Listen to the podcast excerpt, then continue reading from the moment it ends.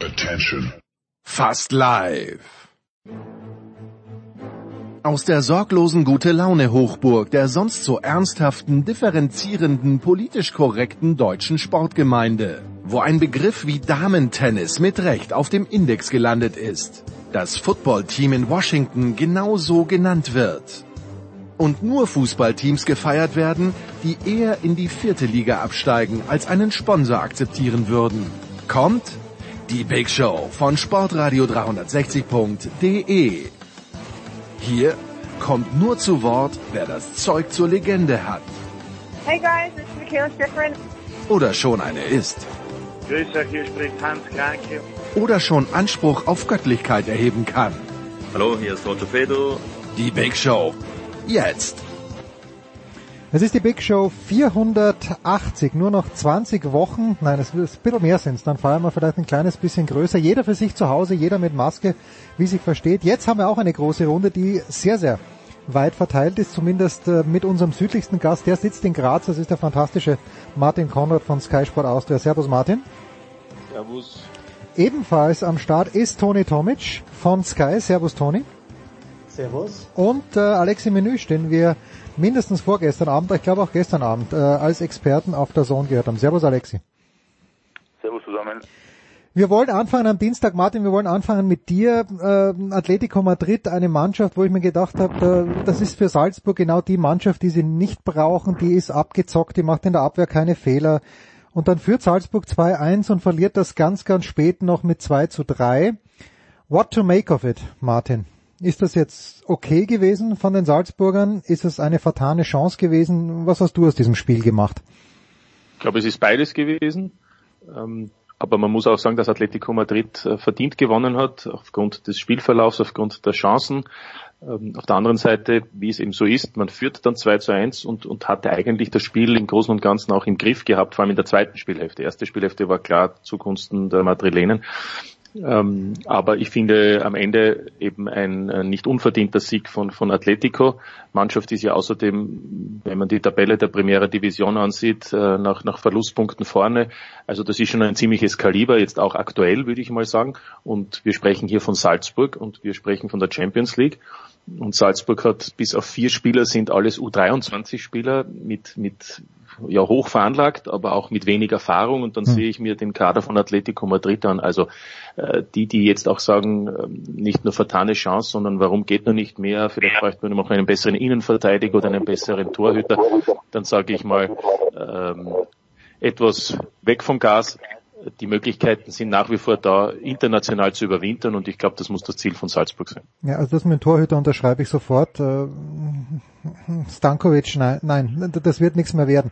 Äh, wie gut sind dann die Bayern aber, Alexi, wenn die Bayern äh, gegen Atletico zu Hause vor etwas mehr als einer Woche überhaupt keine, Chance, überhaupt keine Probleme gehabt haben? Ja, das war schon äh, eine, wir haben schon das Gefühl gehabt, dass Bayern ein bisschen seinen Gegner äh, unterschätzt, beziehungsweise nicht richtig ernst nimmt am Dienstag. Also ich, habe keine Infos, dass Thomas Müller und Pilon Gerolzer angeschlagen waren und die, dass sie zur Pause raus mussten. Äh, ich glaube, das war einfach eine Entscheidung von vom Trainer, der gedacht hat, wir sind eh schon durch und das war schon äh, ungewöhnlich von ihm und äh, das war beinahe ohne den äh, den tollen Schuss von Christoph Kimmich wäre das mindestens äh, oder maximal, sage ich mal, ein Punkt, weil auch Lokomotiv die Chance hatte zum 2-1 kurz davor und auch verdient äh, gehabt zu gewinnen, weil die auch etliche Torchancen hatten.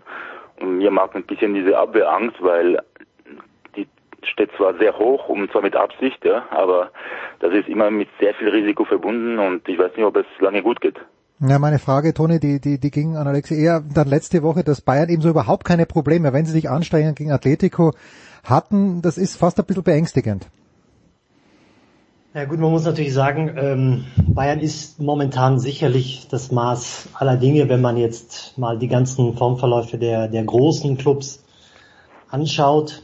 Auf der anderen Seite habe ich das Gefühl, dass Atletico Madrid den, den nächsten Step in der Entwicklung nicht gemacht hat. Ähm, also man kennt diesen klassischen Simeone-Fußball, der natürlich auf äh, defensive Kompaktheit ausgerichtet ist und äh, selbst im Ballbesitz, also in diesem 4-4-2, äh, lange den Ball laufen äh, lässt und versucht dann äh, die Spitzen in, in Szene zu setzen. Aber ähm, ich will jetzt Salzburg überhaupt nicht zu nahe treten. Ich glaube auch, dass es also mit einem Auge betrachtet aus der Konferenz äh, mhm. fand ich es, glaube ich, wirklich eine richtig gute Leistung. Aber wenn du gegen Atletico Madrid zwei Tore schießt auswärts, äh, ich glaube nicht, dass die Salzburger, also wenn du ihnen das vor dem Spiel ähm, vorgeschlagen hättest, ihr macht zwei Tore gegen Atletico, ich glaube nicht, dass sie es ähm, so geglaubt hätten. Und, und Atletico ist sicherlich nicht mehr das Atletico, wie wir es kennen, als sie äh, Champions League Finals äh, bestritten haben in ihrer Art und Weise, wie sie Fußball spielen. Und deswegen sage ich, mir fehlt so ein bisschen dieser Entwicklungsschritt unter äh, Diego Simeone, auch wenn jetzt natürlich neue Namen dazugekommen sind. Ja, mit Luis Suarez zum Beispiel. Um nochmal bei den Salzburgern zu bleiben, Martin, äh, wir hatten in den letzten Jahren, konnte ich mit der Mannschaft ein bisschen mehr anfangen, insofern, als dass ich wusste, wer die Eckpfeiler da drinnen sind. Und jetzt äh, hast du ja, wenn du die Spiele kommentierst, auch den Soboslai schon, schon sehr, sehr lange auf deinem Zettel und äh, auch zu Recht angewiesen. Ich finde, er hat einen, einen enormen Entwicklungssprung gemacht. Der ist fast so ein kleines bisschen der Chef in der Mannschaft, auch mit seinen schlauen Passe. Auch letzte Woche gegen Moskau, der Pass auf Dhaka kam ja, glaube ich, von äh, Soboslai am Ende. Äh, wie, wie, machen mal bitte unseren deutschen Zuhörern die Salzburger ein kleines bisschen schmackhaft. Ich glaube, hier herrscht nämlich ein, ein falsches Bild, wenn du sagst, da sind bis auf drei Spieler nur U23 Männer dabei. Ist das schon eine spannende Mannschaft? Frage, Martin. Auf alle Fälle. Ähm, ich finde, das ist eben das Los der Salzburger. Die sind auf internationalem Niveau ein Ausbildungsverein und äh, viele Spieler, auch das ist nichts Neues, die vor einem Jahr, vor zwei Jahren in der Europa League, vor drei Jahren unter Marco Rose bis ins Halbfinale vorgestoßen sind, also zweieinhalb Jahren, äh, sind mittlerweile die meisten ohnehin in der deutschen Bundesliga aktiv. Und das beginnt äh, in Hoffenheim bei Samaseko, geht über Gladbach ähm, bis, bis, bis Dortmund mit Holland oder natürlich auch die Ausnahmespieler, die zu Liverpool, also in die Premier League gegangen sind, wie eben etwa Manet oder Minamino. Und wir haben jetzt Spieler, von denen mit Sicherheit einige genauso den ein oder anderen Weg einschlagen können. Also Soboslai schon erwähnt, äh, da ist eher nur die Frage, wird es wieder mal Leipzig, weil die habe ich vorher bewusst nicht erwähnt, weil die meisten gehen ja ohnehin nach Leipzig, hm. oder wird es gleich ein anderer Club, weil er eben noch mehr Fähigkeiten hat, um vielleicht einem anderen Club noch mehr helfen zu können. Es gibt Spieler wie aus meiner Sicht Kamara und Mwepu. Der eine ist aus Mali, der zweite aus Sambia. Äh, Daka, der Stürmer, ebenfalls äh, aus Sambia. Wir sprechen hier ausschließlich von Teamspielern dieser afrikanischen Nationalmannschaften, die alle zum Teil gewählt wurden zu den besten Spielern des Kontinents in Afrika in, als Nachwuchsnational, als Nachwuchsspieler oder die gewählt wurden auch, äh, ähm, oder besser gesagt auch die Youth mit Salzburg gewonnen haben. Das sind also hochveranlagte Spieler, die möglicherweise in ein, zwei Jahren dann den nächsten Schritt setzen. Ich gehe davon aus, der ein oder andere sogar schon in der Winterpause. Und dann wird man sie wahrscheinlich noch besser kennenlernen. Also Soboslai, Daka, Wepu, Kamara, nur um einige zu nennen. Und dann kommen schon die nächsten. Da ist zum Beispiel auch Adeyemi dabei. Das ist ein, ein deutscher Nachwuchsnationalspieler, der mittlerweile schon zum Kader gehört. Der ist 18 der wird dann den nächsten Schritt machen. Und deswegen glaube ich, dass es eben das Los der Salzburg ist, eine unter Anführungszeichen Teilnahme an der Champions League, aber man darf eben nicht erwarten, dass diese Mannschaft dann auch in der Champions League ähm, so viel Furore sorgen kann, dass es eben äh, auch eine Möglichkeit gibt, äh, in der K.O.-Phase im Frühjahr dabei zu sein. Also das wäre schon ein absolutes Wunder. Ja, Pat van Dijk ist ein ganz schneller Spieler. Alexia, nachdem was du vorhin gesagt hast über die Bayern-Abwehr, äh, du machst dir aber dennoch keine Sorgen, dass die Erfahrung der Bayern nicht ausreichen wird kommende Woche, wenn es gegen die Salzburger geht, oder doch? Und wenn ja, warum? Ich freue mich aufs Derby, auf jeden Fall. Äh, das erste Mal in dieser Champions League-Geschichte, soweit ich weiß. Ähm, ja, also ich glaube schon, dass die beiden schon gefordert werden. Äh, Salzburg verliert nicht so oft zu Hause. Und äh, aber Bayern ist jetzt gewarnt, äh, die wollen mit einem Sieg jetzt äh, so gut wie alles klar machen fürs Achtelfinale. Und ja, ich habe das Gefühl, dass Salzburg nicht so stark ist wie vor wie letzte Saison zum Beispiel vor zwei, drei Jahren, äh, weil etliche Spieler verkauft wurden und wie schon Martin zu Recht erwähnt hat, viele sehr junge Spieler dabei sind. Äh, also ich habe die gesehen gegen Tel Aviv in den Playoffs, Hin- und Rückspiel und da haben die mich nicht wirklich begeistert im Großen und Ganzen. Und es wird schon schwer genug für Platz drei, weil Moskau wirklich eine gute Mannschaft ist, technisch vor allem. Aber äh, es wird auch ein, Möglichkeit sein für die Elf von Jesse Marsch einfach Erfahrung zu sammeln gegen äh, die Bayern bei diesen zwei Spielen und äh, vielleicht kommt diese Mannschaft doch noch in die Europa League, aber es wird schwer genug. Hm, jetzt Darf ich an dieser ja, Stelle Toni, mal ein ganz kurzes ja. Kompliment aussprechen, und zwar dem ganzen Club letztendlich. Also wenn man zum Beispiel sieht, es gibt nicht viele Clubs in Europa, die eine sprudelnde Quelle an, an Talenten äh, haben. Also wenn man jetzt zum Beispiel nach Holland schaut und Ajax immer wieder ähm, genannt wird, äh, wenn es heißt, sie verkaufen ähm, dann gestandene Spieler für großes Geld, aber es kommt immer wieder was nach und wie Martin es gesagt hat, also da muss man natürlich auch ein ganz großes Kompliment an das Scouting von Salzburg machen, dass sie letztendlich auch immer wieder für Nachschub, Nachschub sorgen. Mhm. Ja, und auch dieser vorgezeichnete Weg, den Martin hier an dieser Stelle eh schon ab und zu beschrieben hat, dass man im Weiß Liefering, Salzburg, dann vielleicht Leipzig, aber eben größere Aufgaben die dann äh, da um die Ecke kommen. Toni, um bei dir zu bleiben, du hast am Mittwoch äh, Chelsea bei Krasnodar kommentiert, bevor wir auf, äh, auf, auf die Deutschen bei Chelsea kommen. Jetzt mal ganz generell die Frage, wissen wir irgendetwas, weil wir wissen ja, dass in Deutschland ab, ich weiß nicht, ob schon ab diesem Wochenende, aber jedenfalls dann die kommenden Wochen auf jeden Fall ohne Zuschauer gespielt werden wird. Du hattest gestern oder war das das Parallelspiel, das ich durcheinander bringe? Aber jedenfalls äh, in, im, im Osten, da ist, wird das nicht ganz so eng gesehen. Gibt es irgendeine Idee, wie das in der Champions League äh, weitergehen wird mit den Zuschauern? Hat man da schon was gehört, Toni? Wenn nicht, ist auch kein Problem. Also ich habe überhaupt gar keine Information. Wir haben uns sowieso auch vor dem ersten Spieltag schon gefragt, wo sind Zuschauer erlaubt. Hm. Es gibt ja von FIFA oder bei der äh, UEFA, pardon, ähm, keine richtigen Angaben und ich glaube, das ist dann auch äh, wirklich zusammenhängend mit den örtlichen Gesundheitsbehörden oder Gesundheitsämtern, wer was erlaubt.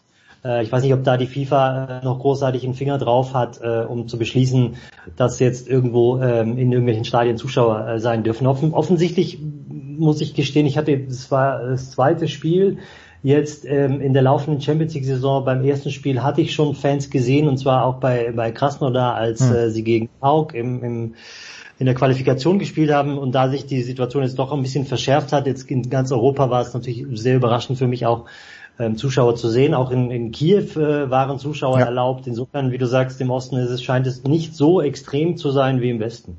Martin, wie, was dürfen wir, bevor wir zu Chelsea kommen, Martin, was dürfen wir erwarten? Weil ich meine, das ist natürlich, da wäre nicht nur halb Österreich wäre nach Salzburg gepilgert, sondern da wären auch ein paar Leute aus München hier, wenn Alexis schon sagt Derby, bei normalem Verkehr eine Stunde 15. Was, was wird der Fall sein kommende Woche in Salzburg? Na, es wird wenig der Fall sein. Also nix, generell, nix oder wenig? es wird, das, das kann man erst in den nächsten Tagen sagen. Ah, okay. Drei Punkte. Erstens, die UEFA erlaubt 30 Prozent der Gesamtkapazität. Das ist sozusagen die Obergrenze. Hm. Und äh, natürlich gibt's aber dann nationale Bestimmungen. Und in Deutschland haben wir teilweise null äh, quasi. Und in Österreich haben wir aktuell 1500 ähm, Zuseher, die erlaubt sind. Äh, allerdings wird die Regierung, wie es aussieht, in diesen Tagen ähnlich Deutschland, glaube ich, etwas nachschärfen. Das könnte also sein, dass dann nächste Woche bereits nicht mehr 1500 sind, sondern null. Hm. Äh, insofern sind mit Sicherheit nicht 30.000 oder 10.000, das wäre dann sozusagen 30 Prozent in etwa. Das war die große Hoffnung, dass eben die UEFA-Richtlinien auch für Österreich gelten, aber die österreichische äh, Verordnungen, die dann in dem Fall im Bundesland Salzburg auch gelten, ähm, wurden eben weiter reduziert. Das heißt äh, natürlich, äh, mir haben Sie in Salzburg gesagt, Sie hätten doppelt so viele Karten verkaufen können. Das wäre sowieso nicht der Fall gewesen. Salzburg macht das seit Jahren relativ geschickt. Du musst eigentlich Abonnent sein und ähm, auch Mitglied sein. Und hm. dann bekommst, kommst du zu Karten im freien Verkauf, wann im letzten Jahr schon absolut äh, keine, keine, keine Karten mehr zu bekommen. Ja, okay.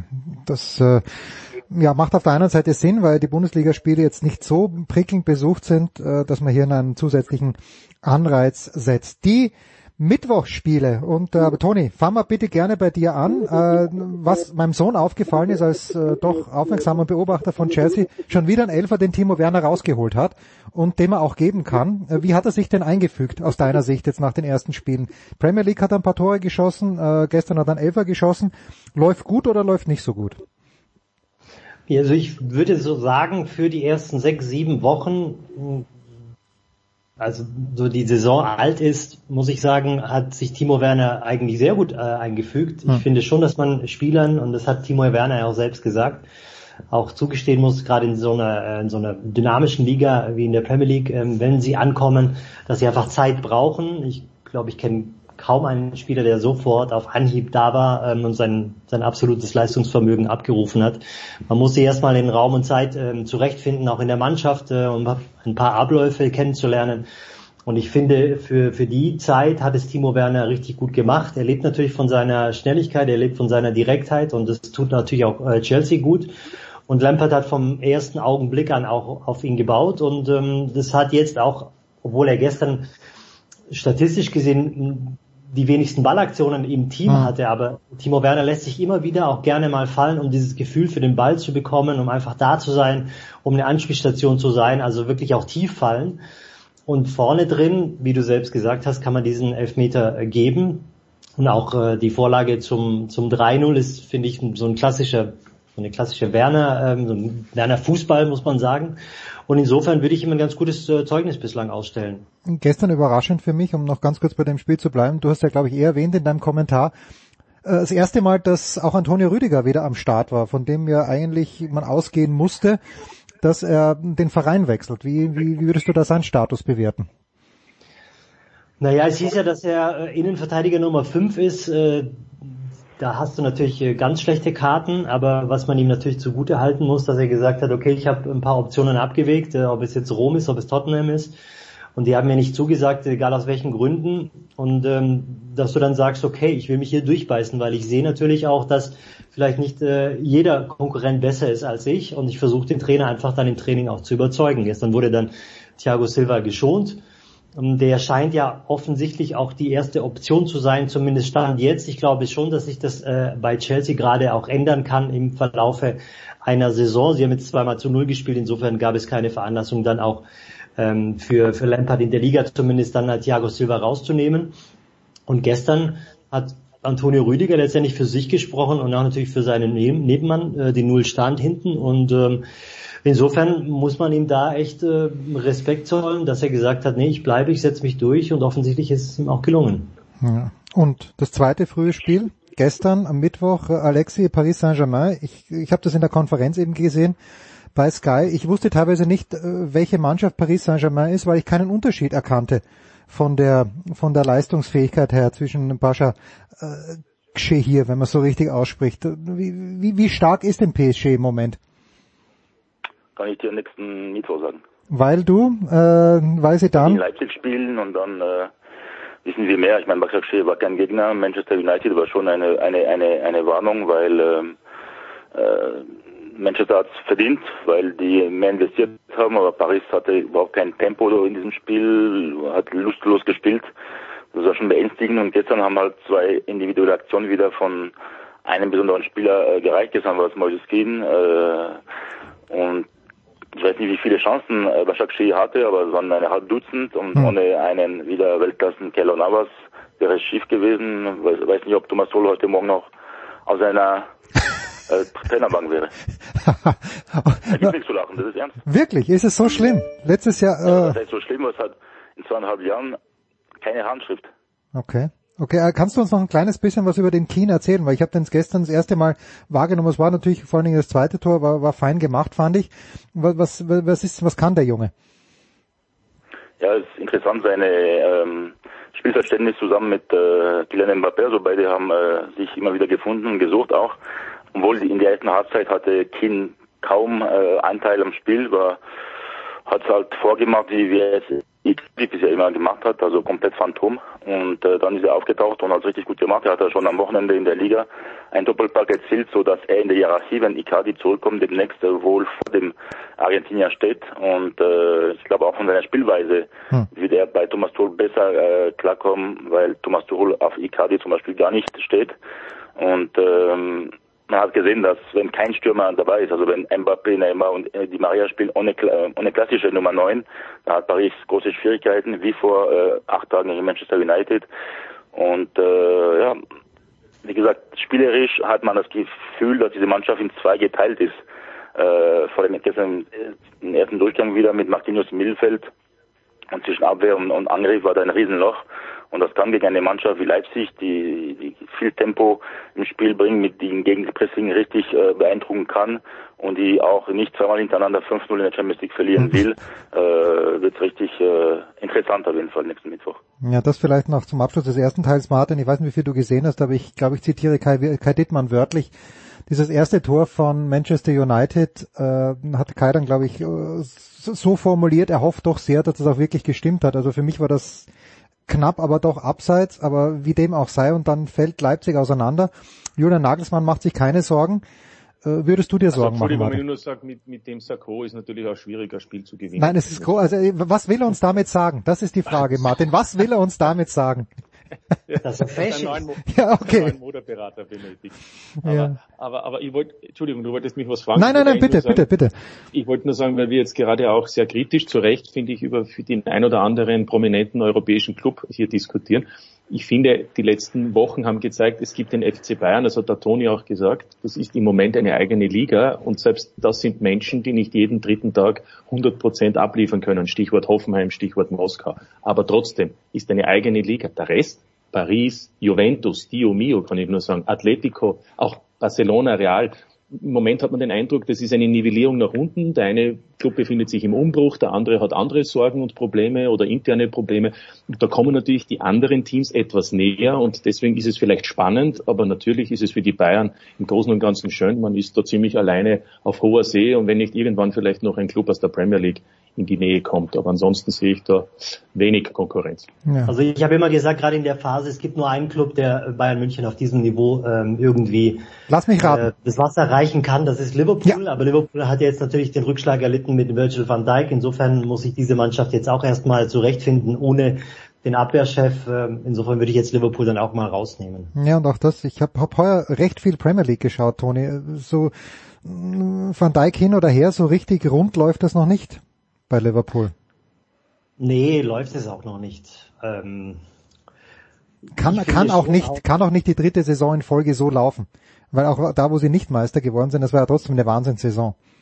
Ja, ja, und man darf natürlich auch nicht vergessen, die Gegner haben ja mittlerweile auch irgendwann mal kapiert, wie Liverpool spielt und wie die drei da vorne auch drauf sind. Und ähm, man wird ja immer wieder auch mal gelesen, letztendlich äh, von, von Trainern, von gegnerischen Trainern. Insofern ähm, ist, wenn ich sage, Bayern ist das Maß aller Dinge momentan in Europa, ist, finde ich, Liverpool die Mannschaft in, in England, die es zu schlagen gilt. Und gegen Liverpool, gegen solche Mannschaften wirst du dann immer auch nochmal ein bisschen mehr Prozentpunkte rausholen wollen. Und äh, der, der Saisonstart, äh, ich finde sogar, wenn man zum Beispiel jetzt vergleicht, Manchester City hatte kaum eine gute Vorbereitung. Ähm, Liverpool hatte auf der anderen Seite freigegeben bis, zum bis zum 15. August. Also äh, Jürgen Klopp hat darauf äh, geachtet, dass seine äh, Jungs endlich mal wieder einen langen Urlaub bekommen. Und dann dauert es natürlich auch mal wieder, bis du wieder so richtig in Tritt kommst. Insofern ähm, gibt es, man kann nicht alle Mannschaften miteinander richtig vergleichen. Und ich glaube, das wird eine crazy Saison. Man sieht ja sowieso, wer jetzt momentan in welchen Ländern oben steht. Und ich könnte mir durchaus vorstellen, dass es in, in dieser Saison, egal ob national oder international, eine große Überraschung geben wird. Das müssen wir sacken lassen. Kurze Pause, dann sind wir zurück in der Big Show 480.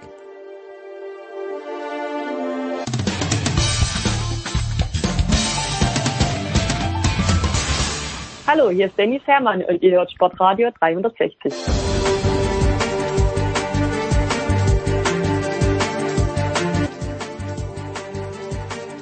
So, es geht weiter in der Big Show 480 mit Fußball präsentiert von bet365.com. Heute noch bei bet365.com ein Konto öffnen einen Einzahlungsbonus von bis zu 100 Euro bekommen. Martin Konrad von Sky Austria ist dabei geblieben, Alexi Menüsch ist ebenfalls dabei geblieben von der L'Equipe und von der Zone und neu dazugekommen Andreas Renner. Grüß dich Andreas von der Zone.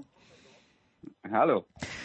Ja, bevor wir äh, ans, äh, an den Mittwoch dann auch gehen, aus sportlicher Sicht, äh, Alexi, fangen wir mal mit äh, diesem zweiten Teil ganz kurz mit einem kleinen Bruch an. Christian Seifert hat gesagt, äh, das war's für ihn. Ich glaube 2021 ist er noch dabei und dann tritt er zurück. Wie groß ist denn da aus deiner Sicht der Verlust für die DFL, für die Deutsche Fußballliga? Da habe ich nicht so viel Ahnung, aber wenn ich sehe, was er getan hat für den Restart, das war schon weltmeisterlich. Äh, hätte eigentlich ein Beispiel für meine Heimat dienen sollen, hat leider nicht gereicht, aber wundert mich nicht, Klammer zu. Ähm, er hat einfach alles gegeben und er hat auch, also was er leistet, ich hätte mir ihn- ihm fast lieber gewünscht beim DFB, wo dort nur Chaos herrscht seit Jahren. Skandale hin und her und und äh, der größte und, und mächtigste Sportverband der Welt gibt ein gutes Bild ab äh, und äh, Christian Seifert äh, ist auch dort Vizepräsident und vielleicht gab es auch da Reibungen und vielleicht gibt es andere Gründe, die ihn dazu zwingen, äh, zurückzutreten bzw. Äh, seinen Post zu räumen. Es gibt auch Gerüchte, dass er schon früher als äh, angekündigt ähm, gehen wird, aber was seine Arbeit ist, äh, anbelangt, seine Energie, seine Leidenschaft äh, ist 1A und natürlich auch seine seine professionelle Art. Er hat extrem viel für die DFL getan, äh, für die Entwicklung des, äh, der deutschen Fußballliga und äh, heute gibt die Bundesliga im Großen und Ganzen ein tolles Bild ab, überall auf der Welt. Äh, die Popularität, äh, die Stadien, äh, die Organisation, kaum Spiele eigentlich verschoben, überhaupt äh, in den letzten Jahren und das ist vor allem sein Verdienst. Ja, Andreas, und ist es auch Verdienst von Christian Seifert, dass der Profisport jetzt zum Beispiel von den Einschränkungen äh, ausgenommen ist, dass, äh, und dass das auch so einfach mal so hingenommen wird von allen? Ja, äh, also der, der Profisport ist ja von den Einschränkungen nicht ausgenommen, weil Zuschauer dürfen ja dann doch keiner rein und äh, darüber äh, gibt es natürlich dann äh, derzeit dann selbstverständlich auch Beschwerden, beziehungsweise wird wieder aufgerechnet, äh, was dann jedem Verein äh, ohne die Zuschauereinnahmen alles äh, verloren geht. Aber dass man den Fußballbetrieb weiterführen kann, das, ähm, äh, das äh, funktioniert natürlich trotzdem weiter. Das funktioniert aber übrigens auch in allen anderen Ländern weiter, hm. ähm, weil man halt auch festgestellt hat, dass, äh, dass die ähm, äh, Infektionsgefahr für Spieler tatsächlich rund um den Spielbetrieb relativ gering ist. Und ähm, ja, man, man würde sich halt auch tatsächlich schwer tun, äh, außer ähm, äh, als symbolische Maßnahme äh, den, den Fußballbetrieb einzustellen, weil es gibt ja nicht wirklich einen Grund dafür, wobei ich mir jetzt auch gut vorstellen kann, dass dann der eine oder andere, der, äh, keine Ahnung, Restaurant oder sowas betreibt, mir jetzt dann auch erzählen würde, ja, bei uns ist auch nichts passiert und der wird trotzdem dicht gemacht. Aber die Diskussion, die, die führen ja jetzt äh, dann ohnehin zu weit. Ich meine, bei, bei Christian Seifert, was, was er geschafft hat, ist, dem Ganzen einen einheitlichen Look zu verpassen. Äh, und er war der Mann, der dann äh, tatsächlich in der Öffentlichkeit gesprochen hat und wie wie schwer das ist, sieht man dann immer mal wieder, wenn wir wenn wir da 36 Profiklubs haben, wo ja dann doch jeder für sich eigentlich eine, äh, jede Woche eine Regierungserklärung herausgeben würde und die sich dann auch untereinander nicht einig sind. Also das ist schon äh, das ist schon extrem schwer, da äh, den, den, ganzen Stall ruhig zu halten. Das hat er so gut es ging irgendwie irgendwie geschafft und mit seinen Auftritten ja, hat er ähm, äh, ja also eine fast politische Tragkraft gehabt. Äh, bin ich mal gespannt, ob ob die Zukunft von Christian Seifert vielleicht in diese Richtung irgendwie geht. Das ist mir jetzt gerade eben so durch den Kopf geschossen, als, äh, als, als Bundeskanzler. Äh, Alexi äh, das berichtet hat. Ja, du, äh, keine Ahnung. Äh, wäre, also für mich wäre natürlich von entscheidender äh, Bedeutung, für welche Partei er aber, aber ich kann mir, ich, ich weiß, für manche Leute ist das nicht so wichtig. Äh, bei, bei, bei mir würde das äh, vielleicht dann doch schon eher eine Rolle spielen. Aber äh, ja, also äh, ich, ich finde es dann ganz interessant bei dem, was Alexi äh, äh, berichtet hat, weil bei uns wird ja auch ähm, äh, gerade über die DFL und die Art und Weise, wie die äh, DFL mit den Problemen umgeht, immer geschimpft und gescholten. Wenn man dann mal die äh, Perspektive von jemand bekommt, der eben nicht nur auf Deutschland fixiert ist, sondern sich in anderen Ländern auch noch äh, gut auskennt und man dann hört, äh, dass das eigentlich das Vorbild für den Rest von Europa ist, das gibt einem schon mal ein bisschen eine andere Perspektive als das ewige Gemecker, das man sonst immer in, in Deutschland nur hört. Hm. Martin, wer ist der österreichische Christian Seifert und braucht Österreich, wenn wir keinen haben, einen Christian Seifert? oder ist unsere Liga zu klein und halt leider auch zu unbedeutend? Er heißt auch Christian im Vornamen, Ebenbauer im Nachnamen. Ja gut, aber äh, du, du, du merkst schon, ich bin nicht draufgekommen. Ich dachte, das wäre der Pangl noch, aber der Pangl ja. ist es nicht. Nein, nein, der ist schon seit, seit, seit, seit äh, acht Jahren nicht mehr dabei. ähm, Living in the past. Ja. ja, so ungefähr. Christian Ebenbauer ist sozusagen der Vorstand der österreichischen Fußball-Bundesliga. Das äh, ist ja vom, vom System her nicht unähnlich wie in Deutschland. Äh, ein, ein, in Anführungszeichen eine Liga, die, die ja auch in sich interessant ist, weil jetzt alle Clubs eigentlich Eigeninteressen haben, aber dann eben wieder das große Gemeinsame darstellen, wenn es zum Beispiel darum geht, die Medienrechte gewinnbringend und zwar sehr hoch gewinnbringend zu verkaufen ähm, und Lizenzen zu verkaufen. Ähm, das ist sehr ähnlich, aber wir reden natürlich bei Österreich äh, von, von einer ganz kleinen Nummer. Aber, und das muss man jetzt auch sagen, gemeinsam mit Deutschland war ja Österreich das zweite Land oder die beiden Länder, die als erstes äh, im, im Anfang Mai begonnen haben, eine Strategie zu entwickeln, dass man unter Ausschluss der Öffentlichkeit die Bundesliga fortsetzen kann. Und das ist ja in Österreich dann auch gelungen, ebenso wie in Deutschland. Und insofern muss man das hoch anrechnen. Ähm, ich gehe auch davon aus, dass wenn die Situation sich so weiter verschärft, äh, dass, dass das auch in den nächsten Wochen und Monaten genauso gehandhabt wird wie eben im Juni und im Juli, nämlich dass eben dann ohne Zuseher weitergespielt wird und dass man da eine gewisse Blase unter Anführungszeichen aufmacht, um eben, äh, ja, man kann es ruhig so sagen, damit es Brot und Spiele gibt, aber dann eben für die Zuseher zu Hause vor den TV-Geräten. Ja. Gut, zum Sportlichen. Am Mittwochabend, Alexi, Dortmund hat mich nicht überzeugt, ehrlicherweise. Ich habe es auch in der Konferenz gesehen, natürlich nicht, wobei nein, stimmt nicht. Die erste Halbzeit habe ich sogar live gesehen. Dortmund hat mich nicht überzeugt gegen Zenit St. Petersburg. Kann nicht einschätzen, ob äh, St. Petersburg so gut war oder Dortmund so schwach. Was sagst du, Alexi? Du kannst solche Dinge einschätzen. Ich habe Manchester United gegen Leipzig gesehen, 90 Minuten lang. Okay, dann. Ich habe äh, die Zusammenfassung gesehen und äh, was rüberkam, ist halt, dass Dortmund in der ersten Halbzeit äh, so gut wie nichts nach vorne gemacht hat und äh, zweite Halbzeit bisschen mehr Gas gegeben, aber es gibt nach wie vor ähm, Unruhe um Lucien Favre. Schon wieder. Und in zehn Tagen ist Klassiker und da freue ich mich schon. Hm, okay. Andreas, äh, du hast, du hast das Parallelspiel. Sag, sag uns noch etwas über diese Gruppe, weil du hast das Parallelspiel gemacht, Brücke gegen Lazio. Ja, genau. Ich habe das äh, Parallelspiel gemacht, das äh, unentschieden ausging. Das waren ja die beiden Mannschaften, die am ersten Spieltag äh, gewonnen haben. Also das Besondere an, an dem Spiel war, Lazio ist dann natürlich, äh, auch wenn es in Brügge war, auf dem Papier Favorit. Äh, Lazio hatte in einer Mischung aus äh, 13 äh, Verletzten und Kranken und äh, da geht man eigentlich davon aus, dass die einen Corona-Ausbruch hatten, aber der Verein hat sich offiziell dazu nicht geäußert, ähm, äh, dass, äh, dass da halt äh, auf der Bank äh, hm. auf der Bank hatten sie zwei Spieler, die, äh, die schon eine Serie A-Erfahrung hatten und ansonsten 18 und 19-Jährige und sie hatten auch zwei Ersatztorhüter dabei. Hm. was bestimmt sehr sinnvoll war. Aber ähm, wie dem auch sei, das, das, das war halt eine schwierige Ausgangssituation für die Römer und die haben das dann am Ende mit ein bisschen Glück haben sie da einen Punkt geholt, was jetzt glaube ich äh, unter den Bedingungen äh, sicher kein, kein äh, Beinbruch für sie war. Aber was jetzt Borussia Dortmund angeht, ich habe es auch nicht in voller Länge gesehen, aber wir, wenn, wenn man dann den Schritt zurück macht und sieht, was passiert in dem Spiel, da kommt Zenit St. Petersburg und nach allem was man gesehen hat äh, über die Zusammenfassung, auch was man über das Spiel liest, haben sie sich halt hinten reingestellt und gemauert. Und womit kann Borussia Dortmund nicht umgehen? Das ist eine junge Mannschaft, die auf Umschaltmomente und Konter setzt. So, wenn ein Gegner tief steht, tun die sich schwer. Und es ist egal, ob der St. Petersburg heißt oder Augsburg. Das ist das, was Dortmund nicht, äh, nicht wirklich konsequent gut kann. Und insofern gibt es da eigentlich keine neue Erkenntnis, glaube ich, aus dem Spiel. Das bleibt die Achillesferse von Borussia Dortmund. Und wenn das die Achillesferse ist, dann muss man natürlich sagen, wird es äh, in der Bundesliga auch weiter schwer bleiben, denn äh, so ähm, gut wie der Kader von Borussia Dortmund besetzt ist, werden halt von den 18 Bundesliga-Vereinen wahrscheinlich 15 sagen, oh, unentschieden gegen Dortmund wäre eigentlich ganz gut, stellen wir uns mal erstmal hinten rein und verteidigen.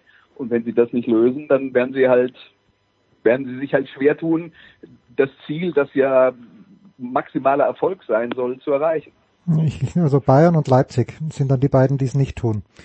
Äh, nach deiner, nach deiner Diktion. Was ich mir angeschaut habe, apropos hinten reinstellen, dann dank meines Sohnes, der bekanntermaßen dem FC Barcelona anhängt. Ich finde, Barcelona hat das schon stark gemacht und ich bin gestern mal wieder dran erinnert worden, weil ich ihn in dieser Saison noch nicht gesehen habe, wie gut Messi immer noch ist, weil es ist, äh, es ist einfach absurd. Aber, Alexi, 90 Minuten äh, nicht an der Anfield Road, sondern im Theater of Dreams. Ich äh, habe das vorhin schon angesprochen. Für mich war das Tor abseits. Erste Frage an dich, war es abseits das erste Tor? Und zweitens, ähm, warum äh, war, war, ist Leipzig dann, war das einfach Garbage Time Tore am Ende hinten raus? Man will natürlich nicht 5-0 verlieren, aber ob man 3-0 oder 5-0 verliert, ja, fast Wurst. Ja, so das Leipzig äh, von Lissabon gegen Paris, also naiv, äh, bestraft bei jedem Fehler und äh, nach vorne ging eigentlich wenig. Jetzt dann die besten Chancen hatten die zwei Innenverteidiger aus dem Weltmeisterland und äh, oh. so wenig zu sehen. Also ich weiß nicht, was da gestern los war, auch wenn das 0-1 kurz abseits war, da bin ich äh, eurer Meinung, überhaupt kein Thema, das war abseits, aber trotzdem darfst du dich nicht so abschlachten lassen. Markus Rashford zum Beispiel äh, macht eine Riesenentwicklung und ist eiskalt vom gegnerischen Tor, klar, aber trotzdem kannst du da nicht 0-5 äh, äh, geschlagen werden von Manchester United. Von diesem Manchester United. Martin? Trainer. Ja, ich, ich, ich glaube, sorry, sorry, dann erst Martin, ja. Nee, nee, mach nur, mach nur Andreas du, weil ich möchte eine ganz, ganz uralte Referenz dem Martin gegenüberziehen, die ihm natürlich runtergehen okay. wird, das alten Gerd Kahler wie, wie geschnitten Brot, bitte. Okay, also ähm, aus meiner Sicht ist das frustrierende für Leipzig, dass sie einen Gegner präsentiert bekommen mit Manchester United, der ja äh, wirklich eine ganze Menge von Problemen hat und äh, wo man eigentlich auf dem Papier meinen müsste, dass die Qualitäten die Leipzig hat, sehr gut zu diesem Gegner passen müssten und dass sie gegen die eigentlich gut aussehen müssten, auf dem Papier, wo man dann mhm. mal wieder sieht, Papier ist geduldig und äh, äh, das ist die Theorie. Das Frustrierende für Leipzig ist halt, dass sie ihre Qualitäten halt jetzt in dem Spiel tatsächlich nicht auf den Platz gebracht haben. Äh, das ist jetzt nicht äh, irgendwas, was entsteht, weil man es mit einem überlegenen Gegner zu tun hat, sondern eigentlich ist Leipzig äh, von der Spielanlage und von der individuellen Qualität müssten die, müssten die in der Lage sein, Manchester United richtig weh zu tun. Das haben sie nicht geschafft. Man darf jetzt natürlich bei der ganzen Betrachtung von diesen Sachen nicht vergessen, dass wir im Moment ein unglaublich hohes Tempo durchziehen mit äh, Spielen alle drei Tage für die Champions League Clubs. Wir die Champions League Gruppenphase im Prinzip in, in zwei, äh, drei Wochen Einheiten durchprügeln, äh, mit, mit wichtigen Spielen an den Wochenenden noch dazu. Das heißt, ähm, wir, wir müssen einfach mit einkalkulieren, dass in dieser extrem hektischen Zeit, ähm, dass da, dass da ungewöhnliche Ergebnisse zustande kommen, dass Mannschaften eben nicht alle drei Tage äh, das Top-Niveau erreichen. Und äh, das hat dann schlicht und einfach damit zu tun, dass man, dass man eben dieses Top-Niveau nicht auf diesem Level äh, tatsächlich alle drei Tage durchziehen kann, ohne größere äh, personelle Rotation. Und die personelle Rotation bedeutet ja eben vielleicht auch, dass man nicht in äh, Bestbesetzung ist äh, bei, bei fast allen Clubs, außer vielleicht eine Handvoll auf diesem äh, Planeten. Ja. Also dass, dass dann da halt mal so ein paar krumme Ergebnisse äh, passieren und dass dann auch mal ein Spiel total in Sand gesetzt wird, das muss man einfach einkalkulieren unter diesen Bedingungen. Ja, Martin, du ahnst es schon. Es hat mich erinnert an die Zeiten des glorreichen, damals wirklich noch glorreichen SK Buntegammer Sturm Graz, aber da ist Sturm auch mal, ich glaube, nach Marseille gefahren, haben sie halt auch 5-0 verloren, äh, aber es kommt Marseille, halt mal vor. Sicher. Marseille hat 5-0 gewonnen in der Geschichte. nee, aber Martin, Martin, hilf, hilf mir bitte. Irgendwo in Frankreich waren sie, das war Marseille, glaube ich. Ja, Marseille, Marseille, Marseille. Damals mit Fabrizio Ravanelli, unvergessen. Genau, und Ravanelli hat, glaube ich, davor und danach acht Monate lang kein Tor geschossen, aber dann kommt Sturm und äh, und hat. Aber äh, in Graz haben sie verloren. Die ja, ja, natürlich. Das ist weiter so, jetzt bin ich erleichtert. Ja, ja. wir wollen, wir wollen nur der, der, der, der Vollständigkeit halber dann noch erwähnen, dass Sturm die Gruppenphase gewonnen hat. Das war allerdings 1900.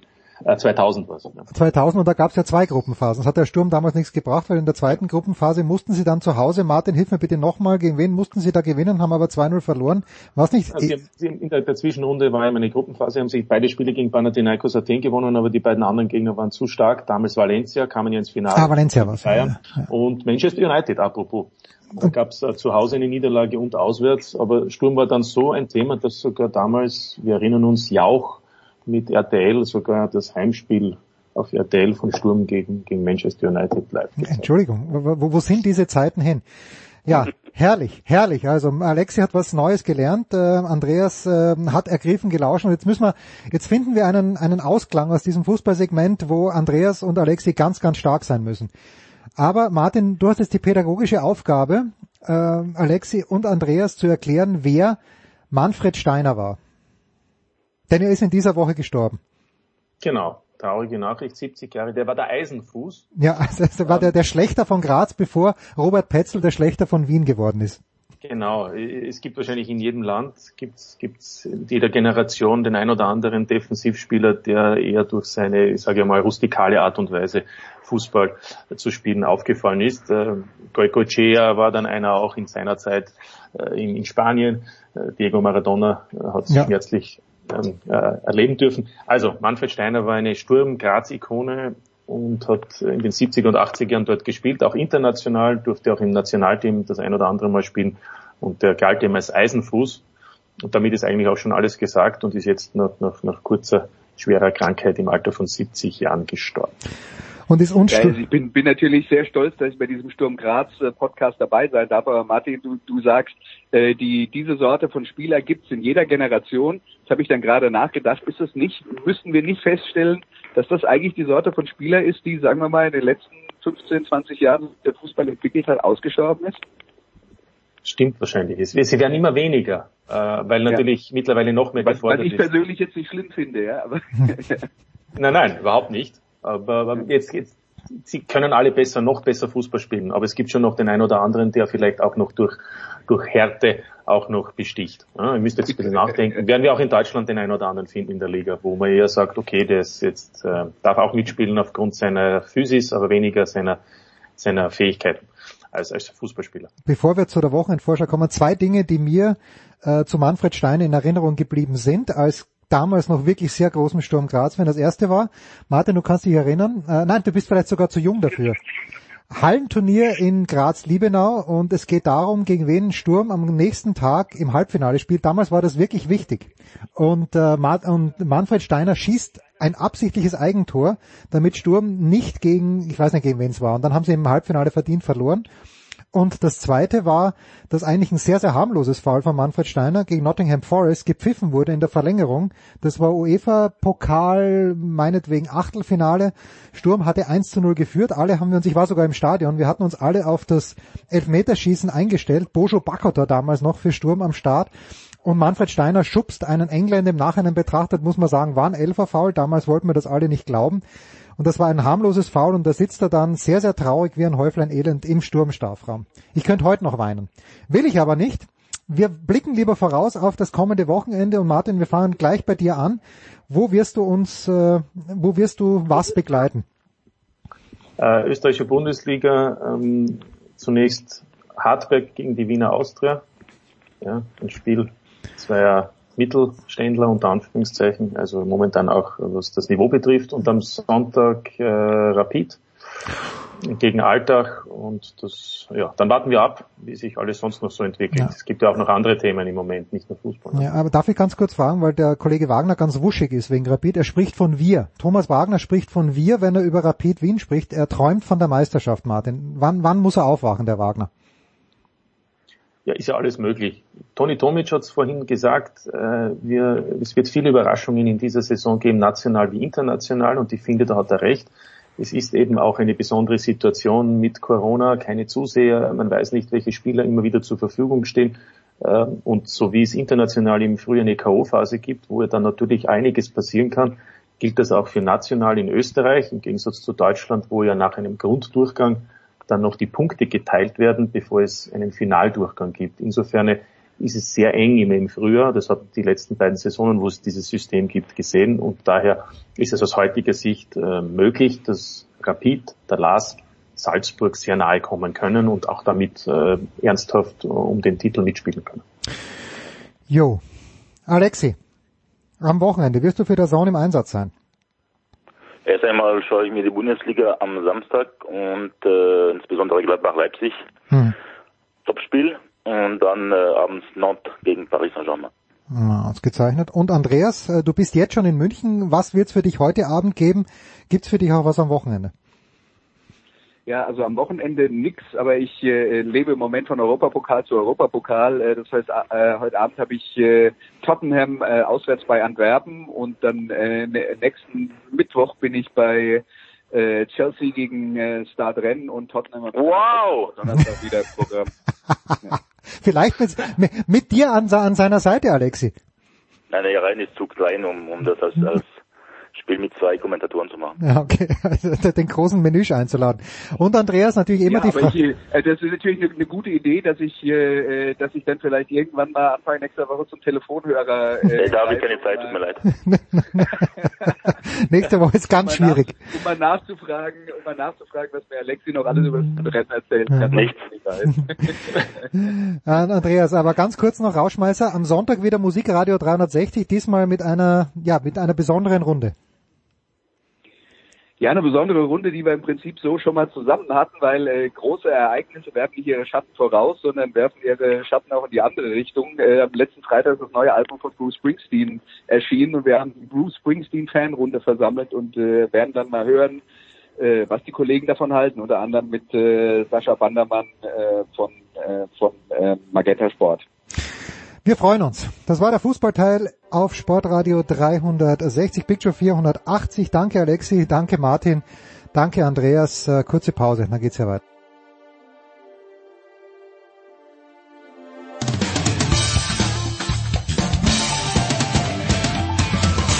Hallo, Sie hören Christoph Daum, Sportradio 360.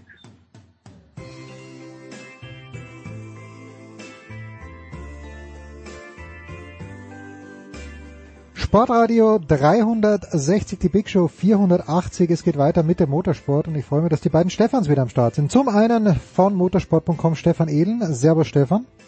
Servus. Und The Voice, Stefan The Voice, Heinrich Motorsport TV und wo er sonst noch überall am Start ist. Servus The Voice. Ich grüße euch. Ja, die Achse äh, Landshut Tübingen ist, glaube ich, eine gute. Stabil, stabil. Auch in diesen Zeiten. Ähm, Imola steht an, Stefan Ehlen. Und Imola war zu den Zeiten, wo ich mich noch viel intensiver mit der Formel 1 beschäftigt habe, eigentlich immer, ne, was heißt eigentlich, man ist jedes Jahr nach Imola gefahren. Dann sind natürlich diese schrecklichen Unfälle mit Roland Ratzenberger und Ayrton Senna passiert und Imola war dann plötzlich weg vom Fenster. Hat das irgendwas mit der Rennstrecke zu tun gehabt oder hat es damit zu tun gehabt, dass äh, die Forderungen, die finanziellen Anforderungen und Forderungen an die Rennstreckenbetreiber immer größer geworden sind? Ein bisschen von beidem. Also die Unfälle, die du angesprochen hast, das war ja Mitte 90er Jahre, 1994 und Imola wurde zuletzt 2006 angesteuert. Und 2006, da hat man sich schon irgendwie gefühlt wie im falschen Film, wenn man dann denkt, die Formel 1 mit ihren vielen, vielen LKWs, mit ihren Motorhomes und so und hinter Stadt und Ziel in Imola, da ist nicht viel Platz. Also da hast du eine kleine Fläche, das Paddock, das Fahrerlager ja, und dann ja. kommt aber schon ein kleiner Bach. Und die Formel 1 hat schon über Jahre moniert, hey, da ist zu wenig Platz, wir brauchen mehr Platz für unsere Hospitality, wir wollen unsere VIPs unterbringen, sprich das Fahrerlager ist aus allen Nähten geplatzt. Und natürlich spielt auch mit dann das Antrittsgeld, was die Formel 1 dann damals schon verlangt hat. Und dann kam halt das eine zum anderen. Imola hat gesagt, naja, wir können nicht groß expandieren, das wird nicht funktionieren. Und die Formel 1 hat gesagt, gut, ähm, wir müssen halt dahin, wo Platz ist. Und Imola hat dann allerdings im Nachhinein, ich glaube 2008 ist es gewesen oder 2007 dann, einen großen Umbau angestoßen. Man hat dann unter anderem die Boxenanlage komplett abgerissen, neu aufgebaut und hat auch den dritten Sektor in der Rennstrecke verändert. Also du wirst dich erinnern, der Unfall von Barrichello 1994, der ist in der Variante Bassa passiert. Das ist die Schikane vor Start und Ziel. Mhm. Die gibt's nicht mehr. Jetzt hat man im Prinzip aus, ich glaube Privazza heißen die Kurven, mhm. ähm, eine lange Gerade runter bis zu Tamburello. Tamburello war ja früher auch eine Vollgaskurve. Das ist schon länger dann einfach jetzt eine Schikane.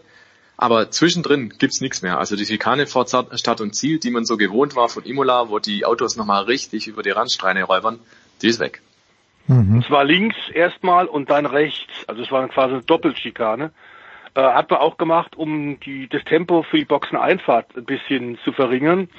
Ähm, aber völlig richtig, dieser schwere Unfall von Rubens Barrichello. Ich stand da durch Zufall genau gegenüber mit Manuel Reuter und ein paar anderen Fahrern vom Porsche Supercup. Und wir haben uns das angeguckt und wir waren wirklich äh, weiß im Gesicht und waren erstarrt, dass dem Barrichello da relativ wenig passiert ist.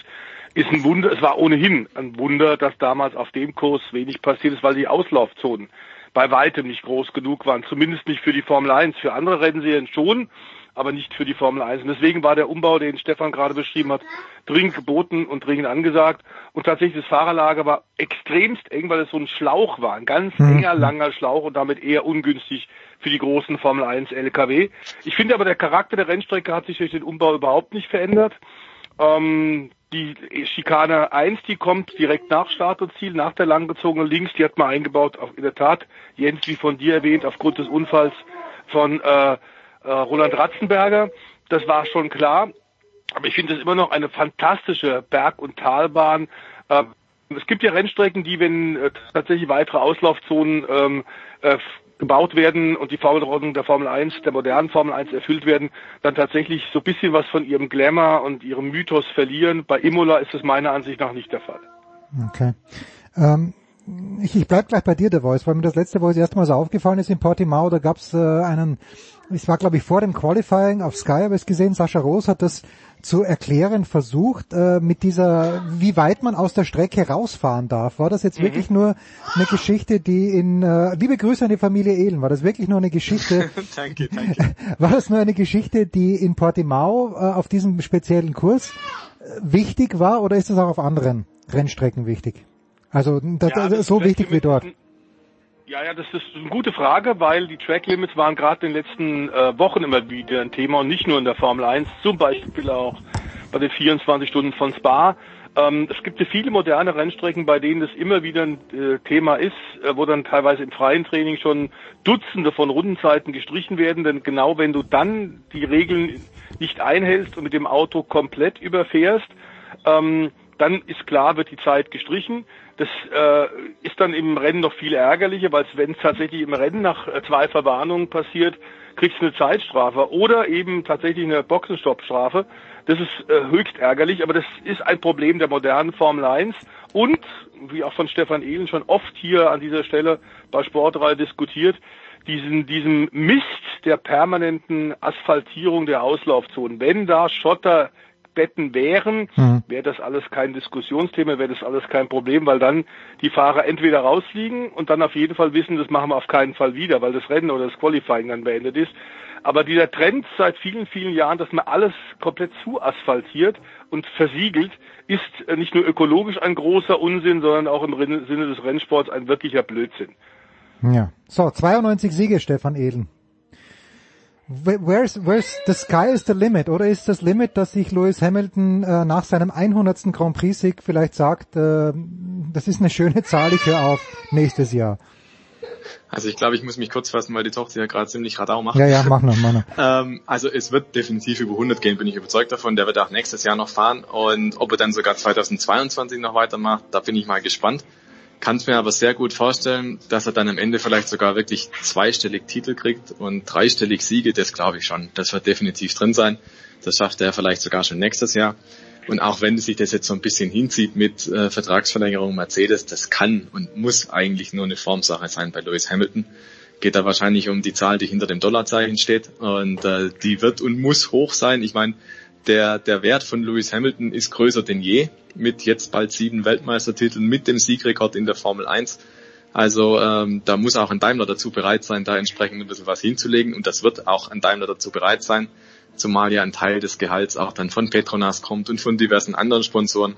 Also ich glaube, man darf davon ausgehen, nächstes Jahr fährt Hamilton nochmal, nächstes Jahr wird Hamilton sehr wahrscheinlich nochmal Weltmeister und dann hat er, glaube ich, sein Minimalziel erreicht. Aber es geht da vielleicht auch so ein bisschen darum, wenn er aktuell das beste Auto hat, dann soll er das doch quasi weiter nutzen können.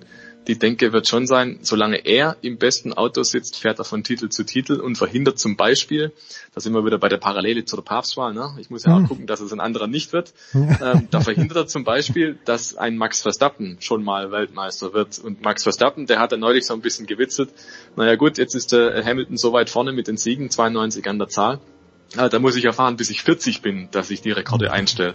Und ja, dem Verstappen ist es durchaus zuzutrauen, dass der tatsächlich noch eine lange Karriere hat. Der ist Anfang 20 und wer weiß, ja, wie viel Titel der vielleicht mal noch einfährt, wenn es dann mal irgendwie passt von der Konstellation her. Also alles, was Lewis Hamilton jetzt noch mitnehmen kann, kann wirklich bedeuten, er hält diesen Rekord vielleicht wirklich bis in alle Ewigkeit oder solange es die Formel 1 halt noch gibt. Mhm. Und äh, das muss Gut, man das haben wir uns ja. bei Michael Schumacher natürlich auch ja. gedacht, aber ich, äh, äh, Stefan, wunderbarer Vorstellung, weißer Rauch über dem Formel 1 Fahrerlager. ja. Grandios.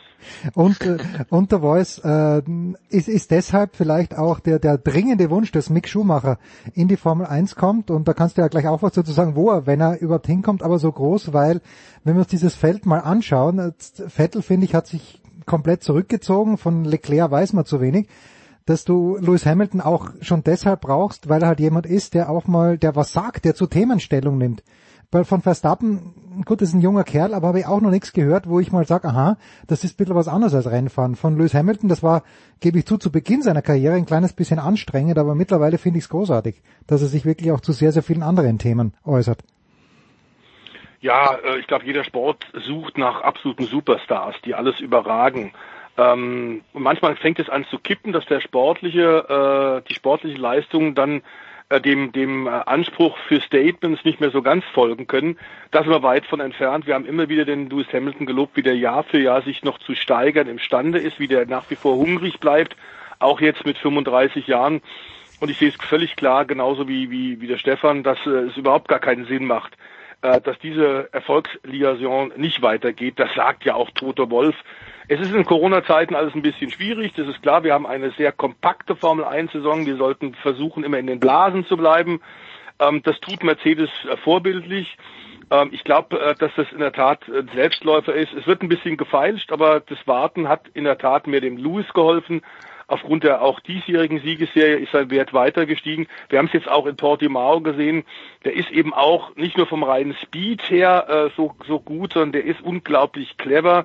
Diese zweite Runde mit den gelben Reifen im Qualifying war der Schlüssel zum Sieg. Im Grunde hat äh, Bottas auch dort eigentlich alles richtig gemacht, mhm. war aber nicht eben ganz so smart zu verstehen, dass die Reifen einen langen Anwerfenprozess auf dieser noch relativ neu asphaltierten Rennstrecke von Port, Portimao hatten, die eben noch ein bisschen Öl geschwitzt hat, die sehr rutschig war. Ähm, und gerade der Umgang mit den Reifen ist eben auch so eine der Besonderheiten von Lewis Hamilton. Das kann er eben auch. Er ist auch ein Reifenstreichler. Kurios war in Portimao deswegen auch diese turbulente Anfangsszene, wo wir plötzlich gesehen haben, McLaren führt. Und auch Bottas durfte ein paar wenige Führungskilometer sammeln, bis dann Lewis Hamilton Reifen auf Betriebstemperatur waren und er dann ange, angegast hat. Ähm, also man sieht, dass diese ganzen Finessen, diese Kleinigkeiten, die auch dazugehören, diese vielen kleinen Mosaiksteinchen, die einen Meister machen, die hat er nach wie vor und auch da wird er besser und besser. Und es ist in der Tat, wir haben es vor kurzem bei dir schon mal, lieber, lieber Jens, gesagt, es gibt im Grunde momentan nur drei Fahrer, die auf diesem Niveau fahren. Das ist tatsächlich äh, Hamilton mit Abstrichen Bottas, aber dem fehlt eben immer ein bisschen was, obwohl er im Qualifying stark ist. Wir haben dann aber eben einen, einen sehr, sehr guten Leclerc, der mit dem Material, das ihm momentan zur Verfügung steht, immer wieder mehr macht, als eigentlich der Ferrari, der aktuelle Ferrari hergibt. Der vierte Platz spricht da auch eine deutliche Bände und man sieht immer wieder im Vergleich zum Vettel, dass da tatsächlich ein gigantischer Unterschied ist. Und beim Verstappen, glaube ich, da muss man ein bisschen für den eine Lanze brechen. Solange du noch nicht Weltmeister warst und das jetzt seit Jahren ankündigt, ähm, ist es, glaube ich, auch ist er ganz gut beraten, sich mit äh, dem äh, Kommentieren von anderen, vielleicht politischen, gesellschaftlichen mhm. Themen, äh, sich da eher mal zurückzuhalten. In erster Linie ist er Sportler, in erster Linie ist er Formel 1 Rennfahrer und da gilt es erstmal die aktuellen Ziele zusammen mit Red Bull zu erreichen. Ja. Gut. So, was ist wahrscheinlicher nächstes Jahr? Äh, oder ist beides wahrscheinlich? Wer ist im nächsten Jahr noch in oder schon in der Formel 1? Stefan Edel, ich habe gerade auf einem befreundeten Portal gelesen, dass Toto Wolf, der Name ist ja schon gefallen, Daimler ist auch schon gefallen, dass er, dass zumindest mit ihm gesprochen wurde, wenn ich es richtig interpretiere, über einen Wechsel in den Konzern. Wird Toto Wolf der Formel 1 verloren gehen und wird Mick Schumacher der Formel 1 zugeführt? Wenn ja, wo? Kurze Antwort, nein und ja. Toto Wolf, der wird nicht in den Konzern wechseln, nein, der bleibt also im Motorsportbereich. Die Diskussion gab es wohl tatsächlich mit Ola Kalenius. Die beiden sind sich möglicherweise nicht so ganz grün, wie es nach außen hin den ah, Anschein macht. Okay. Und man hat da wohl ein bisschen halt gefeilscht drüber, was machen wir weiter, wie geht's in welche Richtung. Und äh, der Tote Wolf hat dann wohl recht deutlich gemacht, nee, nee, also Formel 1 ist das Ding, was er machen will. Er war ja kurzfristig auch mal im Gespräch als Formel 1 Geschäftsführer. Das hat sich dann aber, aber relativ schnell zerschlagen. Kurz, ne? Stefan, wir sollten vielleicht ganz kurz sagen, dass der Ola Kalenius natürlich ähm, äh, verständlicherweise auf der Suche nach tollen Managern für Mercedes ist, äh, für den Daimler-Konzern, der in der Krise ist. Äh, die Zahlen sind, sind alarmierend aktuell. Der braucht äh, tolle, junge, dynamische Manager, die vielleicht nicht schon vorher irgendwo äh, mit Gewerkschaften oder so ähnlich äh, schon Erde verbrannt haben. Deswegen natürlich ähm, nach dem Erfolg, den Toto Wolf tatsächlich bei der, in der Formel 1 zu verantworten hat in den letzten Jahren, war der Wunsch, von Kalenius als neuen Vorstandsvorsitzenden, den, den Toto Wolf vielleicht zu sich in den Vorstand zu holen für die Serienproduktion, äh, völlig verständlich. Aber klar, wer Toto Wolf, Wolf kennt, äh, weiß, das ist ein absoluter Racer. War er immer schon, äh, wird er auch immer bleiben. Und dass er natürlich momentan sich auch aussuchen kann auf dieser Erfolgswelle, auf der, der er schwimmt, wo er bleibt und wo er für Mercedes für den Stern wirkt, ist auch klar. Ähm, aber die, die Tatsache, dass eine Anfrage kam, ist, glaube ich, völlig legitim, denn äh, Toto Wolf, sein Ruf als Spitzen-Erfolgsmanager eilt ihm ja nun weit voraus, weit über die Grenzen der Formel 1 hinaus. Genau. Und tatsächlich gab es auch die, die Gespräche mit der Formel 1, ob er diese Geschäftsführerrolle eben einnehmen wollen würde. Und da hat er aber dann selber gesagt, nee, das äh, machen wir dann doch nicht, weil Ferrari hatte bekanntermaßen ein Vetorecht. Die hätten sagen können, nö, den Wolf wollen wir nicht. Ähm, und insofern hat der Wolf dann gleich gesagt, na, also bevor ich mir dann die Blöße gebe und sage, ich mach's, und Ferrari sagt, nee, Edge Chevrolet darf's nicht, ähm, dann, dann bleibt er einfach bei dem, was er kann und was er gut macht. Das muss man einfach auch sagen. Das stimmt tatsächlich. Er ist der erfolgreichste Teamchef, den es gab in der Formel 1, also zumindest mit dieser Erfolgsära seit 2014. Das ist schon einmalig. Und die andere Geschichte, Mick Schumacher, ja, also der wird definitiv nächstes Jahr Formel 1 fahren, da lege ich die Hand ins Feuer äh, entweder bei Haas oder bei Alfa Romeo. Und das ist momentan noch so das große Fragezeichen. So ein paar kleine Puzzlesteine äh, zum Fahrerkarussell, die gibt's ja immer hin und wieder. Wir haben jetzt erst kürzlich Pierre Gasly gehört, der bei Alpha Tauri bleiben wird. Sinnvoller Schritt, logischer Schritt. Der wird sich aber dann nächstes Jahr umschauen müssen, weil bei Red Bull geht's für ihn definitiv nicht weiter. Zurück ins A-Team geht's nicht. Das heißt ein Jahr noch B-Team, dann mal schauen. Vielleicht ist er dann der nächste Kandidat bei Alpine, dem Nachfolgeteam von Renault dann. Hm. Muss man mal gucken. Aber Mick Schumacher, ja, das ist die große Frage. Aber ich glaube schon definitiv, dass der aufsteigen wird. Der wird sehr wahrscheinlich auch den Titel holen in der Formel 2. Und damit hat er sein Ticket dann jeweils gelöst für die Formel 1. Es tendiert gerade so ein bisschen, dass es vielleicht so ist, dass Kimi Räikkönen und Antonio Giovinazzi bei Alfa Romeo bleiben und dass es bei Haas dann heißen wird Mick Schumacher und Nikita Mazepin. Nikita Mazepin, das wäre dann so eher in die Richtung Paydriver, der ist auch in der Formel 2 unterwegs, aber jetzt nicht so der klassische Überflieger. Der würde sich möglicherweise da ein Cockpit kaufen. Allerdings hat es jetzt auch die Tage geheißen, naja, äh, aufgrund der Cockpit-Knappheit und aufgrund der großen Anzahl an Ferrari-Junioren könnte das auch bedeuten, dass Kimi Räikkönen zum Rücktritt überredet wird und dass halt dann doch bei Alfa Romeo noch ein Platz frei wird. Also alles momentan noch ein bisschen in der Schwebe, aber so oder so bei einem der beiden Ferrari-Kundenteams, Haas oder Alfa Romeo, da wird der Mick Schumacher fahren. Für welches Team ist es wichtiger? äh, The Voice. Für mich dünkt jetzt irgendwie Haas, ich habe keine Ahnung, wie die Finanzen sind, aber das ist für mich so ein Team, das kurz vorm Absprung aus der Formel 1 ist, theoretisch zumindest, weil es nicht läuft und dann aber, wenn man mit dem Namen Schumacher plötzlich um die Ecke kommt, das muss doch ein, das müsste doch ein Boost sein, theoretisch. Das müsste ein Boost sein, wobei ich die äh, tatsächlich antizipierte Paarung äh, Mazepin und äh, Mick Schumacher, äh, beides Neulinge dann in einem Team, das momentan ein Grottenchassis gebaut hat und natürlich auch darunter leidet, dass der Ferrari-Motor in diesem Jahr eine echte Luftpumpe ist und überhaupt keine Leistung hat, äh, auch nicht hält. Dazu haben sie zwei Fahrer, die momentan äh, quasi immer wieder Demolition Derby machen und damit natürlich auch die Kosten extrem in die hohe Höhe getrieben haben. Ich habe schon letztes Jahr nicht verstanden, warum sie an Romain Grosjean und an, an Kevin Magnussen ähm, so treu äh, ge ge geblieben sind, warum sie die gehalten haben. Ich hatte, hätte schon da gesagt, also einer von den beiden hätte schon für 2020 ausgetauscht gehört. Haben sie nicht gemacht, äh, weil sie gesagt haben, letztes Jahr war unser Auto Mist. Die Fahrer sollen in diesem Jahr 2020 äh, dann von einem besseren Auto profitieren, was nicht der Fall war. Also die stehen ein bisschen im Off und ich weiß tatsächlich nicht, ob es für Mick Schumacher nicht besser wäre, bei Sauber zu fahren also bei Alfa Romeo. Der Vertrag wurde im Übrigen gerade heute verlängert. Äh, das wird weiter diese Kooperation bestehen zwischen den Schweizern und Alfa Romeo. Ähm, ich glaube, dass tatsächlich wir da auch äh, einen Teamchef im Übrigen haben ähm, bei Alfa Sauber, der sehr auf junge Talente setzt. Der hat auch Nico Hülkenberg lange, lange gefördert. Der Herr Vasseur ist ein sehr, sehr guter Talentspäher und Entwickler. So ein bisschen auch wie Franz Toast bei Alpha Tauri.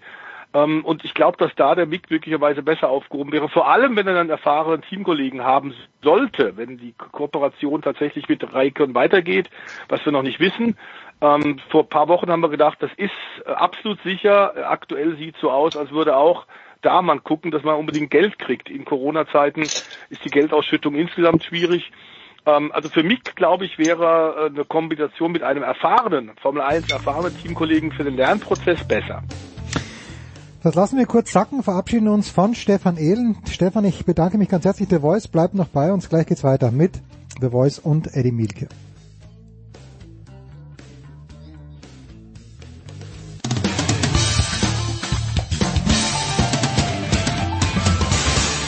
Hi, hier ist Sven Sören Christoffersen und ihr hört Sportradio 360.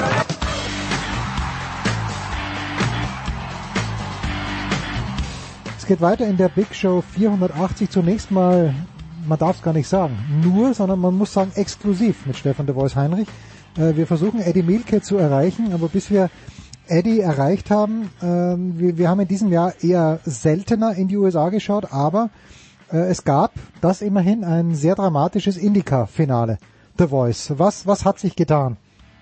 Ja, das stimmt. In der Tat, äh, in St. Petersburg, äh, in Florida gab es das große Finale. Das war ja auch natürlich auch in den USA aufgrund der dramatischen äh, Zahlen dort, der Corona-Zahlen, eine sehr kompakte, sehr enge, eng getaktete Indycar-Saison. Das ist quasi die US Formel 1 kennen langjährige Fans so ein bisschen aus der Zeit, als ein amtierender Formel 1 Weltmeister Nigel Mansell mhm. ähm, aus Trotz und aus Ärger über das Angebot von Frank Williams und aus Ärger auch über Bernie Ecclestone gesagt hat, wisst ihr was in der Formel 1, ihr könnt mich mal. Ich gehe in die USA, ich fahre dort in die 500 plus die Begleitrennen drumherum, eben die Indycars und dann ist er da auf Anhieb auch Meister geworden.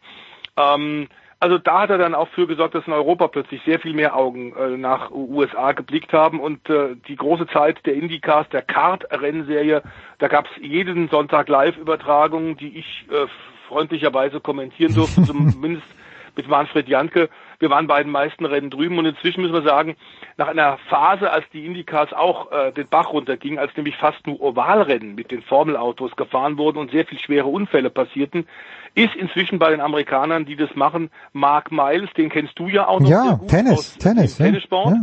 Der lange Zeit die Geschicke der Indycar äh, als Top-Sportmanager äh, ge geleitet hat und der tatsächlich geschafft hat, die Indycars wieder aus dem Keller rauszuholen.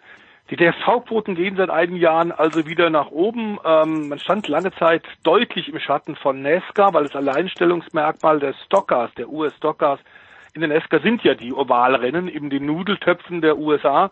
Die Indycars haben sich tatsächlich gerappelt und haben gemerkt, dass sie da einen falschen Weg gegangen sind. Und in der Tat, Mark Miles war einer derjenigen, der Sportmanager, der mit seiner großen Erfahrung aus der Tenniswelt dann auch dem Motorsport tatsächlich geholfen hat und hat nämlich dafür gesorgt, dass die Indycars jetzt mehr Straßenkurse und Rundstrecken fahren, wie die Formel 1. Und das war ein Teil des Erfolgs, warum es wieder nach oben geht. Sportlich wirklich klasse. Im letzten Jahr müssen wir sagen, ist ein Oldie but Goodie tatsächlich immer wieder vorne mit dabei Hm. gewesen. Ein Neuseeländer, der auch mal in jungen Jahren Formel 1 getestet oh, hat. oh. Ah, getestet, Äh, Gott sei Dank, getestet. Also aus ja. Neuseeland, der in Amerika dank Stefan Johansson, dem Ex-Formel 1-Fahrer aus Schweden, tatsächlich dann große Karriere gemacht hat. Äh, Stefan Johansson hat ihn lange gemanagt. Ähm, und Scott Dixon tatsächlich hat es in diesem Jahr zum sechsten Mal geschafft, Champion zu werden. Das im zarten Alter von 40 Jahren. Es war ein äh, Rennen auf Spitze auf Knopf in St. Petersburg, dort, wo in wenigen Monaten die neue Saison 2021 auch wieder beginnen wird. Das ist ganz in der Nähe, also tatsächlich von Orlando in Florida und damit tatsächlich im Südzipfel der USA auch wettermäßig äh, jetzt immer noch Ende Oktober äh, super Bedingungen.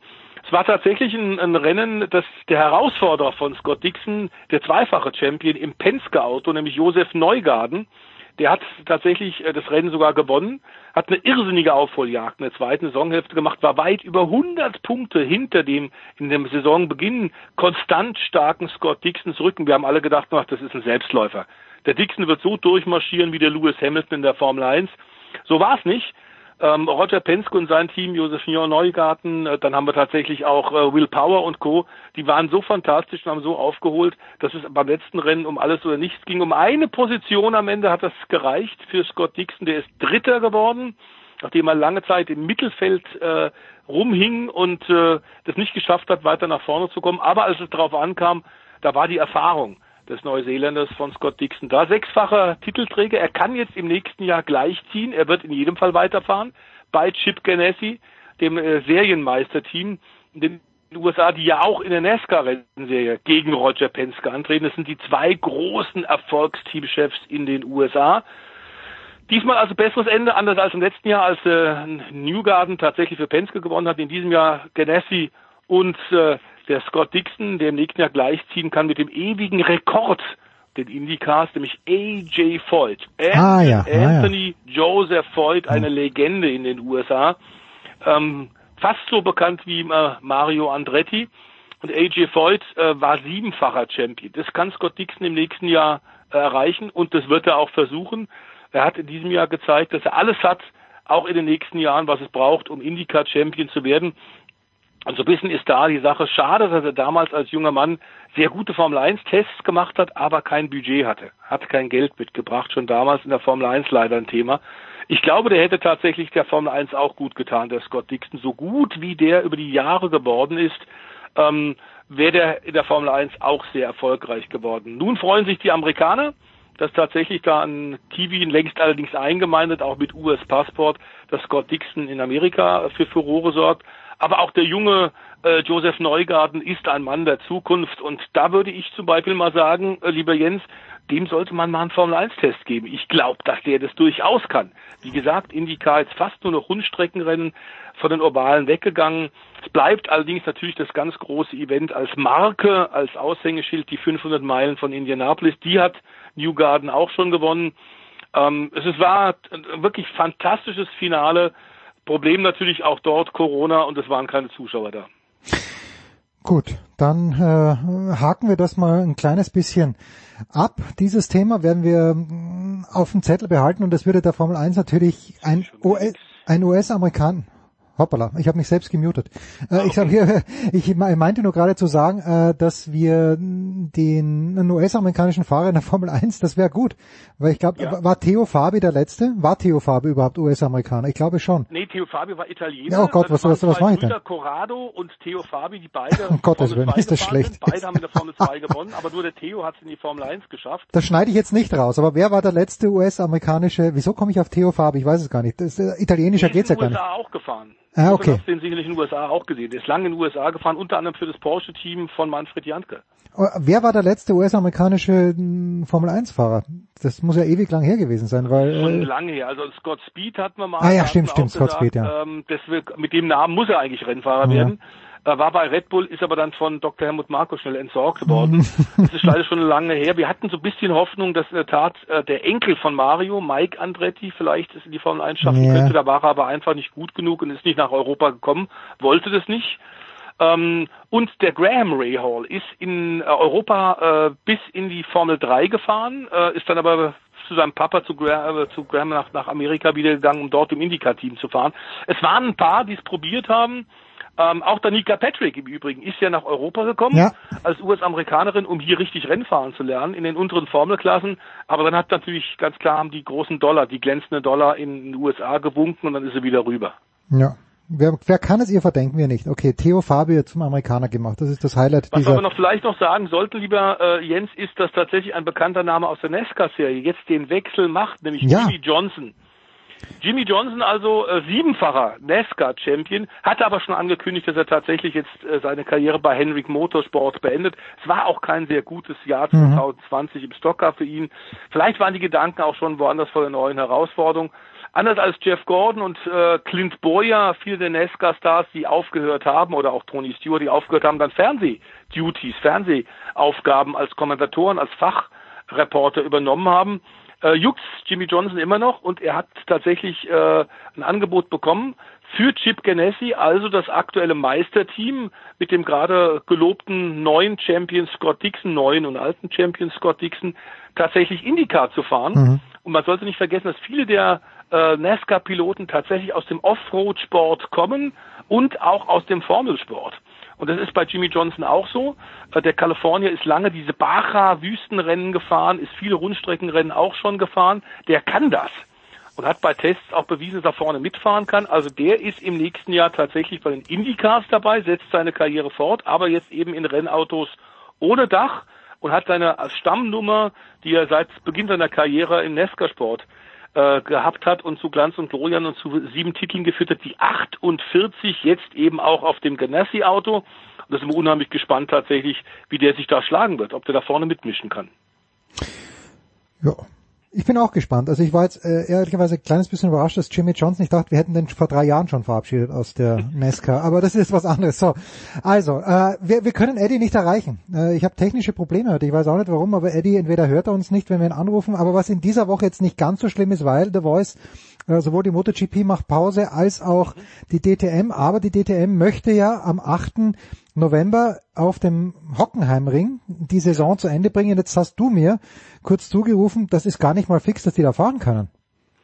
Ähm, nee, nach den aktuellen Zahlen ist momentan zwar schon, es ist mir schon zurückgerudert, man wollte ja mit paar Zuschauern vor Ort, wenn auch einer kleinen Anzahl fahren, das war zunächst mal von den Gesundheitsbehörden in Baden-Württemberg auch genehmigt worden. Aber jetzt ist schon klar seit ein paar Tagen, dass das nicht der Fall sein wird. Es wird so oder so ein Geisterfinale sein.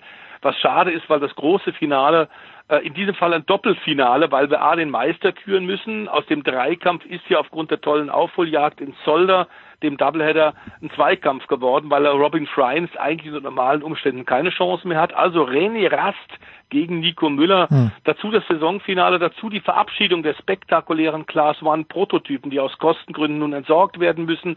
Ähm, es wäre natürlich ein tolles äh, Finale geworden, wenn tatsächlich man mit Fans hätte feiern können. Das sehen die ganzen DTM-Teams und die ITR als Dachorganisation auch so. Aber es ist momentan bei diesen steigenden Corona-Zahlen natürlich äh, überhaupt nicht möglich. Und was hinter den Kulissen weiter ist, ist dass äh, klar beim Versuch von Gerhard Berger, dem ITR-Vorsitzenden, die DTM als Marke zu retten und jetzt mit GT3 Autos zu fahren, äh, lernen wir das, was wir eigentlich bei dir, lieber Jens, schon gesagt haben, Eddie Mielke und, und auch meine Wenigkeit, dass nämlich Gerd Berger ähm, sehr forsch daran gegangen ist und inzwischen äh, weiter und weiter zurückrudern muss. Äh, viele von den Eckdaten, die er verkündet hat, lassen sich nicht umsetzen, sind viel zu teuer, die Hersteller machen nicht mit. Ähm, also er muss jetzt leider auch in den sauren Apfel beißen, dass die Fahrhilfen in den GT3-Autos, die ja eigentlich Kundensportfahrzeuge zunächst mal sind weltweit, dass die Fahrhilfen dann doch zugelassen werden müssen, weil ein Umbau viel zu teuer ist. Das heißt, im nächsten Jahr wird man in der DTM, so es eine solche gibt, 2021 mit GT3-Autos fahren, mit Traktionskontrolle und mit die Antiblockiersystem. Was Gerhard eigentlich nicht will, er will, dass der Fahrer der Unterschied der Klasse des Fahrrads tatsächlich ausschlaggebend ist. Das ist aber alles überhaupt nicht zu finanzieren. Äh, die Hersteller machen nicht mit. Auch die stehenden Starts, die er unbedingt als, als Marke, als Aus Alleinstellungsmerkmal der DTM haben wollte, auch das wird nicht funktionieren, weil ein Umbau einer, einer, einer Kupplung, die dann für stehende Starts auch gut ist, plus der entsprechenden Umbau des äh, Antriebsstrangs ist viel zu teuer. Das macht kein Hersteller mit. Und auch heute hat sich gerade Porsche am heutigen Donnerstag, wo wir die Sendung aufnehmen, gemeldet hat gesagt, also an unseren Autos werden wir überhaupt nichts umbauen. Hm. Ähm, da ist uns die DTM und Gerhard Berger eigentlich herzlich egal. Wenn der äh, will, dass wir da mit Autos kommen, dass wir Teams unterstützen, dann muss der auf uns zukommen. Also äh, es ist ein ziemliches Ringen hinter den Kulissen. Ähm, stehende Starts sind weg, äh, keine Fahrhilfen gilt nicht mehr. Wir haben ein extrem hohes Nenngeld, das Gerhard Berger so äh, erklärt, dass er sagt, na ja, wir haben ja einen guten Fernsehvertrag, den Partner nämlich Sat1, bei dem Eddie ja wirkt.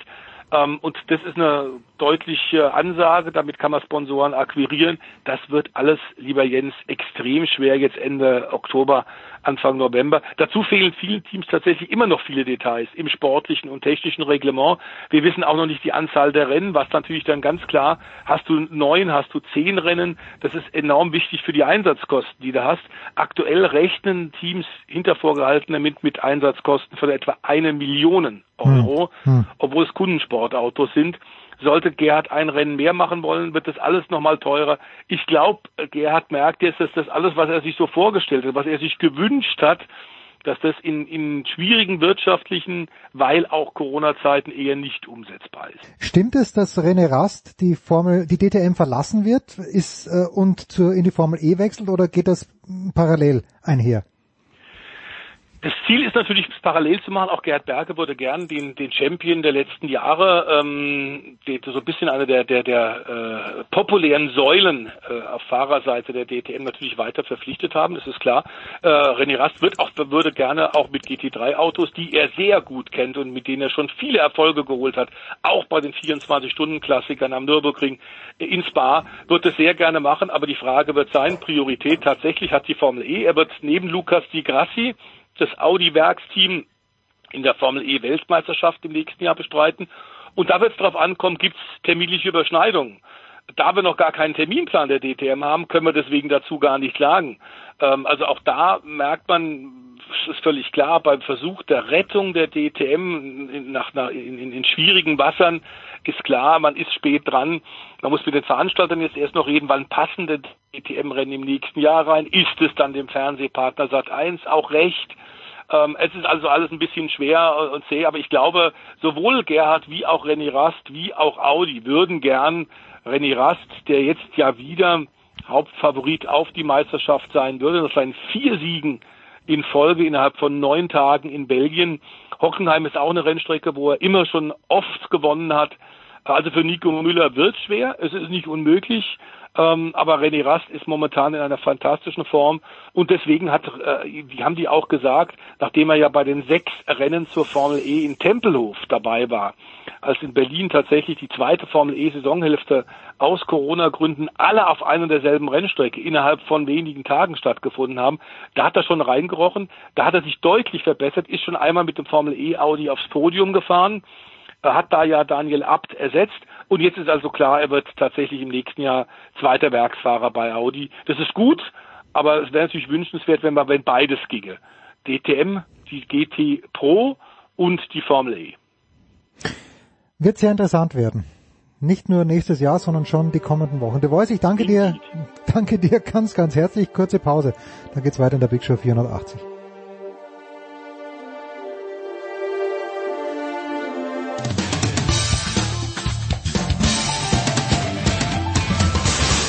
Hello, this is Marcos Bagdatis and you're listening to Sport Radio 360. So, Sportradio 360, Big Show 480, was komplett anderes. Äh, Ich wollte mit, mit Sebastian Kaiser von der Bild-Zeitung über den Giro sprechen, stelle fest, der Giro ist beendet, äh, stelle aber auch fest, dass die Vuelta schon begonnen hat und zwar nicht vielleicht mit der ersten Etappe, sondern wir sind schon nach der achten Etappe. Sebastian, ich grüße dich herzlich. Es ist, es ist ganz viel los im Radsport, aber ist das auch gut für den Radsport, dass so viel los ist? Dass nämlich zum Beispiel zwei der drei großen Rundfahrten sich für ein paar Tage sogar überschnitten haben. Für den Radsportfan ist das natürlich prinzipiell erstmal fantastisch, dass er ähm, jeden Nachmittag vorm Fernseher sitzen und Radsport schauen kann und dann auch noch große Rennen und nicht irgendwelche äh, fünfklassigen Landesrundfahrten mit Fahrern, die kein Schwein kennt. Insofern ist das schon äh, für den Fan an sich sehr gut, äh, da die Fahrer ja nicht beide Rundfahrten fahren, sondern äh, sich logischerweise äh, nicht teilen können und demzufolge nur einen in Angriff nehmen, ist das auch in Ordnung, weil ähm, die konnten ja den ganzen Sommer über nicht fahren und jetzt äh, können sie es wieder. Insofern sind die da auch, glaube ich, nicht unglücklich drüber, dass es wieder losgegangen ist. Insofern glaube ich, dass es da fast nur ähm, Gewinner gibt, wenn man jetzt mal von den Etappenorten, die jetzt keine Etappenorte mehr sind, weil die Vuelta um drei Etappen verkürzt wurde und nur noch 18 statt 21 Etappen hat, ähm, dass da natürlich ein paar traurig sind in den Städten, die jetzt nicht mehr dabei sind, das ist ganz klar. Und ähm, dass jetzt auch natürlich, äh, wie es ja schon bei der Tour de France war, weniger Zuschauer dabei sind und so weiter. Also äh, natürlich gibt es ein paar traurige Gesichter, aber ich glaube, für den Sport ist es gut, dass es stattfindet. Und äh, für die Teams und Sponsoren und die Wirtschaft, die da drumherum ist, sowieso. Und äh, wenn man jetzt in Deutschland nicht mal mehr im eigenen Land verreisen darf, äh, dann muss man ja irgendwas machen und da ist Radsport gucken äh, mit Sicherheit nicht die schlechteste Alternative. Ja, auf jeden Fall. Du, du warst jetzt äh, alljährlich bei der Tour de France dabei. Möglich, dass ich das auch schon mal dich, den Johannes oder Felix Mattes gefragt hat, aber äh, ich weiß schon, wir sprechen gleich über Giro und Vuelta, zumindest ein kleines bisschen. Aber ich habe ja äh, anlässlich, und da habe ich dich vergessen zu fragen, aber es ist ja doch so, dass die Zuschauer an der Strecke, wenn du sie schon erwähnst, die bekommen die irgendwas geschenkt von den Sponsoren, weil ich habe gelesen, da würden riesen Plastikmüllberge entstehen durch diese ganzen Goodies, die da verteilt werden. Wie ist denn das? Fährt da ein Wagen durch und dann nach Gutsherrenart wird links und rechts was was rausgeschmissen aus diesem Wagen? Ja, das ist nicht ein Wagen, der da durchfährt. Das ist unter normalen Umständen äh, sind das, glaube ich, 300 Wagen, die da durchfahren. Ja, aber nicht jeder Also verteilt was. Also, also ich, ich meine die Leute, die irgendwie Geschenke verteilen. Nicht jeder dieser 300 Wagen verteilt ja was. Ja, aber 250 Wagen verteilen locker was. Ach, was. Von Schlüsselanhängern bis äh, Anstecker, äh, äh, Einkaufstüten, ähm, dann, was weiß ich, äh, Proben von Waschmittel, äh, kleine Haribo-Tütchen und so weiter. Also da fliegt schon einiges rum und da kommt schon natürlich gerade, äh, was jetzt äh, diese Einkaufstüten und so angeht, die man wirklich hervorragend äh, nutzen kann, um in den Supermarkt zu gehen, weil die auch schön groß sind. Da kommt natürlich, wenn da ein bisschen was rumliegt, schon einiges zusammen an Müll. Das ist klar. Es werden auch Fahnen verteilt, es werden auch äh, so Halstücher, so Piratentücher Hm. verteilt mit Sponsoren aufdrucken. Also da kommt schon eine ganze Menge zusammen. Und das ist, wie gesagt, nicht ein Wagen, sondern das ist von den 300 Autos, die da normalerweise durchfahren, dieses Jahr war es bei der Tour nur die Hälfte, ähm, sind das schon 200 bis 250 Autos, die da Zeug runterschmeißen, weil aus jedem PKW kannst du ja Zeug rauswerfen und äh, Vittel allein als Abschluss der Karawane in Frankreich hat immer, glaube ich, sieben, acht, neun Autos und Hm. da wird natürlich das Zeug nicht geschmissen, sondern die, die Wasserflaschen werden natürlich gereicht, logischerweise aus Vernetzungsgründen. Ja. Und äh, insofern, da kommt schon einiges zusammen. Das wäre eine wunderbare Geschichte für die bekannt äh, klagefreudigen Amerikaner. Von der Wasserflasche von Vitell getroffen. Traumhaft, ja, das, traumhaft. wäre sauber. So, also der Giro d'Italia. Ja, äh, Giro d'Italia ist also am äh, vergangenen Sonntag zu Ende gegangen in Mailand. Gewonnen hat jemand, den du natürlich persönlich wahrscheinlich kennst, bei ihm schon zu Hause im Wohnzimmer gesessen bist. bist. Ich äh, las den Namen zum ersten Mal, nämlich, ich weiß nicht, spricht man den Mittelnamen auch mit aus oder reicht, wenn wir Theo oder Tao Hart von ihm, vom Team Ineos sagen? Ja, das macht natürlich, das macht es natürlich viel einfacher. Aber wie gesagt, dadurch, dass ja viele ausgefallen sind, viele gar nicht erst gestartet sind aufgrund der Kürze zur ähm, Tour de France und der, der Klassikersaison, die noch dazwischen lag, ähm, was glaube ich das größte Problem war, weil der Abstand Tour Vuelta ist immer relativ knapp. Jetzt hat man den Abstand gehabt bei Tour Giro mhm. und äh, dazwischen, wie gesagt, lag aber noch die Klassikersaison. Insofern ähm, ja, da gab es jetzt Überraschungssieger beim Giro, die, glaube ich, bislang noch nicht unter den Top 15 einer Konjunktur waren. Das ist natürlich so ein Resultat der äh, Corona-Pandemie, mit dem niemand so richtig zufrieden sein kann, außer die Rennstelle und außer den beiden natürlich, die jetzt unverhofft zu einem riesigen äh, Sieg in ihrer Karriere gekommen sind, der wahrscheinlich nach menschlichem Ermessen auch der größte ihrer Karriere bleiben wird weil ähm, die zählen jetzt beide nicht zu der Creme de la Creme und zu denen, die jetzt irgendwann in den nächsten Jahren mal ähm, als Tourfavoriten gegolten hätten oder so. Das sind solide Arbeiter, solide Fahrer, die äh, gutes äh, Pro oder World Tour Level haben und ähm, ja, letztendlich kannst du ja nur die schlagen, alte Weisheit, die auch da sind. Insofern Glückwunsch an die beiden, die davon rumgefahren sind, dass die natürlich dann äh, ja die ersten Plätze unter sich ausmachen und dann einer gewinnt, den noch nie einer gehört hat. Ja, das ist nun mal in diesem Jahr so. Ja, dafür bei der Vuelta sind zwei Menschen am Start und die geben sich so richtig, im Moment zumindest, äh, die, ja, die man auch ja, von der Tour kennt. Ja, genau, also Primoz Roglic und äh, Richard Carapaz, der ja äh, mich einigermaßen begeistert hat auch bei der Tour, weil er einer der aktivsten Fahrer war. Bei, bei Roglic hat man natürlich immer den sicherlich richtigen Eindruck gehabt, er fährt hauptsächlich auf Gesamtwertung aber Carapaz war ja immer jemand, der sehr oft Theater gemacht hat. Wo stehen wir denn da gerade, Sebastian? Ja, genau da, wo du sagst. Ne? Also die beiden sind diejenigen, die jetzt hier äh, Heidewitzka machen und das Ding rocken und äh, da richtig schön wirbeln und das ist ein Genuss für den Radsport-Fan, sich das anzuschauen, weil du zwei gute Namen hast, den Giro-Sieger von 2019, den Vuelta-Sieger von 2019 und Tour-Zweiten von 2020. Also da ist natürlich schon was ganz anderes geboten als jetzt in der Endphase des äh, Giro. Insofern ähm, freut man sich da jeden Tag auf die nächste Etappe, was da jetzt wieder kommen wird, gerade wenn sie in den Bergen sind und äh, in diesem Jahr sind ja fast alle Etappen im Norden Spaniens ähm, Pyrenäenmäßig äh, angelegt und äh, der südlichste Punkt ist ja nahezu oder fast Madrid, muss man sagen. Ähm, südlicher geht's nicht mehr. Und äh, deswegen wird das eine schöne Kletterpartie dieses Jahr werden bei der, äh, bei der Vuelta und ähm, die beiden, die haben äh, ihre Tourform, würde ich sagen, fast wieder oder haben sie äh, rüber retten können über die zwei Monate. Und ähm, ich finde das gar nicht äh, äh, oder überhaupt nicht schlimm, dass äh, man da wieder zwei bekannte Namen oben hat. Nee, um Gottes Willen, ja. Richtig geil. Das, das adelt das Ganze ja, wenn da zwei... Das zwei adelt das Ganze und das ist, das, das macht richtig Spaß und auch eben, wie du schon gesagt hast, die geben sich richtig. Ne? Also wenn man die Etappen sieht, dann tritt der eine an, dann will der andere nicht kontern, aber es ist nicht mehr so, dass eben Rocklitz jetzt immer noch drei Mann dabei hat, wie es bei der Tour war, sondern sein Team ist ja auch nicht so stark, wie es in Frankreich war, sondern äh, hier kommt schon richtig, teilweise hatten den Eindruck, äh, auf Mann gegen Mann an und dass es eben nicht mehr äh, so sehr ein Teamsport ist, wie es eigentlich ist im Radsport. Ist es natürlich auch weiterhin, aber hier äh, ist, glaube ich, der richtige ultimative Kampf äh, Mann gegen Mann äh, noch stärker im Vordergrund, als, als bei der Tour war, weil da, wie gesagt, äh, Tadej Pogacar nahezu alleine war und äh, kein Team hatte und äh, Rock immer noch zwei, drei Helfer an seiner Seite bis fast zum Schluss und das ist hier jetzt anders mit Carapaz gegen Rockets. Hm. Was, was treiben die Deutschen gerade? Vor allen Dingen ein Mann, der uns bei der Tour de France ja begeistert hat, nämlich Lennart Kemner.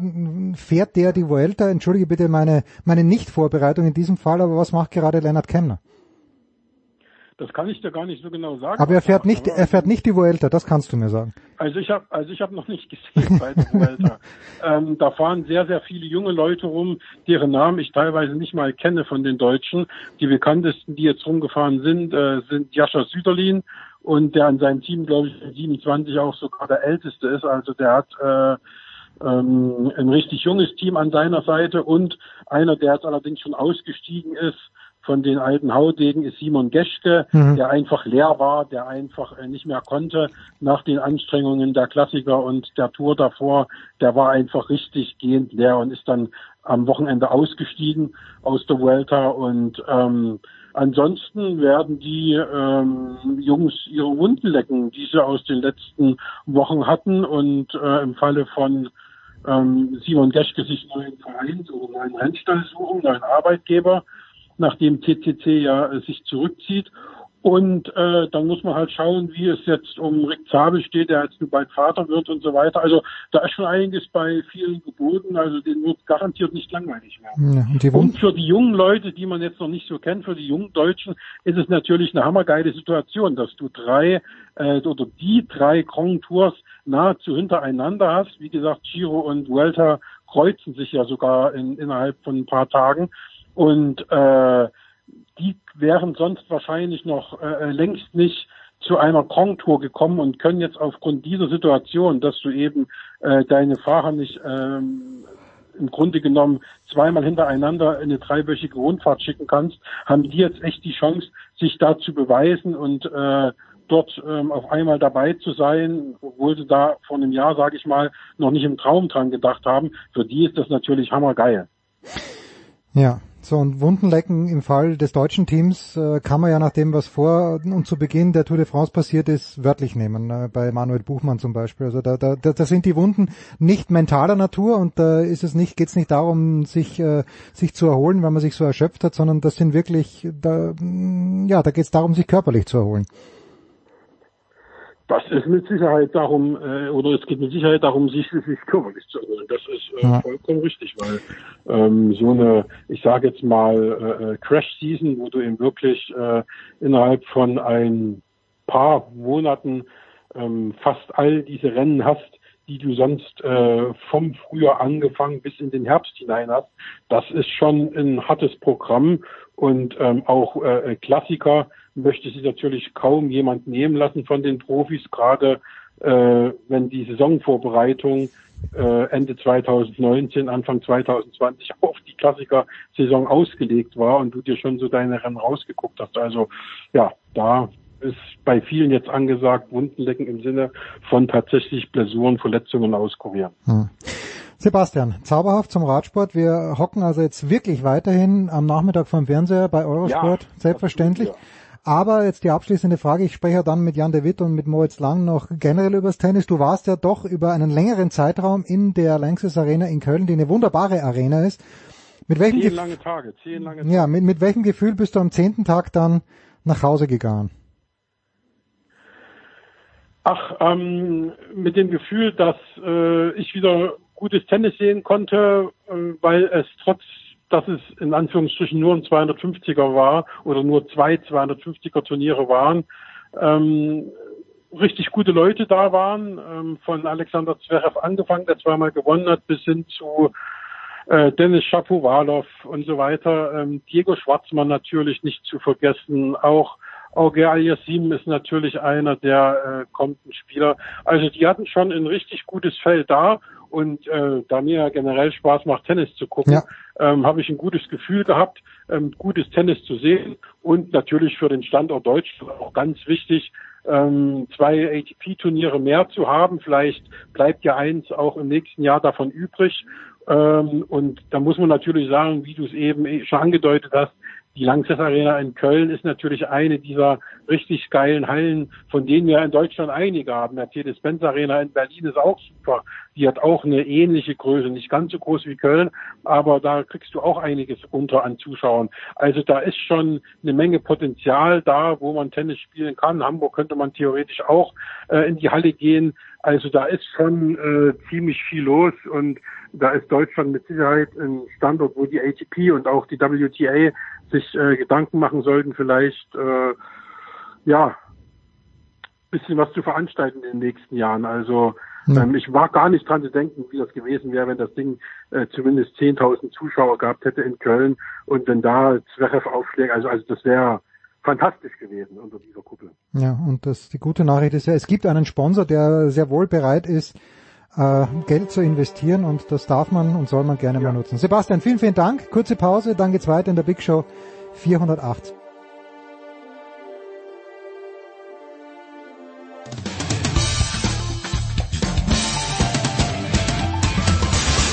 Ja, mein Name ist Achim Bayerlos. Sie hören Sportradio 360.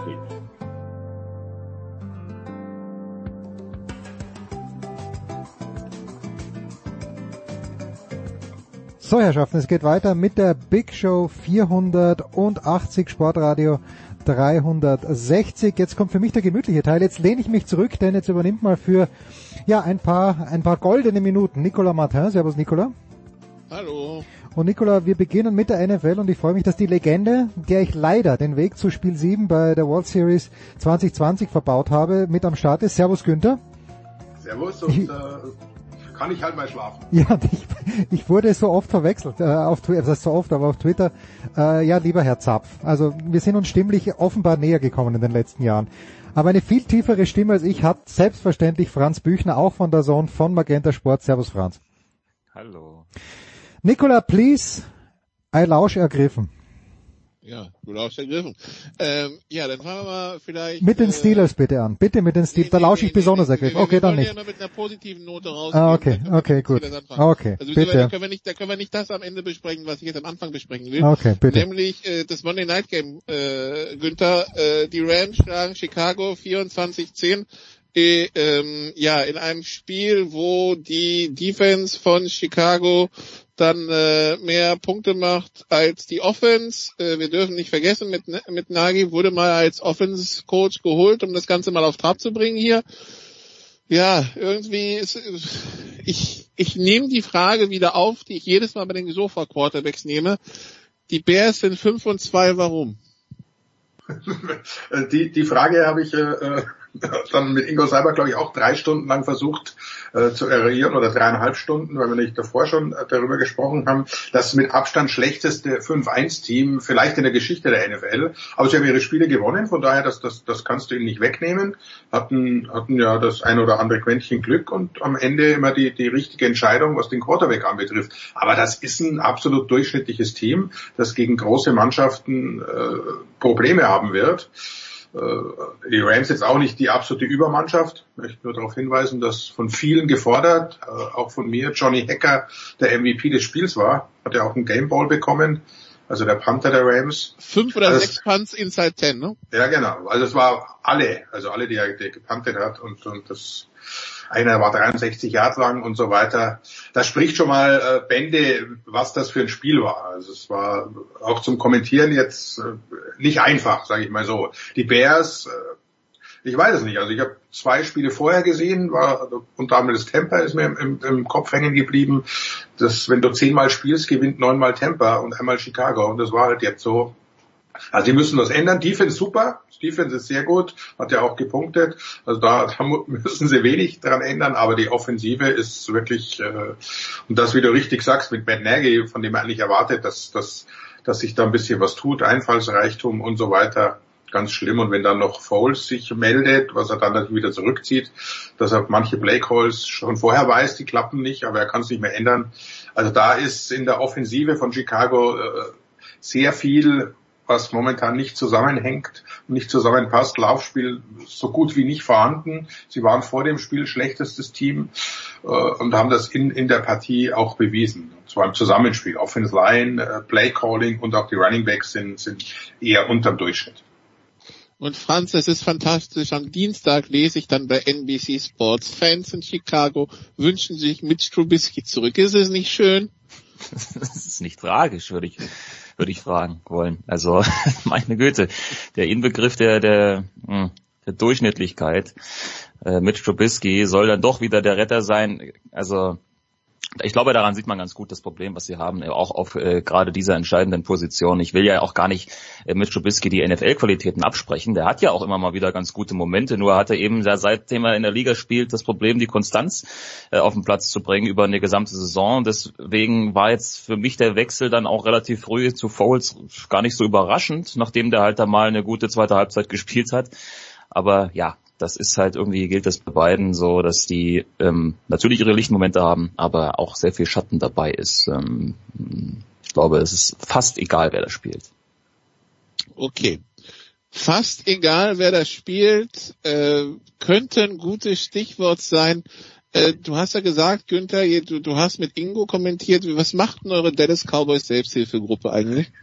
Ich, ich wusste, dass du, dass du, dass du darauf kommst. Äh, wir verteilen die Nummern der, der Selbsthil äh, Selbstmord-Hotline natürlich an alle Mitglieder.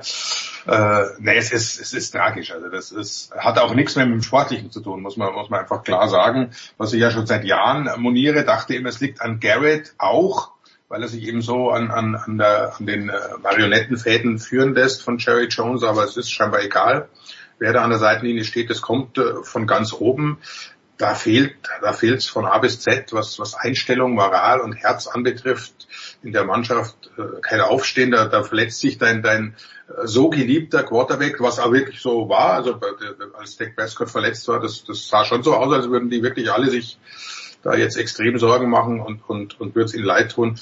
Aber dann musst du halt für deinen zweiten Quarterback alles geben äh, und, und drauf an, was mit dieser Defense los ist. Also die irren da übers Feld, als wüssten sie nicht, äh, was abgeht. Und wenn sie da mal eine Chance haben, dann verpassen sie Tackles und zwar halt einen, Leighton Wander Esch, einen, einen Jalen Smith. Äh, das sind ja die Topstars, auch gut bezahlt, äh, von denen man sowas nicht erwartet. Das ist, es ist wirklich äh, grausam und äh, muss, muss, muss wirklich sagen, es macht keinen Spaß, man kann es halt nicht ändern. Also ich werde jetzt nicht das, das Team wechseln deswegen, aber weil es eben nicht mit dem Sportlichen zu erklären ist. Also du, du kannst da die Spieler auswechseln, was sie jetzt ja machen, konsequenterweise äh, verschnallt jetzt alles, was noch irgendwie laufen kann, um, um vielleicht ein paar Draftpicks zu kriegen, aber es liegt am, am gesamten System und an der Stimmung in, in der Franchise. Aber generell scheint da ja irgendwas nicht zu stimmen, Franz. Wenn man jetzt auch hört, Jerry Jones, der sich ja sonst nicht so schade ist, in irgendein Mikrofon zu sprechen, hatte jetzt irgendwie seinen wöchentlichen Auftritt in einer Radioshow in Dallas und als es dann zu einer kritischen Frage zum Leadership kam und äh, Jones erstmal nicht antworten wollte und der Reporter die Frage nochmal umformuliert hat, kam von Jones nur ein ziemlich trockenes Shut up. Also irgendwas stimmt da nicht in Dallas, Franz, ne? Ja, ganz offensichtlich. Äh schlägt sich das dann auch die, auf die Stimmung des Besitzers nieder, äh, keine Frage. Ähm, sehr, sehr dünnlippig, aber das ist dann ja vielleicht tatsächlich ein Resultat aus dem, was da alles so schief läuft. Günther hat es ja eh gerade schon ganz gut äh, aufgemalt, was eben sportlich, äh, wo es halt sportlich fehlt an allen Ecken und Enden und ähm, ja, offensichtlich entweder überträgt sich das dann eben auch auf die sportliche Führung oder die Vereinsführung oder aber es laufen im Hintergrund noch andere Geschichten, von denen man jetzt so ja, aus der Ferne nicht ganz so viel mitbekommt. Da kann man natürlich nur spekulieren, aber dass da ja bei den Cowboys eh immer irgendwas im Busch ist, das war ja auch zuvor schon immer so bei in der Garrett-Ära und ähm, ja, scheint jetzt nicht besser zu sein tatsächlich. Dann schauen wir voraus und wir schauen mit Absicht weder voraus auf Sunday Night Philadelphia Dallas noch auf Chicago New Orleans. Das äh, können Sie sich dann geben äh, als Zuschauer. Wir schauen auf zwei AFC-Duelle, die an diesem Wochenende stattfinden. Beide um 19 Uhr. Zum einen Franz Buffalo gegen New England. Ähm, man hat das Gefühl, die, die Buffalo Offense kommt so von Woche zu Woche in so einen immer größeren kleinen Krisenmodus und gut, New England ist in einem Gebiet, wo sie sich so gefühlt die letzten 20 Jahre nicht auskennen, nämlich äh, man verliert Spiele, man verliert sie hoch, man hat eine negative Bilanz Ende Oktober.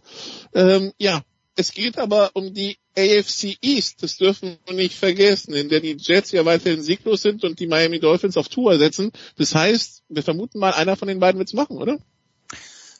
Vermutlich, vermutlich. Wobei aktuell sieht's ja dann doch, zumindest nach dem aktuellen Stand der Bilanzen, sehr nach Buffalo aus. Wobei man natürlich jetzt dann sich mal fragen muss, äh, hm, wo, wohin, wohin geht die Reise? Also nach vier Wochen waren sie gefühlt äh, ein Super Bowl-Contender, dann kamen mal zwei Spiele gegen äh, Mannschaften, die selbstverständlich auch sehr gut sind. Die hat man dann prompt relativ deutlich und teilweise dann auch eben leistungstechnisch äh, deutlich schwächer eben auch verloren in Tennessee und Kansas City und dann quält man sich zu, zu einem, zu einem äh, Kick, äh, Kick-Sieg, na, Field Goal-Sieg, so, so heißt es, gegen, gegen die Jets lässt nicht so viel Gutes vermuten, aber vielleicht äh, ist das so ein Spiel, was sie wieder in die Spur bringt, die Bills. Ähm, theoretisch vom, vom Kader her, von dem, was sie ja auch schon gezeigt haben in der Saison, müssen die Bills diese Division gewinnen. Ähm, Im günstigsten Fall machen sie das schon relativ klar mit einem Sieg gegen New England jetzt. Ähm, Chancen sind sicherlich nicht so schlecht, aber da muss ich natürlich, äh, wie du es schon gesagt hast, gerade offensiv äh, wieder sehr schnell was tun, denn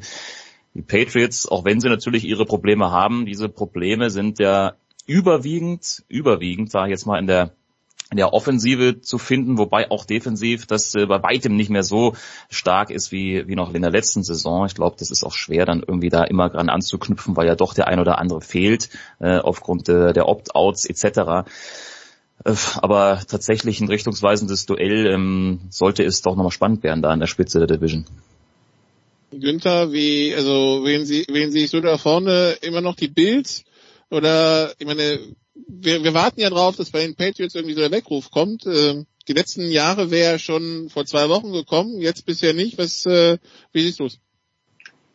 Ja, es ist, ist in der Tat nicht, nicht so einfach, weil die Bills, wie du richtig analysierst, irgendwie immer mehr Probleme gerade mit ihrer Offense bekommen. Die Defense grundsolide, also da äh, liegt nicht das große Problem. Die sind jetzt auch nicht gut, lassen dann oft äh, bei Führungen zu viel zu, was offensichtlich ist, aber das, das passt im Gesamtgefüge. Vor allem, wenn dann mal das Wetter in, in, in Buffalo dazukommt, ihnen auch noch hilft in den kommenden Monaten. Aber die Offensive ist zu wankelmütig, um wirklich jetzt da von einem, einem Top-Team zu sprechen. Ich gehe davon aus, die Bills gewinnen die, die AFC East. Äh, äh, Franz hat es ja schon gesagt, dann kommen die guten Teams, eben Tennessee und Kansas City, da hatten sie wirklich äh, keine Chance. Also von daher wird es ein, ein, schnelles Ausgeben, wenn sie sich nicht verbessern. Das liegt aber eher an der Schwäche der Patriots. Also ich bin wirklich entsetzt, äh, auf das letzte Spiel gesehen. A vom Team generell und B von Cam Newton, der, der wieder an, an Zeiten anknüpft. Äh, das kann natürlich der, der Carolina-Freund, der Franz, noch besser analysieren als man sich wirklich Sorgen um, um seine Karriere machen muss und, und, und ihm den Rat geben, hör halt lieber auf, weil das bringt ja nichts, wenn du dich so über den Platz quälst. Also die Wurfbewegung sieht ganz komisch aus, was der für einfache Bälle, äh, also wirklich Meter weit daneben wirft. Kommt jetzt aber aus, aus äh, New England, nee, daran liegt's nicht und er ist unser Quarterback. Also vielleicht ist das, das Genie Bill Belichick äh, jetzt doch an seine Grenzen gestoßen. Natürlich die ganzen Abgehen, aber muss man schon Ausreden gelten ja im Sport nicht, aber wer bei, bei New England alles fehlt, das, das ist schon klar schwierig. Die haben immer die Mentalität gehabt, egal, next man up, machen wir durch, aber es funktioniert nicht mehr. Also im Moment, und ich sehe auch, auch äh, jetzt nicht so, da sind zwei, drei kleine Probleme, die kann man beheben, sondern auch äh, Play Calling ist dann schwierig und plötzlich Josh McDaniels überfordert. Belichick äh, wie gesagt, weiß auch nicht, was er machen, machen soll. So hat man im Moment den Eindruck. Also die, die sind ja normalerweise bekannt dafür, sich aus so Löchern zu ziehen, aber das ist jetzt schon ziemlich tiefes.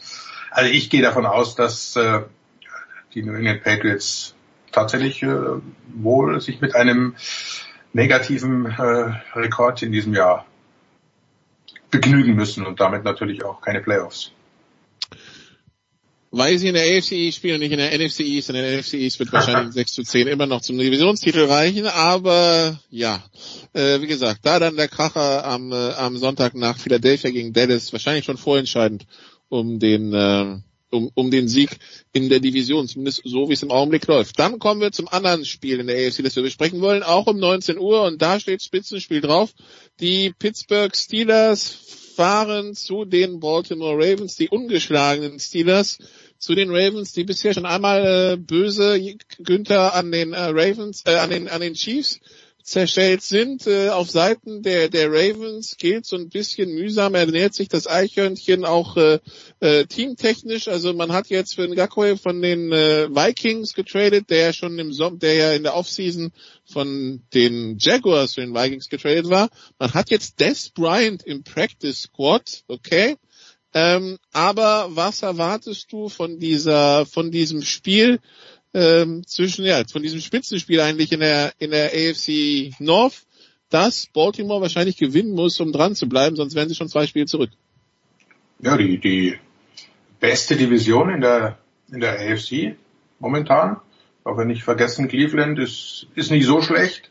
Äh, Cincinnati lässt immer mal wieder aufhorchen. Also da ist es jetzt kein, kein Alleingang. Von daher völlig richtig. Sollte Baltimore schauen, dass sie sich Pittsburgh vom Leib hält. Wird nicht einfach. Also die Steelers spielen wieder so richtig äh, Steelers Football, äh, können laufen. Big Ben verteilt die Bälle sehr, sehr gut. Äh, jede Woche ein anderer Receiver, der glänzt. Du weißt also nicht, auf wen du dich einstellen sollst. Und die Defense ist halt die, die, die Steelers Defense. Nicht mehr ganz der Steel Curtain. Und Bush-Ausfall natürlich ist, ist bitter, aber das ist eine extrem starke Defense, die immer für Turnover gut ist. Von daher Lama Jackson aufpassen. Was, was halt auffällig ist in, in, in den letzten Wochen, dass Lama Jackson dann doch irgendwo, was das Passspiel anbetrifft, äh, gehandicapt ist, mag es an, an seinen Receivern liegen, deshalb die Des Bryant Verpflichtung, weil man eben so, so einen großen Possession Receiver haben möchte, den man immer anwerfen kann, wenn es darauf ankommt, wird man sehen, ob es sich auszahlt, aber das ist, da steht nicht nur Spitzenspiel drauf, das ist es auch. Meine, man darf nicht, nicht vergessen, wie, wie gut Baltimore ist. Und das Kansas City Spiel, klar, das war, war ein, ein Weckruf, so kann man es vielleicht durchaus mal nennen, aber daraus werden sie ihre Lehren gezogen haben. Und ich sage mal so, Pittsburgh passt besser, weil mit denen kommen sie besser zurecht, auch in der Vergangenheit ja immer. Von daher gehe ich von einem richtig, richtig äh, heißen und knappen Duell aus und würde mich nicht wundern, wenn, wenn die Ravens das für sich entscheiden. Genau, Franz, wir müssen auch, damit der Producer uns nicht komplett abhebt, wir müssen auch nochmal die Ravens betonen, wir müssen auch betonen, dass die Ravens durchaus Chancen haben in diesem Spiel, ja? Mhm. Ja, ja, klar. Also, sie haben Chancen. Günther hat es ja gesagt, ähm, warum, warum nicht? Sollten die das nicht gewinnen? Es sind einfach zwei super starke Teams, kann man da gar nicht anders sagen. Es äh, wird einfach ein gutes Spiel, starke Verteidigung und ähm, ja, schauen, mal schauen. Ja, Jens, also sollten die Steelers gewinnen, dann haben sie die alleinige Führung in der AFC. Ne? Das, äh, also wir, wir müssen dann schauen, wie wir dich auf dem Boden halten dann, Jens. Das macht mir ein bisschen Angst so früh in der Saison. Äh, weiß ja eh. Aber das, was mir Hoffnung macht, ist, dass der Trip nach New England in diesem Jahr, wenn er denn wirklich zustande kommen sollte, wovon ich eh nicht mehr ausgehe, nicht ganz so, nicht ganz so schlimm werden wird. Er hat, äh, der, die, die, ich glaube, die, sie haben die, nee, die Patriots haben sie nicht auf dem Spielplan. Ja, eben, und, das darf gerne äh, so bleiben. Im Augenblick, im, im Augenblick, also im Augenblick äh, fahren sie in den Playoffs gar nicht wohin, weil im Augenblick kommen alle zu ihnen.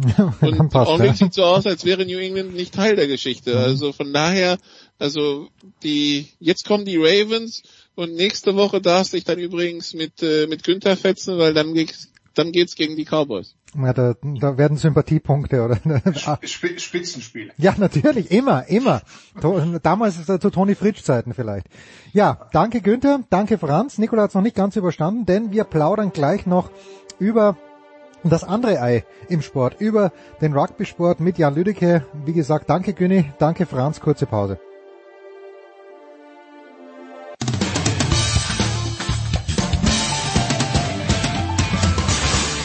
Hi, hier ist Dritter Steffen und ihr hört Sportradio 360.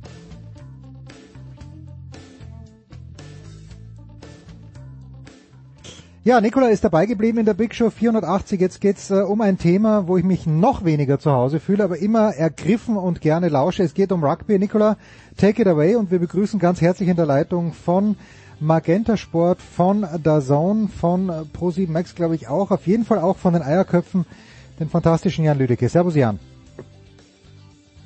Hi, servus. Nikola, bitte.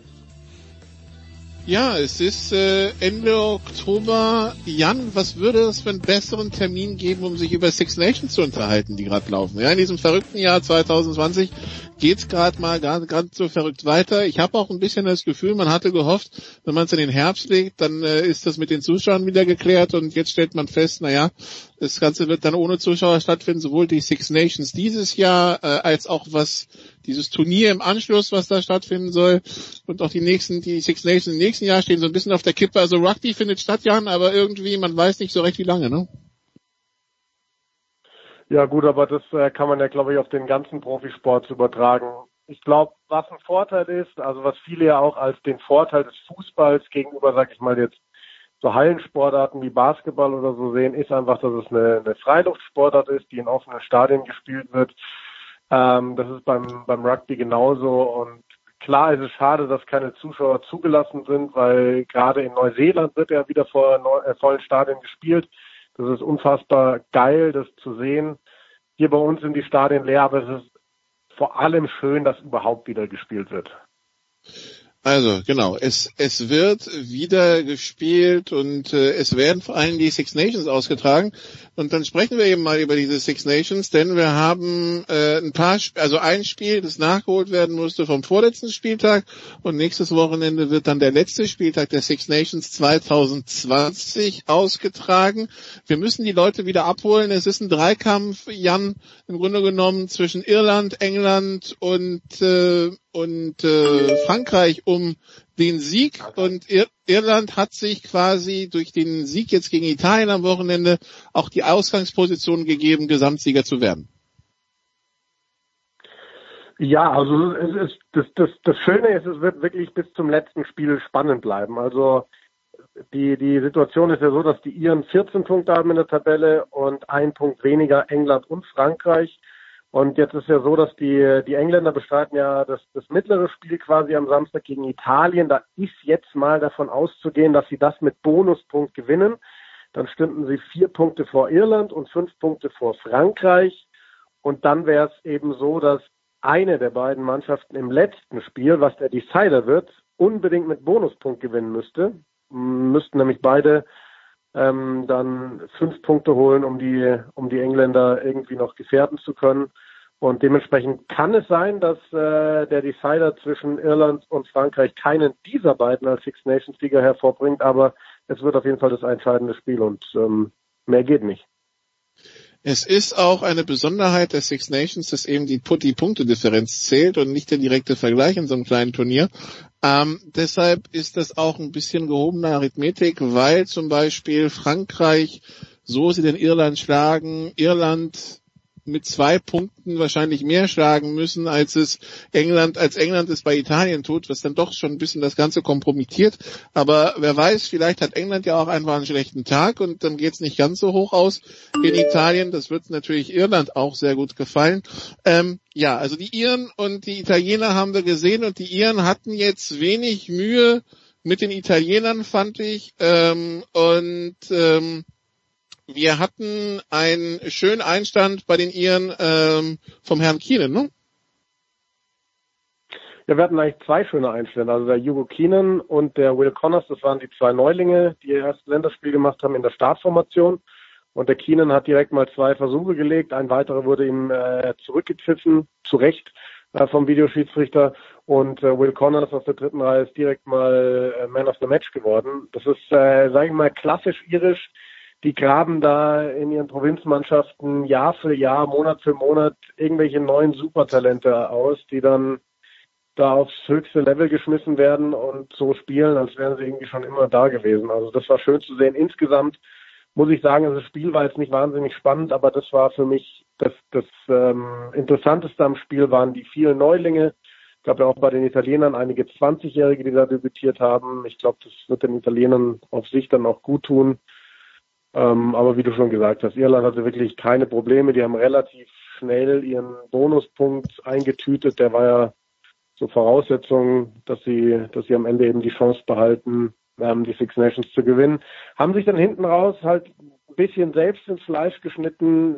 Sie hatten ja in der letzten Minute noch einen Versuch gelegt und dann hat äh, Ross Byrne ja die, die Erhöhung per Dropkick ganz schnell ausgeführt weil sie den Ball nochmal ins Spiel haben wollten, weil sie noch einen Versuch legen wollten, weil sie eben wussten, es könnte am, je, am Ende über, auf jeden Punkt ankommen. Ja, und dann haben sie den Ball halt verloren und Italien hat stattdessen nochmal einen Versuch gelegt. Das heißt, das hat sie ein bisschen Punktedifferenz gekostet, aber schauen wir mal, ob das am Ende ausschlaggebend ist.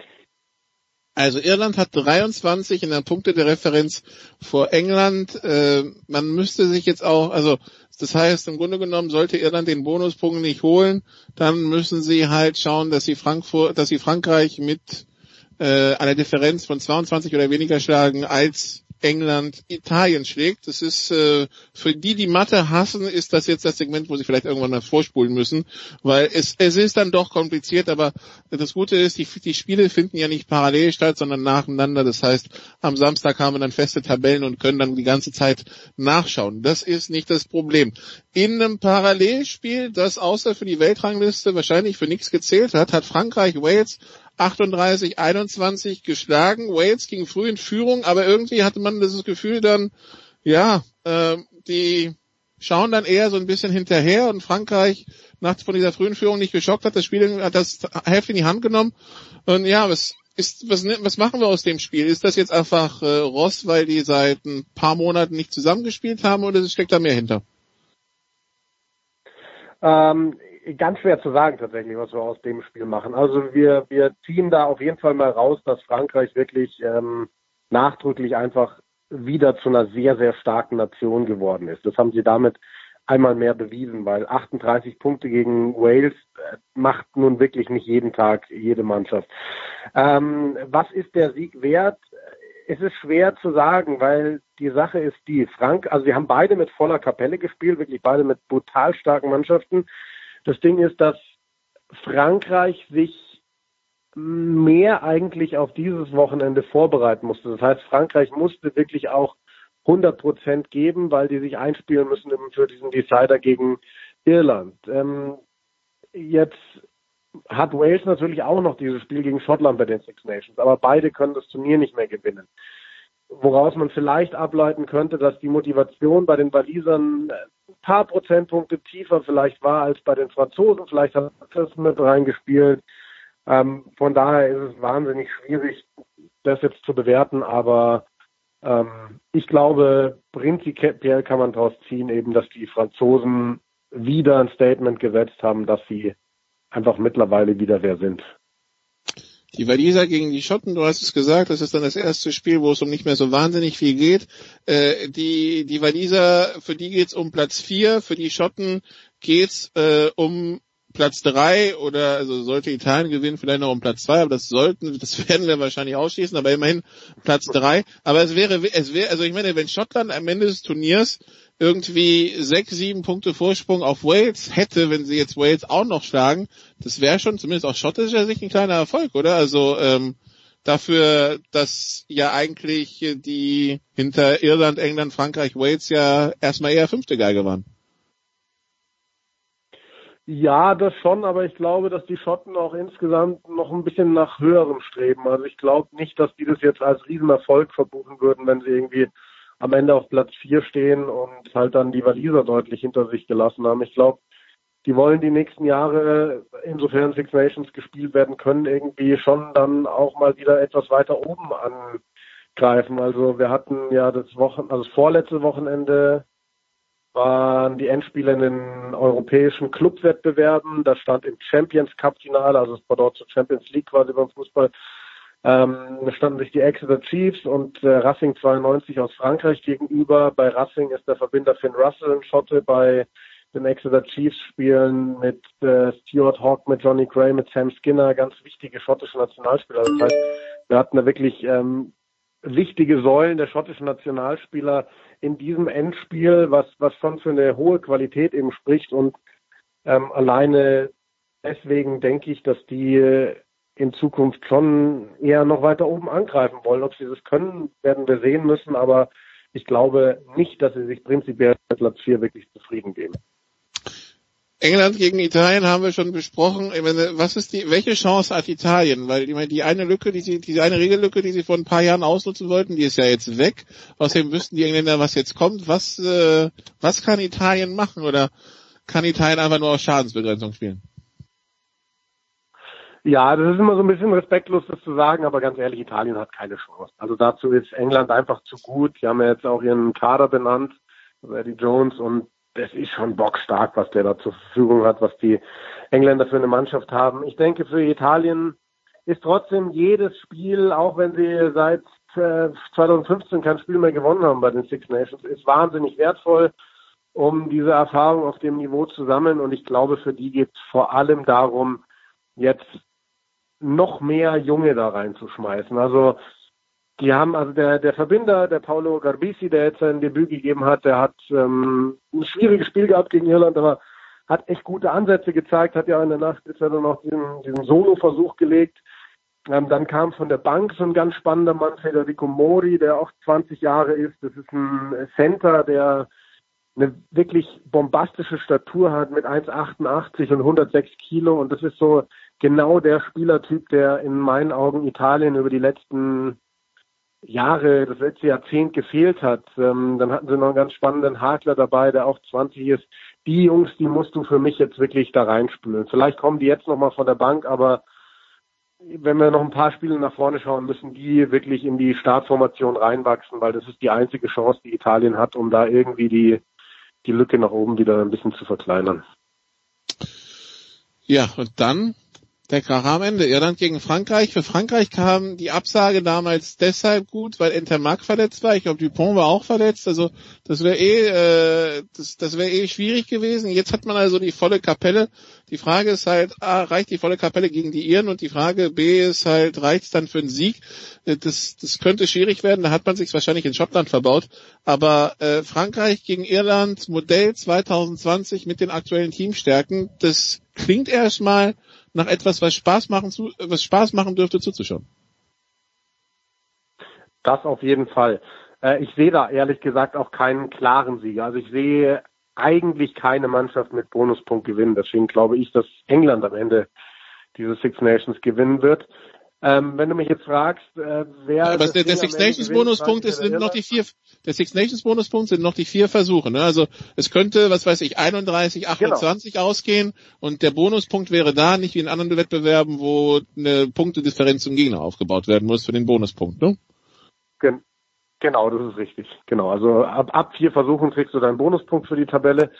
Ähm, Frankreich gegen Irland, super schwer zu sagen, wer das Ding holt. Ich persönlich würde die Franzosen aktuell stärker einschätzen, eben weil sie kaum Verletzte haben. Also da fällt auch der eine oder andere aus, aber die Mannschaft sieht wahnsinnig stark aus. Ähm, bei den Iren, da sind es doch ein paar Verletzte, die, die richtig wehtun. Ähm, und ja, also wenn, wenn man da mal auf die Clubmannschaften schaut, das ist schon alles sehr stark, auch was Lenz da momentan wieder abliefert. Ähm, aber ich glaube, insgesamt schätze ich Frankreich gerade etwas stärker ein. Was, was wegfällt, und das, das gilt eigentlich für, für alle Teams, die daheim spielen, ist momentan dieser, dieser Heimvorteil. Das, das hat man ja auch sportartenübergreifend jetzt sehen können wenn die Stadien leer sind, hast du keinen großen Heimvorteil mehr. Dann spielst du zwar zu Hause, hast aber nicht mehr die Unterstützung von den eigenen Fans. Und äh, das ist vielleicht wieder eine Sache, die für Irland sprechen könnte. Aber wenn ich mich festlegen müsste, würde ich sagen, Frankreich gewinnt das Ding relativ knapp wahrscheinlich am Ende. Neulich flatterte eine eine Rücküberweisung rein für mein Ticket im Stade de France, das äh, erst verschoben und dann annulliert wurde. Ja, aber gut. Ja, die letzten, die letzten zwei Sachen, wo ich im Stadion war, so größeren waren halt äh, Wales, Frankreich und dann das Länderspiel Deutschland, Deutschland, Schweiz und seitdem äh, eigentlich nur noch Unterklassiges gesehen. Ja, also das zu den Six Nations. Ähm, was wir auch gesehen haben, und das ist dann halt so vielleicht beisam für die Rugby-Seele, wir haben zwei Spiele gesehen zwischen Australien und Neuseeland. In Neuseeland 30.000 im Stadion in Wellington und 46.000 im Stadion im Stadion in, in Auckland in den, an den letzten, also am vorletzten und am vorvorletzten Wochenende. Äh, 16-16 das erste Spiel und 27-7 der, der Sieg der Neuseeländer gegen Australien. Ja, das äh, das fühlt sich dann an wie Rugby, ne? Mit allem, was dazu also das ist wirklich geil. Also vor allem auch vom, vom, vom Level her. Also genau. Die Zuschauer einmal, das ist wirklich Wahnsinn, wenn man sich das anschaut und du halt richtig diese Stadionatmosphäre, die du dabei hast. Das ist einfach wahnsinnig geil und die Level der Spiele waren auch brutal hoch und das lag vor allem auch daran, dass die Australier überraschend gut sind. Also sie haben einen neuen Coach mit Dave Rennie, der ist sogar Neuseeländer und der hat aus dieser talentierten Mannschaft eine richtig gute Mannschaft gemacht. Die haben brutal gut mitgespielt. Das erste Spiel war natürlich der Wahnsinn, wo das ist ja unentschieden ausgegangen, wo Australien dann mit Ablauf der Spielzeit aus der eigenen Hälfte einen Straftritt auf die Stangen versucht. Das Ding prallt vom Pfosten zurück ins Spielfeld und dann war so eine ewig lange Nachspielzeit, wo es, glaube ich, nochmal acht Turnover gab, bis äh, irgendeiner mal gesagt hat, so jetzt kicken wir den Ball lieber raus, bevor wir einen Fehler machen und das Spiel noch verlieren. Aber es wollten da wirklich beide Mannschaften unbedingt dieses Spiel gewinnen. Und ja, im zweiten Spiel waren die All Blacks dann wieder ein bisschen mehr All Blacks und, und haben halt ihr Spiel gemacht, kaum Fehler gemacht und, und äh, das Ding durchgezogen, aber trotzdem Australien wieder ein wirklich wahnsinnig guten Eindruck hinterlassen. Das ist eine Mannschaft, die richtig aufzocken kann, die es oft noch nicht ganz zu Ende bringt, noch ein bisschen zu viel will, aber man hatte sich große Sorgen gemacht so um, um die Zukunft des australischen Rugbys, aber die Sorgen sind aus meiner Sicht jetzt erstmal weg, wenn man ähm, wenn man die die zwei Leistungen sieht. Und ja, wenn wir auf der Südhemisphäre sind, ich weiß nicht, ob du es noch ansprechen wollte, sollten wir natürlich auch noch ganz den Herrn Segner, ja. von Segner verlieren, ne? Natürlich, ja. Ich Ja, hätte, ich hätte die das- Segner und Nostadt noch angesprochen. Aber fangen wir mal mit Anton Segner an. Ja, genau. Ja, also das, das ist natürlich der absolute Wahnsinn.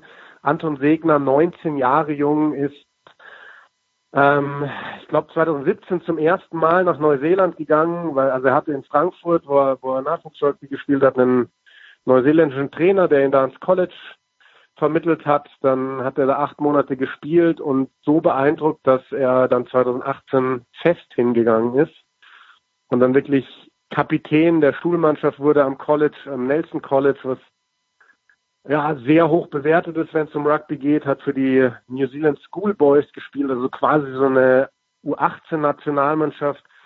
Ähm, Genau, College, in, College in Neuseeland ist, Schu ist Schulsport. Es ist nicht äh, Universitätssport, wie man jetzt aus den USA kennen würde. Das müssen wir noch dazu sagen. Ne? College ist Genau, richtig. 18. Genau. Genau, und ähm, er, es ist jetzt noch offen, ob er für die U20 spielen darf. Da gibt es ja diese Regularien im Rugby.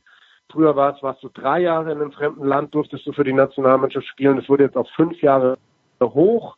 Aber da gibt es jetzt wohl doch noch irgendeine Lücke oder so eine Anpassung in den Regeln, wodurch es sein kann, dass er für die neuseeländische U20 bald spielen darf. Aber so oder so wird er wirklich für alle Maßnahmen dieser U20 nominiert, weil sie in Anton Segner einen so großen Teil für die Zukunft des neuseeländischen Rugby sehen. Das ist wirklich unglaublich. Und jetzt hat er letzten Samstag sein Profidebüt gegeben im Mitre 10 Cup. Das ist quasi die höchste neuseeländische Spielklasse. Das ist jetzt noch nicht das, es ist quasi das zweithöchste Niveau, wenn man so will. Darüber gibt es ja noch dieses Super Rugby, diese internationale Liga. Aber da ist er quasi auch schon in, in einer dieser Franchises Teil und spielt jetzt erstmal für die Mitre 10 Mannschaft und ist da 30 Minuten vor dem Ende drauf, stand wirklich mit All Blacks, ehemaligen All Blacks auf dem Feld, hat eine fehlerfreie Leistung hingelegt, eine durchaus auffällige Leistung, ähm, hat einen Versuch vorbereitet und das ist einfach Wahnsinn. Also zu sehen, dass ein deutscher Jung zu solchen Leistungen fähig ist. Und im Super Rugby äh, ist er bei den Crusaders mit dabei, ne? wenn ich das richtig auf dem Schirm habe. Genau. Also, also der und die Crusaders, Crusaders also der ist, in, der ist ein Crusaders Franchise und die Crusaders Franchise ist ja die Franchise, die die letzten Jahre das Super Rugby dominiert hat. Das heißt, das, das dann auch nochmal auf Genau, höchstem Level. zehnmal Super Rugby gewonnen. Ja. Ja, also es ist wirklich Wahnsinn. Da war er auch im, im Februar, war er bei den Crusaders wirklich im, im Trainingscamp dabei für zwei Wochen. Hat er an der Seite von zahlreichen aktuellen All Blacks, Scott Barrett, Richie Monger und so weiter trainiert. Also unbezahlbar, was, was der da gerade macht. Und das ist halt auch, der Typ ist jetzt 19, ist 1,92 groß, hat 108 Kilo und ähm, der wird seinen Weg gehen. Ich hoffe, er wird wirklich bis zu den All Blacks führen. Was wäre das für eine Nummer, wenn wir auf einmal im WM-Finale einen Deutschen in diesem schwarzen Trikot sehen würden? Ja. Und dann haben wir noch Julius Neustadt. Das wollen, das ist natürlich, also der, der hat ein bisschen länger gebraucht, aber auch er konnte jetzt end, er, endlich in Frankreich sein Erstligadebüt feiern.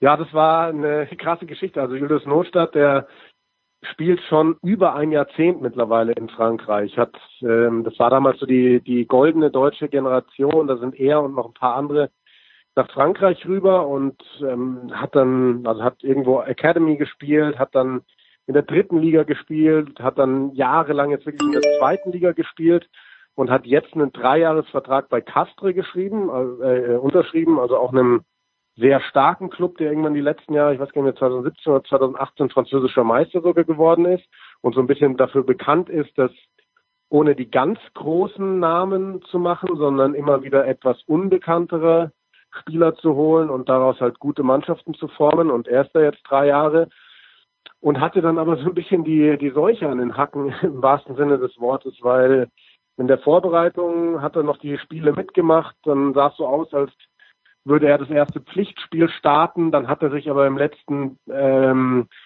Testspiel irgendwie eine Wunde zugezogen, da gab es dann eine Wundinfektion, dann ist er da ausgefallen.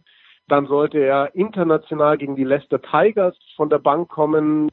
Da gab es dann aber, und bei den Leicester Tigers spielen zahlreiche englische Nationalspieler auf seiner Position. Dann gab es bei seinem Club so viele Corona-Fälle, dass dieses Spiel ausgefallen ist.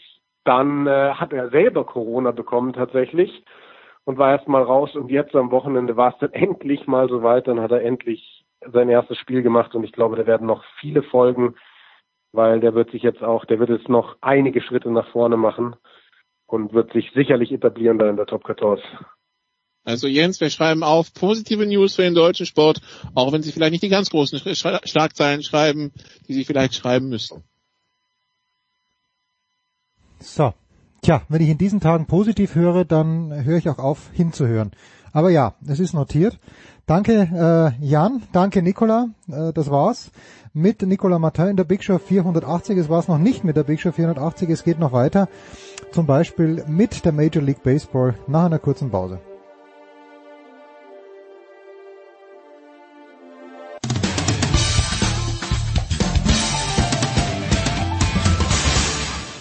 Einen wunderschönen guten Tag, hier ist der Dieter Baumann und ich grüße alle Hörer von Sportradio 360. Ich wünsche einen schönen Tag und Dauerlaufen nicht vergessen. Herrschaften, weiter geht's in der Big Show 480 mit Baseball und wir haben ihn gekürt, den World Series Champion 2020. Es ist dann nach der Geschichte der letzten Jahre irgendwie nicht, aber dann doch eigentlich sehr überraschend. Es sind die Los Angeles Dodgers geworden und äh, wir haben das in den letzten Wochen auch schon begleitet. Jetzt ist es amtlich seit der Nacht von Dienstag auf Mittwoch und ich freue mich, dass zum einen mit dabei ist Tom Heberlein vom SED. Servus Tom. Servus. Und der Mann, mit dem ich gemeinsam Spiel 5 kommentiert habe von der BZ von Bild Berlin, das ist der Olli Knack. Servus Olli. Moin aus Berlin, grüß dich.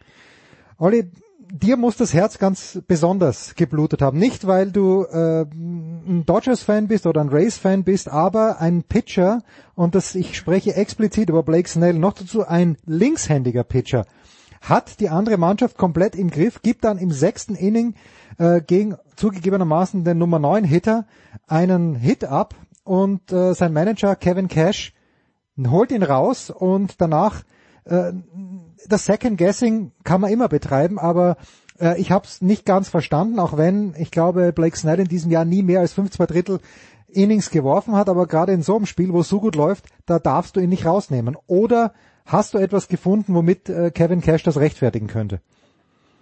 Äh, nein, in, in keiner Weise. Und Second Guessing macht ja sowieso immer doppelt so viel Spaß, wenn es dann nach hinten losgeht. ja. Äh, aber, aber in diesem Falle äh, bin ich es einfach, äh, jetzt spreche ich nicht aus eigener Erfahrung, weil das ist äh, völlig egal, ob du in der ersten oder zweiten Bundesliga Baseball spielst oder in der World Series, das will ich auch gar nicht miteinander vergleichen. Nur, ähm, es ist das womöglich letzte Spiel des Jahres und danach sind vier Monate Pause. Es gibt kein Morgen, wie man dann immer so schön dramatisch sagt. Und das ist das auch völlig egal, ob er 78, 88 oder 98 Pitches gemacht hat und wie auch immer die Statistik gegen Mookie Betts sein mag. Der war in Cruise Control, er hatte das Spiel im Griff und ich bin mir sicher, klar, wie gesagt, leicht jetzt am Tag danach, ähm, dass er auch dieses Inning und auch das nächste womöglich noch äh, gut, gut absolviert hätte. Nur weil er jetzt das dritte Mal durch die Line-Up durch musste, äh, ihn deshalb rauszunehmen. Äh, und Nick Anderson war ja nun auch nicht unbedingt der Held in den letzten Tagen. Der hat ja auch äh, den ein oder anderen schlechten Wurf platziert, wenn ich mich so recht erinnere. Insofern ähm, das ist ihm um die Ohren geflogen und dafür hat er auch äh, Kreide fressen müssen, wobei ich habe ihn jetzt noch nicht wieder da großartig, großartig zur Stellung äh, nehmen hören, aber das war, war die falsche Entscheidung. Äh, und leider war das die falsche Entscheidung. Meine, meine, meine Vorlieben im amerikanischen Baseball sind dir bekannt, dem einen oder anderen vielleicht auch. Und ich bin wirklich froh, dass ich dieses Spiel nicht kommentieren musste. Und ich bin froh, dass die Entscheidung bei uns nicht fallen konnte, als wir das Ding auf The Zone gemacht haben vorgestern und mir die Worte World Series Champion 2020 Los Angeles Dodgers nicht öffentlich über die Lippen kommen mussten. Oh, jetzt ist es doch passiert. Aber gut, lässt sich nicht ändern. Ja? Also das ist meine Meinung dazu. Ja, Tom, äh, Sie, wir hatten ja schon mal 2013 war es, glaube ich, ah, 2003, na so lange schon, Herr Grady Little, der hm, Pedro Martinez zu spät ausgewechselt hat im Yankee Stadium, jetzt äh, Blake Snell zu früh ausgewechselt. Äh, Grady Little ist es nicht gut bekommen, wurde im nächsten Jahr dann durch Terry Francona ersetzt. Ich hoffe, ich rede mir jetzt in keinen Strudel, aber ich glaube, so war's. Ähm, ja, denk, denkst du, dass im beschaulichen Tampa Bay das irgendwelche Folgen haben wird? Na, ich glaube jetzt nicht. Wenn das in New York passiert wäre oder wenn das äh, Dave Roberts passiert wäre, ich glaube, der würde seines Lebens nicht mehr froh werden. Aber in Tampa glaube ich eher nicht. Also da wird dann doch vielleicht irgendwann auch mal wird sich mal die Erkenntnis durchsetzen, dass die Saison vielleicht doch nicht so schlecht war. Und ich, ich weiß auch nicht, ob's klar, wir reden immer hinterher immer super sieben gescheit und ja, ähm, ich äh, muss dem Olli auch recht geben, seine Argumente kann ich auch sehr gut nachvollziehen. Aber ähm, der gute Herr Cash ist in diesem Jahr letztendlich auch immer damit gut gefahren, indem er äh, Leuten, die vielleicht auch ein bisschen wackelig waren, Vertrauen geschenkt hat. Ähm, und vielleicht hat er sich auch deswegen für Nick Anderson entschieden und gesagt, na gut, ich, der wird mich nicht im Stich lassen, ich hau den jetzt einfach mal raus und ähm, ein drittes Mal durch die Line-Up mit äh, Mookie Betts vorne ist natürlich schon auch was, wo du dir als Manager doch Gedanken machen solltest, finde ich. Zumal wenn du nur 1-0 führst. Also ich würde ihn jetzt nicht komplett in Sack und Asche hauen, den guten Kevin Cash, weil er hat viel richtig gemacht in diesem Jahr. Ähm, wie gesagt, hinterher ist mir immer gescheiter. Ich hätte es wahrscheinlich auch nicht getan. Aber ja, manchmal hört man einfach, manchmal hört man vielleicht auch als Manager dann doch nicht genügend auf sein Bauchgefühl. Ähm, und Kevin Cash ist ja schon jemand, der auch ein bisschen mal auf die Statistiken schaut. Also vielleicht hat er nicht das richtige Bauchgefühl gehabt oder gar keins. Ja, auf alle Fälle, er wird damit leben müssen. Ja, und Olli natürlich dann so, wie die Punkte, die Runs gefallen ist, äh, Wild Pitch und Fielder's Choice, war nicht sexy, aber irgendwie auch auf der anderen Seite wieder schön, dass in einer Zeit, wo man sagt, eigentlich gehen die äh, die Hitter nur an die Platte, um entweder einen Strikeout ab, sich abzuholen oder den Ball rauszuprügeln. Irgendwie lustig, dass dann die Entscheidung durch zwei Dinge fällt, die in der Statistik unter unschöne Vorkommnisse vermerkt werden. Ja, das, das bleibt ja nicht aus. Wir hatten, wie du richtig sagst, ja nun noch genügend Homeruns in der Serie. Ähm, das war ja, war ja auch rekordverdächtig. Ich habe die exakte Zahl im Vergleich zu den letzten Jahren nicht im Kopf, aber das gefühlt war ja, war ja praktisch jeder zweite Run, der produziert wurde, hm. meistens ein Solo-Shot oder, oder ein Drei-Punkte-Homerun wie von, wie von, wie von Lau beispielsweise. Aber äh, unschön hin oder her, ähm, wenn, wenn, wenn man das daran festmacht, dann ist ja auch Spiel 4 relativ unschön geendet ja. äh, mit mehr oder weniger zwei Errors innerhalb von zehn Sekunden. Ähm, und das war für mich und wie ich die amerikanischen Kollegen gehört und äh, am nächsten Tag gelesen habe, für alle wohl mit das spektakulärste äh, Ende eines World Series Spiels äh, woran sich die jüngeren Journalisten äh, erinnern können. Also sowas, sowas gab es in der Form, glaube ich, wirklich noch nie. Oder sagen, beschränken wir das mal auf die letzten 50 Jahre. Das war schon, war schon großartig, trotz oder eben wegen dieser kuriosen Fehler, die dabei passiert sind. Ja, und da ist natürlich ein Mann so. im. Ja, bitte, bitte, Tom. Nee, ich fand das auch, ich, ich kann da auch nur zustimmen. Ich fand das ja auch großartig, dass diese, dass diese Serie eben, wie es Olli auch gerade schon gesagt hat, eben nicht nur aus Werfen und Homeruns schlagen bestanden hat, sondern dass das halt auch ein ja schon über weite Strecken auch so richtig Oldschool Baseball war. Also da wurden halt wurde halt versucht äh, Runs zu manufacturen, wie die Amerikaner ja sagen, ähm, und nicht nur einfach wild drauf losgeprügelt. Ich also ich fand zum Zuschauen fand ich es echt cool, weil es war halt weniger vorhersehbar als vermutet und deswegen auch spannender als vermutet und dramatischer als vermutet. Ich fand's gut zum Anschauen, muss ich sagen. Eine der besseren World Series, die man in letzter Zeit gesehen hat. Ja, und da, wobei, na, ja, also es, wir hatten ja spannende Geschichten auch die letzten Jahre öfters, zum Beispiel im vergangenen Jahr, wo die Nationals dann gewonnen haben. Ein, eine Sache noch ganz spezifisch zu dieser World Series und dann lasst uns noch schnell den Bogen spannen über die ganze Saison. Ähm, und Justin Turner vergessen wir bitte nicht, erinnert mich bitte dran, aber Olli, es gibt ja vielleicht Leute, die, die dir nicht drei Tage en suite gelauscht haben zwischen dritten und fünften Spiel. Äh, so wie ich das gemacht habe, teilweise sogar in, in, in, in Rufweite von dir, äh, diese eine Geschichte gegen den Schiff zu schlagen, das, das, das wurmt dich schon, oder? Dass die, ich, ich habe eigentlich was gegen das Wort hochbezahlt, aber dass die hochbezahlten Major League Baseball Profis nicht in der Lage sind, wenn die gesamte Third Base Seite offen ist, dass sie äh, Opposite Field Hit anbringen. Das, das nagt auch an Oliver Knag. Ja, wobei ich kann das immer leicht sagen. Äh, als Pitcher habe ich in Deutschland äh, in der ersten und zweiten Liga immer mein DH bekommen, weil weil weil ich äh, sozusagen den Ball vom Tee nicht treffe, wenn es darauf ankommt. Aber grundsätzlich kann ich es nicht nachvollziehen, wie du richtig sagst, dass dass die Profis hochbezahlt hin oder her es nicht schaffen in der entscheidenden Situation. Und wenn es zur Not ein Band ist, einfach mal die, die Linie runterzulegen. Ähm, dazu fällt mir auch Max Kepler halt ein. Ähm, der ja auch eine Schwäche gegen Linkshänder hatte vor zwei Jahren. Das ist zwei Jahre jetzt her, ich glaube ja. Und äh, daraufhin hat er sich im Winter hingesetzt, also nicht hingesetzt, sondern in, in den Käfig gestellt und, und äh, auch auf Live-Pitching und hat massiv daran gearbeitet, dass er auf Linkshänder endlich mal die Pille trifft. was dann in der darauffolgenden Saison auch äh, äußerst erfolgreich passiert ist. Also man kann ja an seinen Schwächen arbeiten. Und genauso würde mich es halt wurmen, wirklich als, als, als äh, Major League Profi, äh, der ich leider nie geworden bin, aber es würde mich echt wurmen, wenn ich das, äh, wenn ich das nicht hinkriegen würde, den Ball ähm, dahin zu schubsen, wo keiner steht.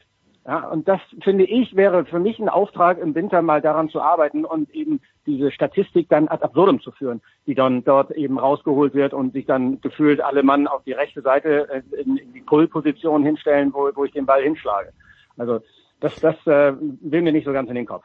Ja, oder die Situation, wo dann plötzlich vier Outfielder, und zwar wirklich Outfielder draußen stehen, die sich am Warning Track postieren, weil man weiß, äh, der Junge an der Platte kriegt keinen Groundball zusammen, der haut ihn auf jeden Fall in die Luft. Ja, äh, ja. doch noch eine Anmerkung zu, zu Spiel 6, Tom. Äh, ich durfte das mit Tim Collins kommentieren für der Zone und äh, plötzlich war die dritte Base nicht unbesetzt, aber anders besetzt bei den Dodgers und wir, wir haben uns beide, wir haben uns angeschaut, wo ist eigentlich Justin Turner? Und dann, wenn man natürlich nebenbei Twitter so ein bisschen laufen hat, dann gab schon das erste, ich glaube Fox war es, die gesagt haben, ja, hat einen positiven Covid-Test gehabt und wir haben uns, wie viele andere auch gefragt, was wäre eigentlich gewesen, wenn die Rays dieses Spiel gewonnen hätten. Und übrigens äh, Schmieder, Jürgen Schmieder, mit dem wir vielleicht danach noch einen Moment äh, Zeit haben zu sprechen, aber Schmiedi hat mir gesagt, das war ja schon der zweite positive Covid-Test. Äh, es wird keine Proteste geben, aber wirft das Tom einen kleinen Schatten über die ganze Veranstaltung? Also aus meiner Sicht schon. Also ich, ich habe mir dann, ich habe das halt heute auch für uns geschrieben, also wie blöd kann man eigentlich sein? Also das ist, es ist ja unfassbar. Ich meine, die, wenn wir jetzt dann vielleicht auch gleich noch auf die Saison zu sprechen kommen, aber sie haben es dann ja doch hingekriegt, das Ganze einigermaßen in den Griff zu bekommen und dann kommt einer daher. Ich, ich meine, ich finde es ja auch dann noch schlimm, dann kommt er von der Tribüne runter und äh, küsst seine Frau vor laufender Kamera und umarmt alle. Ich habe ja völliges Verständnis dafür, dass man sich freuen will. Aber da siehst du ganz einfach, dass manche Leute offensichtlich, ich will nicht das Wort Covidioten verwenden, aber ich verwende es jetzt doch, aber dass manche Leute einfach den Schuss nicht gehört haben. Und dann twittert er hinterher auch noch, dass er ganz traurig ist, dass er nicht mit seinen Leuten auf dem Spielfeld feiern konnte. Also ich muss ganz ehrlich sagen, ich kam mir echt verarscht vor. Und ich fand's auch, also ich fand's albern, ich fand's blöd und ich fand, ja, es hat einen Schatten auf dieses ganze Ding geworfen, weil ähm, letztendlich finde ich, muss man auch immer darüber reden, dass Leute im Sport auch Vorbilder sein sollten. Und sie können ja alle froh sein, dass es gut gelaufen ist nach großen Schwierigkeiten zu Saisonbeginn. Und dann kommt einer am letzten Tag daher und macht so einen gravierenden Blödsinn. Also da muss ich ganz ehrlich sagen, ich habe mich echt, echt geärgert über diesen Trottel. Entschuldigung. Olli, Anmerkung nee, noch dazu? Wenn ich, wenn ich, äh, also kann ich nur zustimmen. Äh, das, das, das geht halt gar nicht. Äh, ähm, und entsprechend äh, hochschlagen die Wellen natürlich auch äh, 500 Kilometer nördlich von Los Angeles, äh, worüber man sich da äh, ein bisschen, ein bisschen mokiert und ein bisschen aufregt. Aber gut, äh, es ist so. Jetzt, jetzt heißt es natürlich in San Francisco, komm, holt ihr erstmal drei Titel in fünf Jahren, dann können wir drüber reden, dann seid ihr ungefähr mit uns auf einer Stufe. Ja, aber einer reicht halt nicht. Ja, aber um das noch zu Ende zu, oder das noch einzufügen, wenn, wenn so viel Zeit noch ist, ähm, als, als Magic Johnson mit seinem Konsortium die LA Dodgers vor, ich glaube, acht Jahren gekauft hat, da war das ja klar und da war das das erklärte Ziel, irgendwann diese, diesen Titel endlich zu holen. Nun hat es ein bisschen länger gedauert aufgrund äh, des einen oder anderen Umstandes, sei es, dass Boston zu stark oder man selbst vielleicht äh, zu schwach war, wie auch immer. Aber äh, dass, dass die den Titel irgendwann holen würden, war, war leider zu erwarten. So, jetzt habe ich es nochmal gesagt. Jetzt ist es raus, ja. Ja, Tom, 60 Spiele Regular Season, dann Expanded Playoffs. Es gab paar Regeländerungen, dass eben die Doubleheader nur bis sieben Innings gespielt wurden, was vielleicht eh Sinn macht, wenn man 14 Innings Baseball können sich auch ziehen, weiß der geneigte Fan und der geneigte Spieler. Dann die Situation, dass in den Extra Innings automatisch ein Runner auf der zweiten Base war. Äh, mein Gefühl ist, es sind immer alle froh, dass rum ist und äh, ich hoffe, dass man sich in, in den äh, Hinterzimmern schon Gedanken macht, was 2021 sein wird. Aber was von diesen Dingen würdest du gerne wiedersehen, Tom? Oder bist du so oldschool, dass du sagst, bitte 162 Spiele, gerne auch all den Extra Innings, die äh, ohne Läufer auf Base unterwegs sind? Wenn jetzt hier einer regelmäßig zuhört, würde er wahrscheinlich die erste Sendung wieder rauskramen. aber äh, ja, ich bin ein Oldschooler, gebe ich ganz offen zu. Äh, ich habe aber auch während dieses Jahres schon äh, feststellen müssen, dass ich diese Nummer mit dem Runner on Second Base in Extra Innings nicht schlecht finde. Also ich finde, das verleiht dem Ganzen eine eine nette Dramatik, einen, einen neuen Touch, der also mir letztendlich auch nicht schlecht gefallen hat. Du musst dich halt, ja, du musst dich auf was Neues einstellen. Es plätschert nicht einfach so dahin. Ich, ich fand das gut, muss ich sagen. Also das würde ich, glaube ich, auf jeden Fall beibehalten. Ähm, was ich auch gut fände, ist, ja, zwei, wenn du einen Doubleheader hast, zweimal sieben Innings reicht, finde ich aus. Also das, das würde ich, glaube ich, auch beibehalten. Was ich nicht beibehalten würde, ist, glaube ich, ein General DH. Also ich finde es schon noch cool, wenn ja. ich finde es schon noch cool, wenn der Pitcher, wenn der Pitcher auch schlagen muss. Das, das, das, das gehört für mich einfach dazu, weil warum soll, wenn, wenn eine Mannschaft auf dem Spielfeld steht, warum soll dann einer Sonderrechte haben? Also ähm, das muss ich sagen, das würde ich nicht, äh, das würde ich nicht generalisieren, dass alle mit DH spielen. Ja, ob man 162 Spiele, ja. ob man 162 Spiele braucht, Mai sei auch mal dahingestellt, aber da muss ich andererseits auch sagen, ähm, ich habe damit kein Problem, weil dann hat man den Sommer über immer jeden Tag irgendwas, worüber man sich äh, aufregen kann oder was man lesen kann. Was ich wiederum gut finde, muss ich sagen, waren die Expanded Playoffs. Also das fand ich schon cool. Also ja, Olli ja. macht du einen Haken oder mach ein Kreuz dran. Also ich, ich finde das einzige Problem, das äh, ich fand die Neuerungen ja auch spannend mit dem Runner, aber ich habe halt ein klitzekleines Problem damit, dass in der Regular Season andere Regeln herrschen als in den Playoffs. Entweder oder. Und äh, das mit dem DH, das unterschreibe ich gleich doppelt, weil das wären die drei Spiele drei, vier und fünf gewesen. Ähm, mhm. Die, ja, äh, nein, Blödsinn. Drei, vier und fünf hätte es kein, hätte es DH gegeben, aber in Spiel sechs hätte es keinen DH gegeben, weil der, die Dodgers der Heimteam waren. Olli, bitte. Also der DH, äh, meine kurze Meinung, DH sollte äh, bleiben so, wie es vorher war. Also sprich in der National League kein DH, in der American League können sie von mir aus ihren DH haben.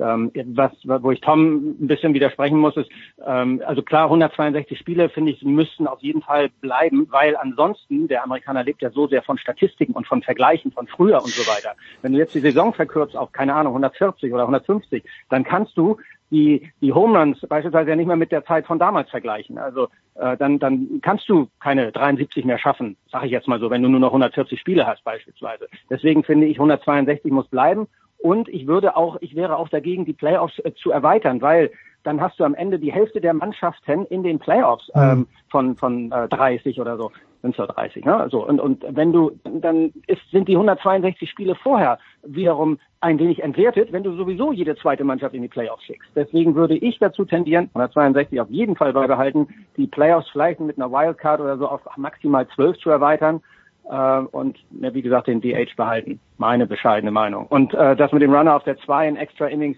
ich hatte schon immer ein Problem, auch früher beim Tennis, als als äh, dann abgeschafft wurde, dass man zwei Spiele Vorsprung haben muss. Oh. Ja, bei den, bei den gerade bei den Grand Slam Turnieren, wo dann berühmte Spiele mit 62, nee Quatsch, 82 zu 80 oder sowas ausgingen. 70 68, 70 68, ja. Äh, Entschuldigung, du warst dabei. nee, ich, ich habe ich hab's am Fernseher, am Fernseher, ja. so, äh, das war für mich schon ein bisschen problematisch. Deswegen finde ich das, fände ich es schade, wenn man das im Baseball auch einführen würde. Zumal der Sport ja eh ideal für Werbepausen geschaffen ist. Deswegen wäre ich dafür, das beizubehalten, ja. so wie es in der Vergangenheit war. Aber die machen sich ihre Gedanken und spätestens, denke ich mal, im Januar wird sich äh, Manfred dazu äußern, der Commissioner, äh, wie es dann 2021 gespielt werden soll. Und das vielleicht jetzt wirklich noch abschließend, weil es mir gerade einfällt, die Bemerkung, ich weiß nicht, wer es gesehen hat von euch beiden, die Siegerehrung. Rob Manfred war, der war persönlich fast schockiert, dass er so ausgepfiffen wurde dort. Hat hat's jemand gesehen? Also das äh, es ist ja kein Commissioner ist beliebt. Also David Stern, der hat's aber natürlich als NBA Commissioner immer mit mit großer Freude fast genommen und hat das fast herausgefordert. Vielleicht ist Adam Silver im Moment einer der beliebteren, aber Rob Manfred, als der die Trophäe präsentiert hat, also er hat sogar unterbrochen seine An Ansage, weil er persönlich da getroffen war. Tom, hast du das gesehen oder Olli hat es einer gesehen? Von nee, das habe ich leider, das habe ich leider nicht mehr mitgekriegt. Ja, nee, also das war schlimm. Na gut, also es gibt ein Leben, oh, äh, ein Leben ohne Baseball ist möglich, aber sinnlos, um mit Loriot zu sprechen. Aber Tom, bei dir weiß ich, du äh, wirst, äh, du wirst andere Betätigungsfelder finden. Was denn zum Beispiel am kommenden Wochenende? Am kommenden Wochenende habe ich frei, da werde ich Herrlich. das mit meiner Freundin machen. Das ist doch, ist doch, ja, ist doch überragend. Olli, wie. Details, bitte. Ja, bitte. Nee, nee, ja. wollen, wollen wir nicht. Äh, Olli, was... Bevor dann, bevor dann am Montag der Lockdown kommt, nochmal so richtig die Sau ja, Genau, bitte, bitte mach das. Ja, schön mal ein bisschen zum Superspreader werden. Olli, wie schaut's bei äh. dir aus? Bitte was? Was gibt's am Wochenende beruflich für dich?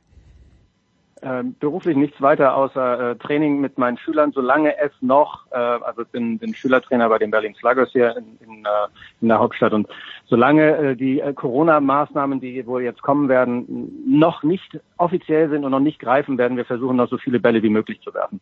Ja, und äh, wer es nicht gehört hat, und es ist eigentlich ein, eine Schande, wer es nicht gehört hat, Olli trainiert seine Kinder selbstverständlich schon in der Halle.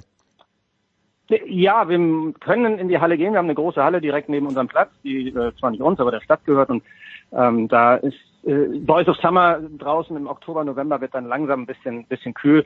Äh, und deswegen geht's dann halt in der Halle weiter bis März und dann gehen wir raus. Ausgezeichnet. Oliver Knag und Tom Heberlein, vielen, vielen Dank euch beiden. Wir machen eine kurze Pause, dann geht's weiter in der Big Show 480.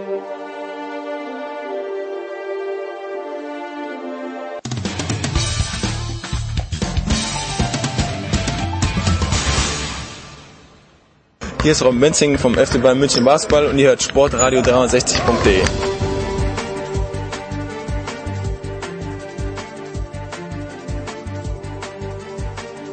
Es geht weiter in der, es geht in der, weiter in der Big Show 480 No More Titles Town. Da, darauf hat er Jahre gewartet. Man lese dazu bitte das äh, Jahresmagazin 2018, wo es ein fiktives Telefongespräch gibt zwischen Heiko Olderb und zwischen Jürgen Schmieder. Heiko. Oh, nö, das gab's ja wirklich. Das war, wir hatten uns unterhalten. Das war ja nicht irgendwie Ach, das, Arm das war, das war, ah, ich, ich hab, ihr habt euch wirklich unterhalten. Ah, das ist großartig. Logo. Du hast doch mitgeschrieben. Na, Genau. äh, du hast redigiert, wenn ich mich richtig erinnere. Na, es ist wurscht. Es ist wurscht. Äh, ja, Jürgen. Ich habe mir, ich hab mir von Shampoos die Füße massieren lassen und jetzt massiere ich ihm die Füße. Ja. So schnell geht's manchmal. Mit Recht, und es sind keine schönen Füße, kann ich euch sagen, die da massiert. Aber, aber er ist ein guter Masseur, wie wir seit Pulp Fiction wissen, jemandem die Füße zu massieren ist quasi Sex, ne? Ja, ist es, ist, ist es so. Solange nicht Marcellus Wiley hieß er, im Hintergrund ist. Und äh, Wallace. Ah, Wallace, schon Wallace. Okay. Ja. Marcellus Wiley ist dieser Ex-Footballspieler, der mit Max Kellerman auf ESPN gewirkt hat, glaube ich. Äh, Jürgen, wie ist es in Los Angeles zuerst äh, NBA-Title, jetzt äh, MLB-Title und du hast, glaube ich, geschrieben in der Süddeutschen, das fand ich schon interessant, dass dieses Team, jeder liebt dieses Team oder jeder liebt die Dodgers. Warum? Naja, es liegt ja schon im Logo. Also irgendwie mit New York assoziierst du halt diese, diese Mütze im Yankees-Logo. Und, und so ist es LA. Also dieses Zeichen LA ist halt die Dodgers Mütze. Und, und es ist halt, du hast in, in, in anderen Sportarten äh, zwei Mannschaften einfach. Also im Football hat man lange keine. Jetzt hast du so die Rams als Hauptteam und die Chargers daneben. Im, Im Basketball ist es halt zweigeteilt. Also du kannst die Stadt die Lakers sind der größere, klar, und der erfolgreichere und der beliebtere, aber es ist immer noch Showtime und Glamour. Die Clippers holen da auf und, und sind gerade in den, in den, sagen wir, nicht fancy Gegenden wie Beverly Hills sehr, sehr beliebt.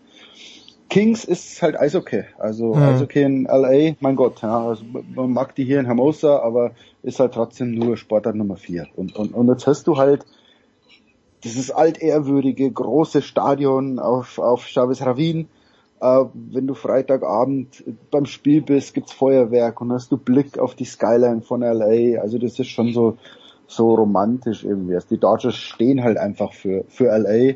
Und, und deswegen ist es noch mehr wert. Und kommt nur dazu, die, die Lakers gewinnen halt öfter Titel. Ja. Also, ja, das ist ja so wie Ja. Bayern. Also bei Bayern München feiert man jetzt die deutsche Meisterschaft nur wirklich. irgendwie, Hm. Und die Dodgers halt nach 32 Jahren. Äh, interessanter Fact, äh, die Durststrecke der Dodgers dauerte länger als die der Rays, obwohl die noch nie, in, noch nie einen Titel gewonnen haben. Ah. Ich hatte gestern, ich hatte gestern Jürgen eine Kolumne gesehen, lesen von Bill Plaschke ähm, in der LA Times. Da schrieb er, dass 1988 hatten ja beide auch wie jetzt den Titel gewonnen. Äh, und da dachten wir, oh, die Zukunft ist so rosig von den Dodgers. Und äh, dann kam aber nichts mehr. Die hatten, glaube ich, im Jahr so- darauf sogleich die Playoffs verpasst. Und das Überraschendste, was ich da aus dem äh, Text entnahm, war, dass, weil die Dodgers halt danach so schlecht wurden, die Lakers die Stadt übernommen hatten. Ich dachte in den 80ern, Mhm. das wäre das wär Lakers Town gewesen und, und, und nicht, äh, nicht Dodgers Town. Also Mhm. hat mich schon überrascht. Dodgers ist halt, ist halt ein Gefühl irgendwie. Also Lakers ist trotzdem Basketball und keine Ahnung, aber die, die Dodgers sind LA aus. Also das, das ist, ich glaube, es gibt keinen, der in dieser Stadt wohnt und nicht irgendwie eine Mütze oder irgendwas hat, wo dieses LA-Zeichen drauf ist.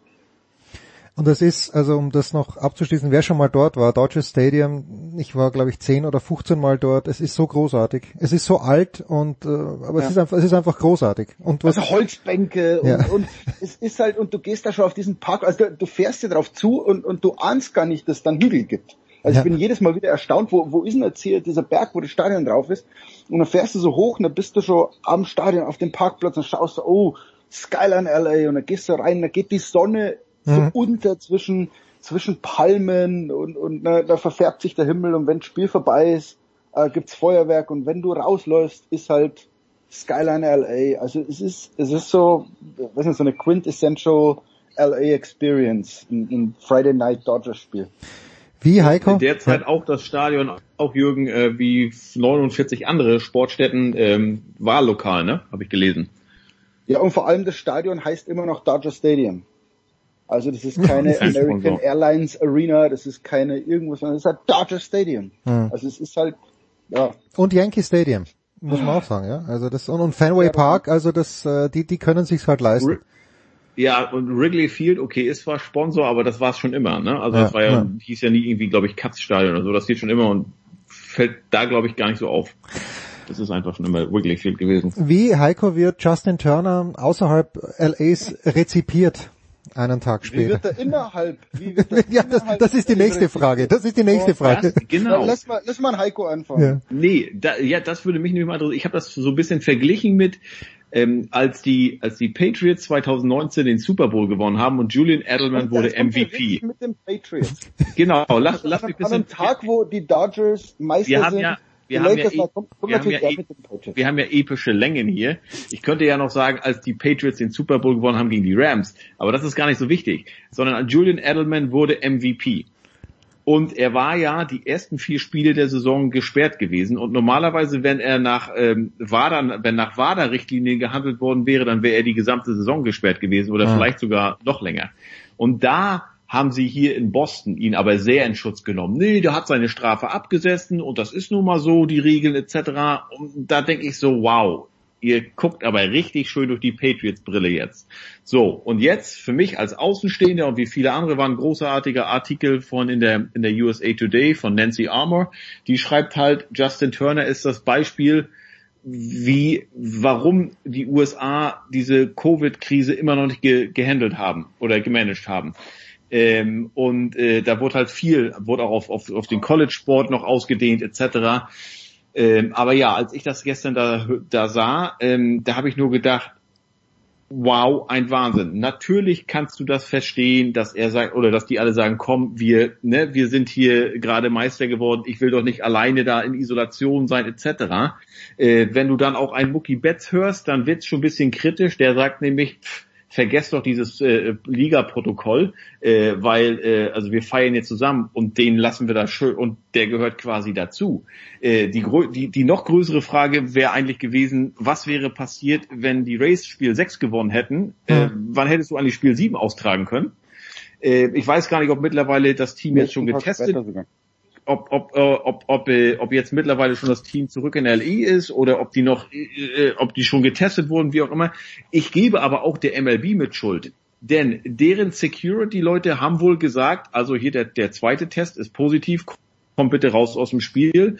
Rob Manfred, der Commissioner, geht noch dann direkt zum Fernsehen und sagt, jawohl, wir haben festgestellt, im siebten Inning kam das da, ne, der Test war positiv, wir haben gleich gesagt, komm, äh, raus aus dem Spiel, wir isolieren dich, damit äh, äh, das Virus nicht weiter verstreut werden kann. Und dann schwenkt das Fernsehen rüber und da rennt Justin Turner mit Maske übers Spielfeld, hack, äh, umarmt seine Mitspieler, setzt sich dann zum Meisterschaftsfoto neben Dave Roberts, der 2010 Ken äh, Krebs hatte. Äh, ähm, äh, und äh, ohne und nimmt seine Maske runter. Also ein Wahnsinn. Und dann, also angeblich wurde Turner wohl mitgeteilt, also Junge, du darfst da nicht rauf.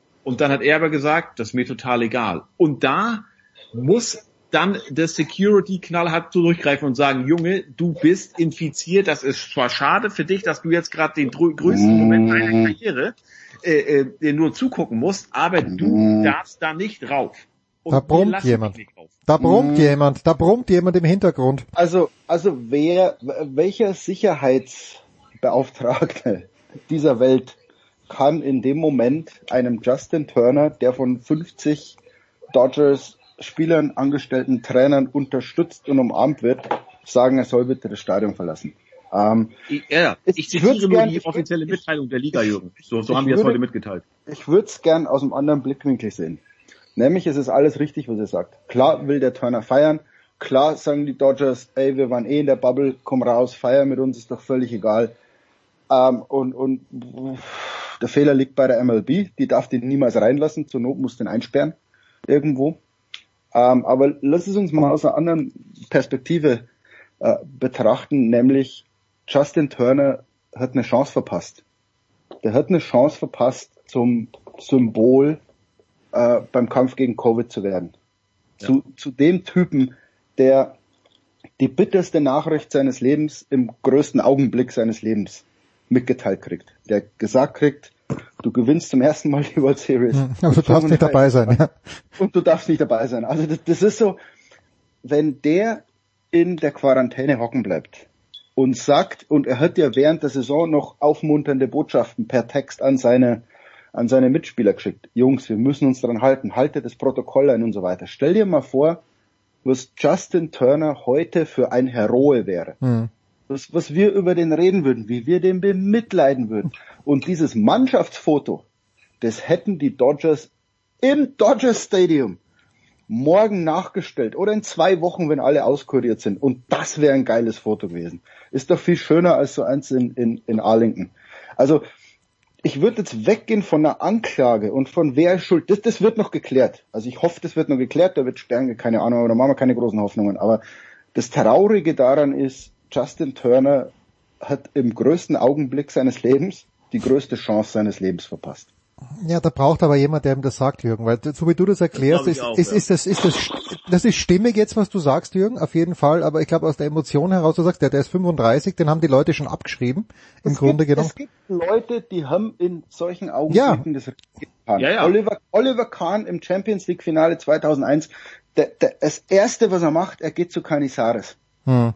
Und tröstet den. Mo Wagner, als der, äh, ich weiß gar nicht, erste Runde March Madness, als die mit dem Dreier in letzter Sekunde gewinnen. Mo Wagner freut sich, sieht einen Gegner, der heult. Mo mhm. Wagner geht hin und tröstet. Es gibt Sportler, die in der Ekstase das Richtige machen. Ich und Justin noch, äh, Turner TJ, hatte eine Stunde Zeit TJ. nachzudenken und, und das Richtige zu tun. Das war einfach rücksichtslos und egoistisch, was er getan hat. Und er wird jetzt zum Symbol der Rücksichtslosigkeit. Deswegen sage ich, ich mache ihm keinen Vorwurf. Deswegen sage ich, lass uns von einer anderen Richtung drauf schauen. Statt ihm einen Vorwurf zu machen, ja. sage ich, mein Freund, Chance du, hast eine, du hast eine riesige Chance versäumt, ja. zum, zum positiven ähm, Symbol für den Kampf gegen, gegen dieses Virus zu sein. Also ich hatte so die, das Gefühl, so dieses ganze, ja, äh, Covid schön und gut und wir hören ja auch, und ich glaube am Freitag waren 85.000 Neuinfektionen gerade, ähm, aber wir waren ja jetzt auch in der Bubble und jetzt ist ja sowieso vorbei und wir, Covid muss jetzt mal pausieren. Wir haben jetzt, jetzt ist unser Moment, jetzt haben wir gerade mal keine Zeit für Covid. Und das hat man dann auch gemerkt beim Fox, die haben ja da übertragen alles, da war dann Kevin Burkhardt im Studio und A-Rod und, und äh, Das ist mein Dave, Nachbar übrigens. Und äh, David Ortiz. Und Hoffentlich nicht A-Rod. Und, Nein, und, Kevin Burkhardt wohnt, wohnt zwei Häuser weiter. Da, und da hat, da hat Kevin Burkhardt dann ähm, Dave Roberts im Interview ja. und das erste, was er wortwörtlich sagt, ist, David, entschuldige bitte, aber ich muss das jetzt fragen. Ja. Ne, so dieses, auch so dieses, ja, das passt uns ja gar nicht rein. Lass uns lieber, ne, ihr seid erstmal seit 32 Jahren Meister geworden, bla bla. Äh, und jetzt kommt da, ach, diese Scheiße mit Covid. Was mich auch überrascht, dann gab es auch dieses Foto, wie, wie Justin Turner seine Frau da küsst vor dem Pokal. Äh, ähm, also unglaublich. Und die Kameras halten drauf. Also da hatte sich das doch schon längst rumgesprochen. Junge, der dürfte eigentlich gar nicht da sein. Also wenn man dann so ein bisschen vielleicht noch, wie sagt man, Damage Control betreiben möchte, dann sagt man, also lieber Kameramann, den Justin Turner, den nimmst du auf keinen naja. Fall auf. Nee, ja, aber, aber das ist, ist klar fotografiert den noch jemand. Also das ist doch, also der, der stellt sich jetzt im Foto auf. Also entschuldige mal, der geht aufs Mannschaftsfoto, klar wird der auf dem Mannschaftsfoto zu sehen sein, der, der macht ein Foto das mit der ja, Commissioner's Trophy mit seiner ab, Frau, also auf genau. dem Foto ist er doch und, zu sehen. Und, also, und küsst sie dann auch noch. Also das ja, war wirklich so dieses, äh, Covid tut mir leid, wir haben jetzt mal diese fünf oder zehn Minuten brauchen wir mal für uns, äh, du interessierst jetzt nicht. Und ja, das, das ist halt ein, wissen, ein, ein, ein falsches Moment, Zeichen.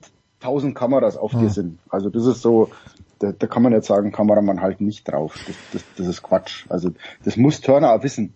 Der ist wissentlich auf, auf das Spielfeld gerannt und wusste, dass da Fotos gemacht werden. Punkt. Aber jetzt Also bin ich auch mal gespannt, was die Major League Baseball macht. Ob die sagen, was weiß ich, 100.000 Dollar Strafe.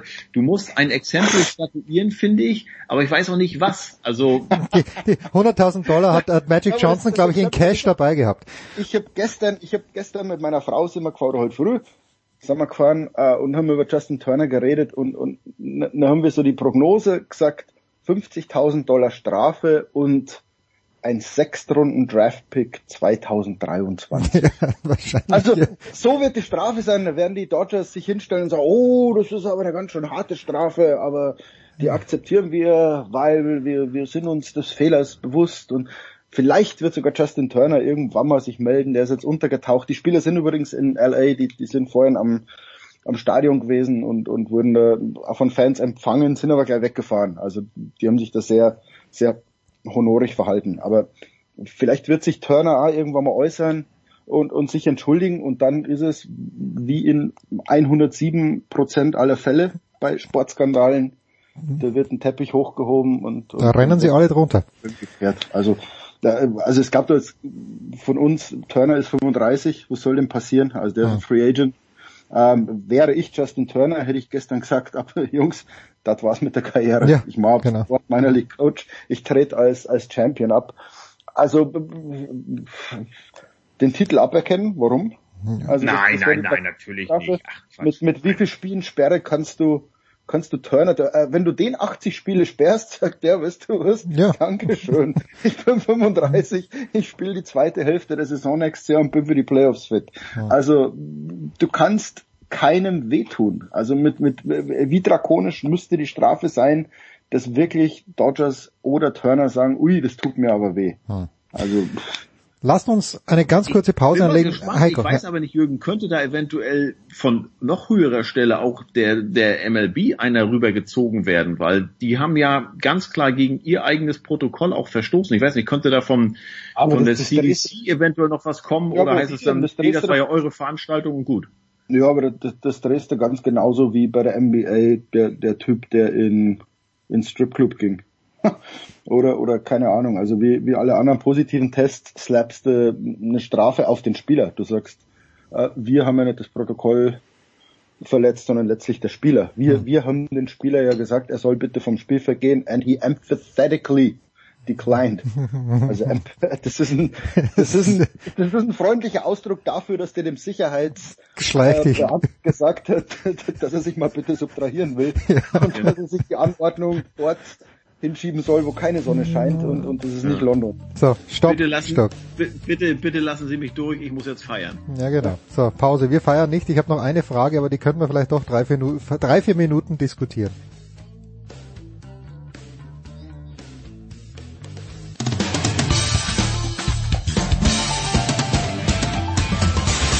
Hey, I'm Jeannie Bouchard, and you're listening to Sports Radio 360.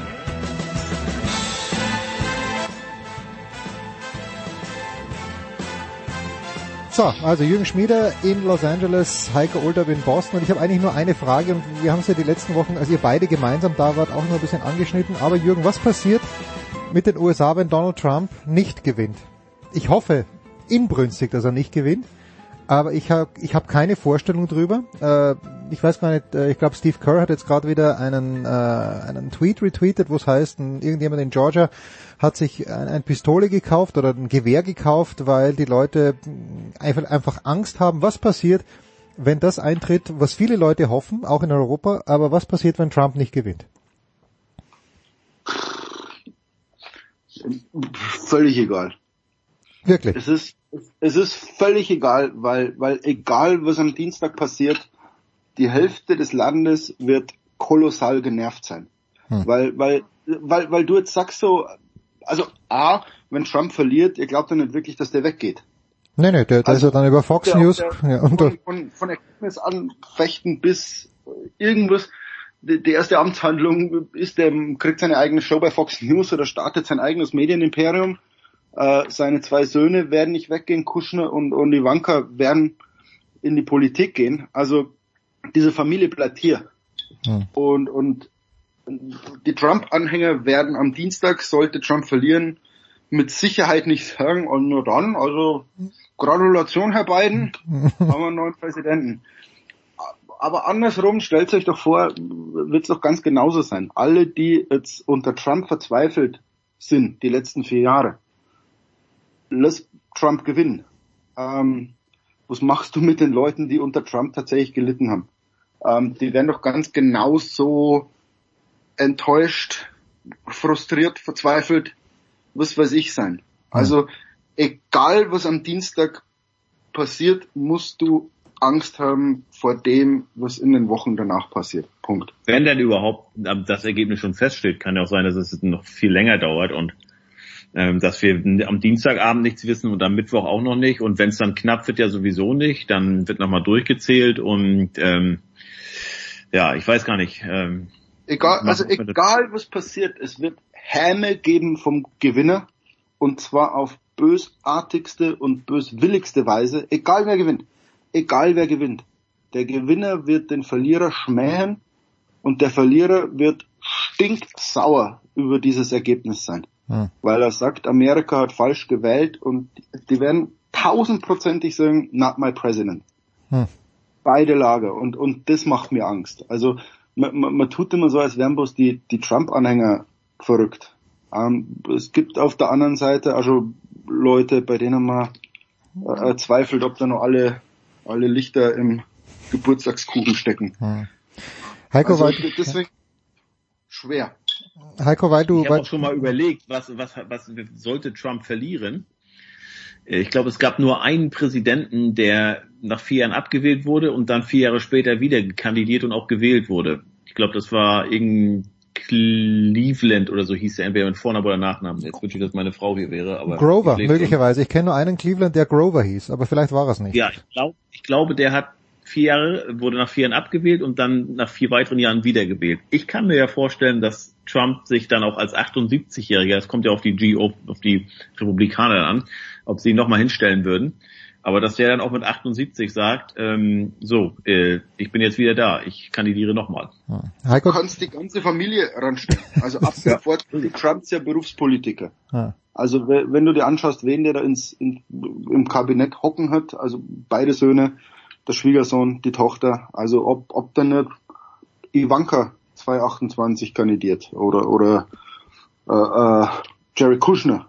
Ähm, also ab sofort sind die Trumps eine politische Familie, wie, wie Bush, wie Kennedy, wie Clinton. Also da, das wird einfach weitergehen. Heiko, nur ganz kurz noch, weil du, du hast ein Foto gepostet, wie deine Frau ge gewotet hat. Ich lese immer mehr, dass die Leute stundenlang, manche Tage lang sitzen, bis sie endlich ihre Stimme abgeben dürfen. Das ist uns als Europäern ja kom komplett fremd. Wie läuft das denn? Warum funktioniert das nicht? Welche, welche Voraussetzungen müssen überhaupt erfüllt sein? Warum dauert es fünf Stunden, dass jemand seine Stimme abgeben kann?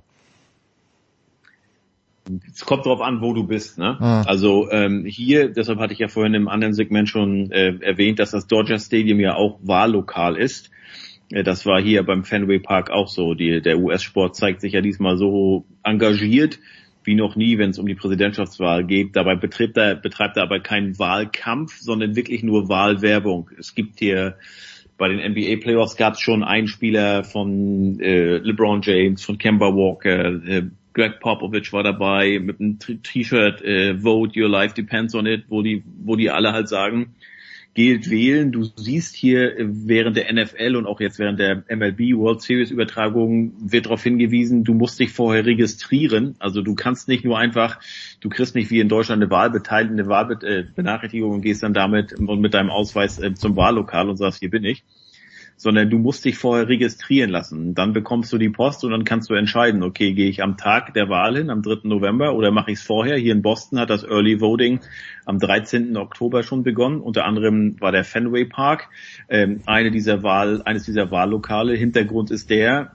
in den normalen Wahlschauplätzen, sage ich mal, örtlichen Schulen, Feuerwehren, Rathäusern, da kannst du halt in Zeiten von Covid-19 ähm, nicht mitunter, garan, mitunter nicht garantieren, dass äh, du den Menschenansturm bewältigen und zugleich noch die vorgeschriebenen Mindestabstände mhm. einhalten kannst. Und da haben sie halt Angst, dass das eventuell Leute abschrecken könnte, nicht wählen zu gehen. Und da haben die gesagt, kommt, ne, wir öffnen unsere großen Arenen.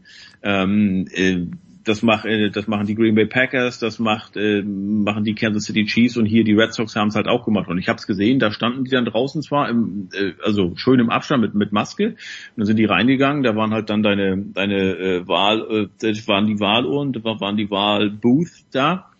Und äh, da wurde, waren auch die Markierungen und äh, das ging schnell, das ging zügig und das war halt weiträumig alles. Da musst du dir halt um ja, Covid nicht so viel Gedanken machen. Und ähm, ja, meine Frau hat auch zuerst gesagt, okay, bislang ist sie immer, weil das bei uns direkt gegenüber ist, also 30 Meter entfernt ist ein Wahllokal. Ja.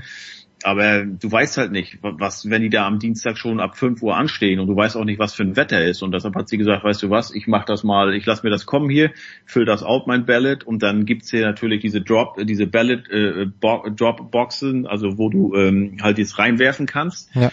Und dann ist und dann ist die Frage, ja, aber was passiert dann? Und an der, an, das ist hier direkt an der, direkt im, im Stadtzentrum war das nächste, das ist ein Kilometer von uns entfernt, auch direkt vor der Ziellinie des Boston Marathon. Und da war zwei Tage später hat einer das Ding in Brand gesetzt, diese Box. Hat, hat er äh, was Brennendes reingeworfen. Ähm, und den haben sie bekommen und dann ist die Frage, ja, was passiert denn jetzt? Und du kannst online nachverfolgen. Und meine Frau hat's gemacht. Sie hat's am, wann waren wir da? War Donnerstag oder Freitag? Reingeworfen und hat am Sonnabend die Nachricht bekommen äh, per Online, ihr, ihr, äh, ihr, ihr Wahlticket ist bei uns eingekommen, ein, eingekommen und wird, wird gezählt. Und äh, diejenigen, die jetzt da halt auch, wo das jetzt in, in Brand gesetzt wurde, die konnten auch, die, die können auch sagen, hier, ich habe es da reingeworfen. Und wenn es dann gemeldet war, dann kriegst du nochmal die neue Chance. Kann aber sein, dass du dann jetzt halt nicht mehr früh, äh, nicht mehr das Early Voting machen kannst, weil das endet am 30. Oktober, sondern dann halt am Tag persönlich hin musst. Hm. Jürgen.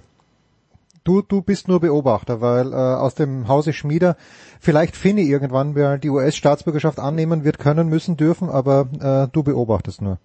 Ja, das hilft ja nichts. Also je mehr Leute wählen, desto besser. Das ist immer so.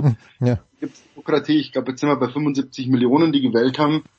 Schon die äh, Hälfte von denen, die, die 2016 insgesamt gewählt haben. Ne? Also wir haben noch sechs Tage. Das ist eine große Nummer. Äh, welcher Indikator das ist, ich glaube bei Nate Silver 538 äh, ist eine tolle Seite, auf der man sich immer informieren kann über so Exit Polls und, und Prognosen und so weiter. Also es freut mich tatsächlich, dass die Leute, das, das war meine große Hoffnung von vor vier Jahren. Ich erinnere mich an so eine Aussage, vielleicht beschäftigen sich Leute jetzt mit Politik und, und lernen und, und lernen dann zur Wahl zu gehen und, und vielleicht ist es die ähm, das große Positive, dass man, dass man dann aus diesem Jahr ziehen kann, dass die Leute gemerkt haben, dass sie sich politisch engagieren müssen, dass es einen Unterschied macht, wenn sie zur Wahl gehen. Das ist wirklich, also man merkt jetzt bei, bei jungen Leuten. Das ist ja meine Frage, ja. Die Jungen. Was machen die also, Jungen? Die, die, die nicht wählen gegangen sind, wo du jetzt merkst, ähm, und, und da hat Social Media tatsächlich, glaube ich, einen, einen positiven Einfluss. Wo man sagt, die informieren sich, die reden miteinander. Also man merkt sogar bei meinem Buben äh, in seiner Skater-Clique, die, die reden über Politik und, und die reden, was in der Gesellschaft passiert. Und, und das finde ich toll, weil, weil wenn ich an meine Jugend zurückdenke, Kanzler war Kohl und, und wählen. Also, Ministerpräsident Strauß bei euch, ne? Nee, das ja, war das also, Streibel war er. Also für Politik hast du dich nicht interessiert bis, keine Ahnung, bis 17, 18. Und, und ja. selbst dann, und, und das finde ich schon toll, dass sich junge Leute gesellschaftlich engagieren, dass die auf die Straße gehen, dass die äh, äh, gegen Rassismus protestieren, für Klimawandel, keine Ahnung. Das ist eine wirklich tolle Entwicklung. Und da muss man dieser jungen Generation, das ist so diese Gen Z, äh, ist eine große Hoffnung für diesen Planeten, glaube ich. Ja, du musst auch mal überlegen, äh, 2016 haben 43 Prozent, das sind 100 Millionen, haben nicht gewählt. Die haben also gesagt, ist mir total egal, Clinton oder Trump, ist mir egal. Ja. Und LeBron James hat es ja auch so schön gesagt. Also es gibt in diesen Inner Cities, in diesen sozialen Brennpunkten viele Leute, die denken einfach, pff, meine Stimme zählt doch eh nicht, da gehe ich gar nicht wählen. Und Kemba Walker, hier der Spielmacher von den Boston Celtics, der hat das bestätigt. Der kommt aus der New Yorker Bronx. Der hat gesagt, wo ich herkomme, da sagt dir niemand, geh wählen. Da spricht man nicht über die Wahl. Ne? Und dann kommt ein Shaquille O'Neal. Ist halt am Dienstag. Also das muss man sich halt einmal vorstellen, wo du sagst, ähm, es gibt Leute, die können sich nicht einfach frei nehmen.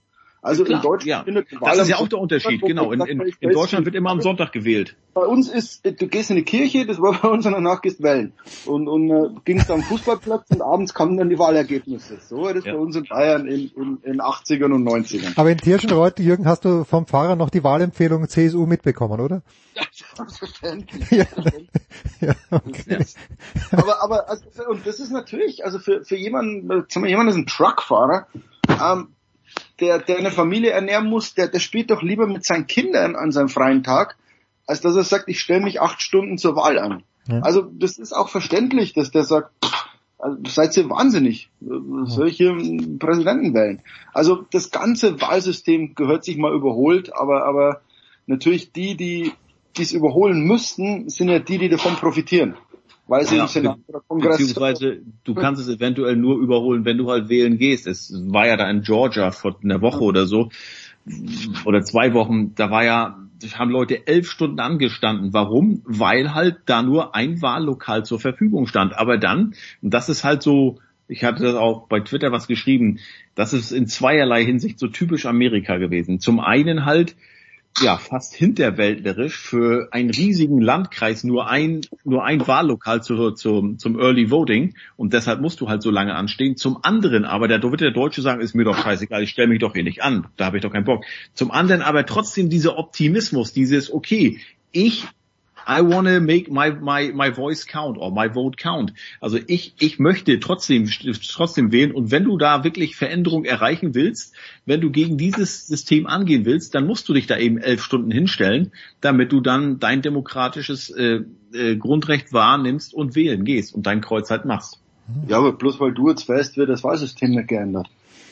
Nein, aber du kannst doch... muss geändert werden im, im, Kong, im Congress und, und im Senat letztes Jahr. Das Gesetz. Genau. Gesetzänderung einbringen. Das macht ja weder die Demokraten noch die Republikaner haben irgendein Interesse daran, dass eine dritte Partei zum Beispiel käme oder dass Das meine ich ja nicht, Jürgen, aber dass du sagst, komm, wir stellen hier mehr Wahl, mehr, mehr, mehr, ähm, wir machen, wir richten mehr, mehr Wahllokale ein. Ja. Oder, oder wir wählen am Sonntag, aber das ist natürlich eine Tradition dieser Dienstag, die Dienstagswahl, die nicht weggehen wird. Constitution und keine Ahnung. Also es ist ein, ein, ein Unding, wie dieser Präsident gewählt wird mit diesem Electoral College und wie du Stimmen kriegst und so weiter. Das kannst du heutzutage keinem mehr erklären. Ja, wollen wir auch nicht. Aber wir bangen, was am nächsten Dienstag passiert. Das nächste Mal, wenn wir mit Heiko und mit Jürgen plaudern, gibt schon einen neuen oder noch den alten, aber irgendwie dann, doch wieder aus neu. dem Schützengraben, Jürgen Ja, nicht. bitte, bitte, macht das. Wobei ihr beide ja eh in Staaten seid. Äh, na, auch dort, dort wird äh, der Spaßfaktor sehr gering sein, egal wie es ausgeht. Ja, aber du hast ja, du hast es ja an, dauernde Trump Rally im Dorf am, am Sonntag. Hm. Die sind anderthalb Stunden Pacific Coast Highway in ihren Trucks rauf und runter und hupend gefahren. Also ähm, unterschätzt mir das nicht. Ich, ich glaube, also bei äh, 2016, schau meine Frau an, glaube ich, hatte Trump mehr als 35 Prozent bei uns im Dorf. Und der wird heuer, ich glaube, wenn, wenn wir uns dann die Ergebnisse am Schluss anschauen, Trump wird bei uns in Hermosa Beach mehr als 40 Prozent kriegen. Ja, aber zum Glück Und ist also Hermosa hier Beach in- nicht Kalifornien.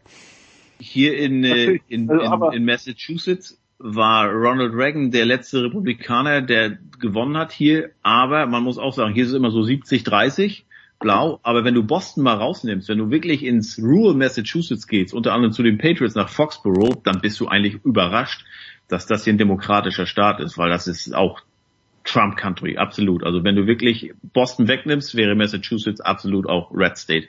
Ja, da gibt's ja, da müsste es eine, das ist auch wieder auf 538, wo die Da bin ich gerade. Geile Seite. den Urbanisierungsindex, wo du, wo du sagst, in welchen Bundesstaaten ist die, ist die Urbanisierung am, am weitesten fortgeschritten, also irgendwie New York mit, mit einem Faktor von 12, Komma irgendwas und das schlechteste ist 8 und dann, dann teilt er das in so zwei Spalten auf, also die, die 25 mit dem meisten, äh, mit der größten Urbanisierung und die anderen 25 daneben und dann schaust du, das ist, links ist halt fast blau, rechts ist fast rot. Hm. Also das lässt sich wie so ein Strich durchziehen. Ähm, die Städter wählen demokratisch und, und die, wie nennt man es, urban, nicht urbanen. Die, die, die ländliche Ländlich. Bevölkerung. Die ländliche Bevölkerung. Was ist denn das Lateinische? Der, der San, Santiva? Na, Na, oh Gott. Urban und wie ist das andere? Ah, so ein lateinisches Ein Wort. Latifundium. Nein, das ist was anderes. Nein. Da, Ich weiß, ich weiß es leider nicht, wem es einfällt. Schreibt uns bitte, genau. Schreibt uns bitte. Danke Jürgen, danke Heiko, zu für euch sehr, sehr später Stunde. Für mich ist es einigermaßen früh. Ich bedanke mich herzlich bei euch beiden. Kurze Pause und dann plaudern wir noch über Tennis.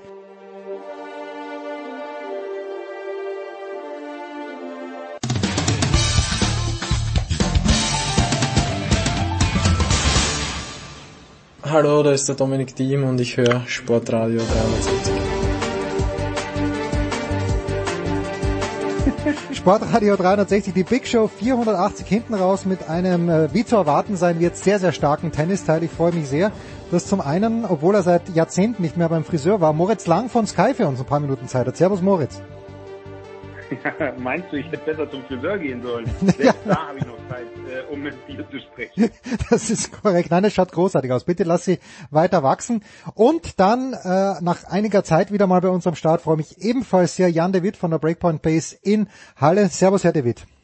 Ja, ich grüße Sie auch. Ich habe mich zumindest rasiert. Friseur habe ich nicht geschafft, aber ja, also wenn wir sehen uns ja über Skype. Äh, ich habe jetzt äh, von von der Haarlänge her nähern wir uns schon asymptotisch an, wir zwei wenn man das ja, jetzt mal so anschaut. Ist nicht mehr viel Auswahl. Ja.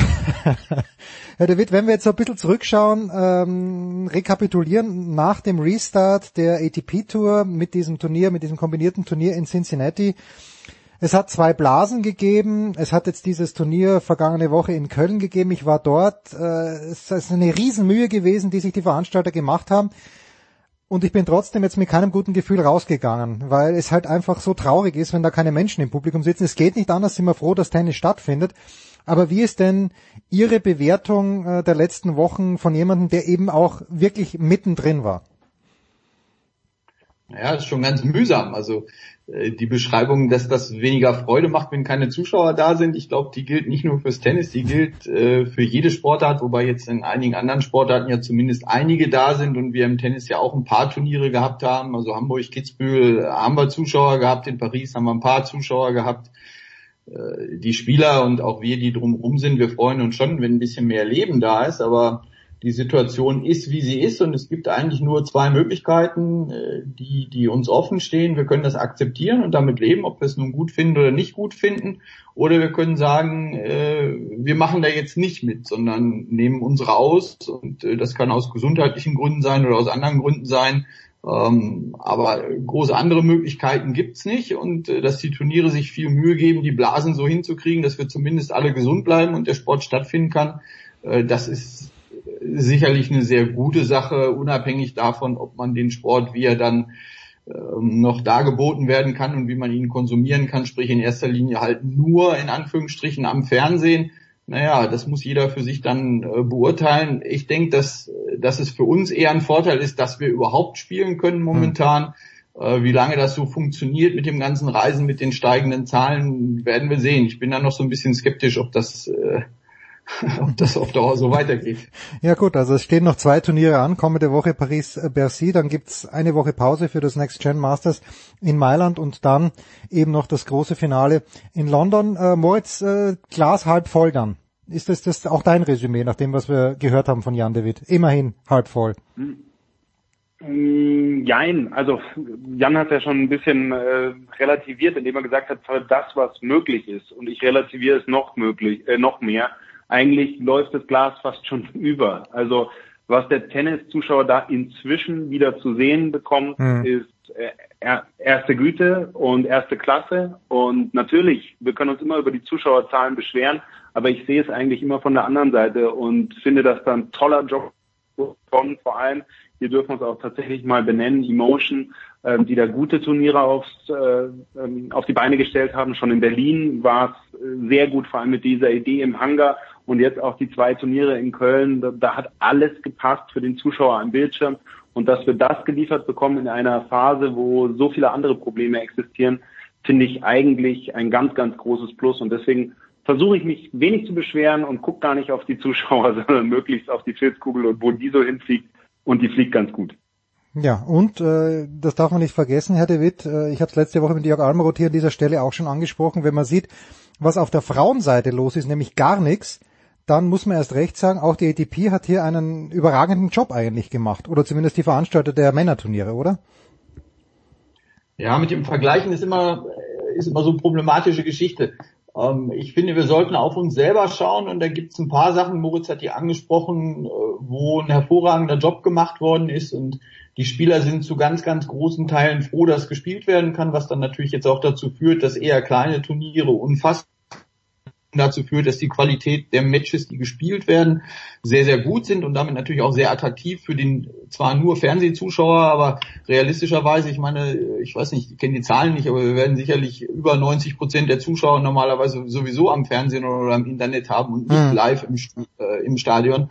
Ähm, das ist sicherlich eine sehr positive Sache. Was schwierig ist für die Spieler und was dieses Jahr jetzt so funktioniert hat, weil alle sich darauf geeinigt haben, wir machen jetzt diesen Kompromiss, ist das, was mit den Preisgeldern passiert ist äh, oder dabei ist zu passieren. Äh, da wird sicherlich noch einige Diskussionen geben müssen, wie das in Zukunft weitergeht, weil ein Grand Prix spielen und der Sieger kriegt 13.000 Dollar.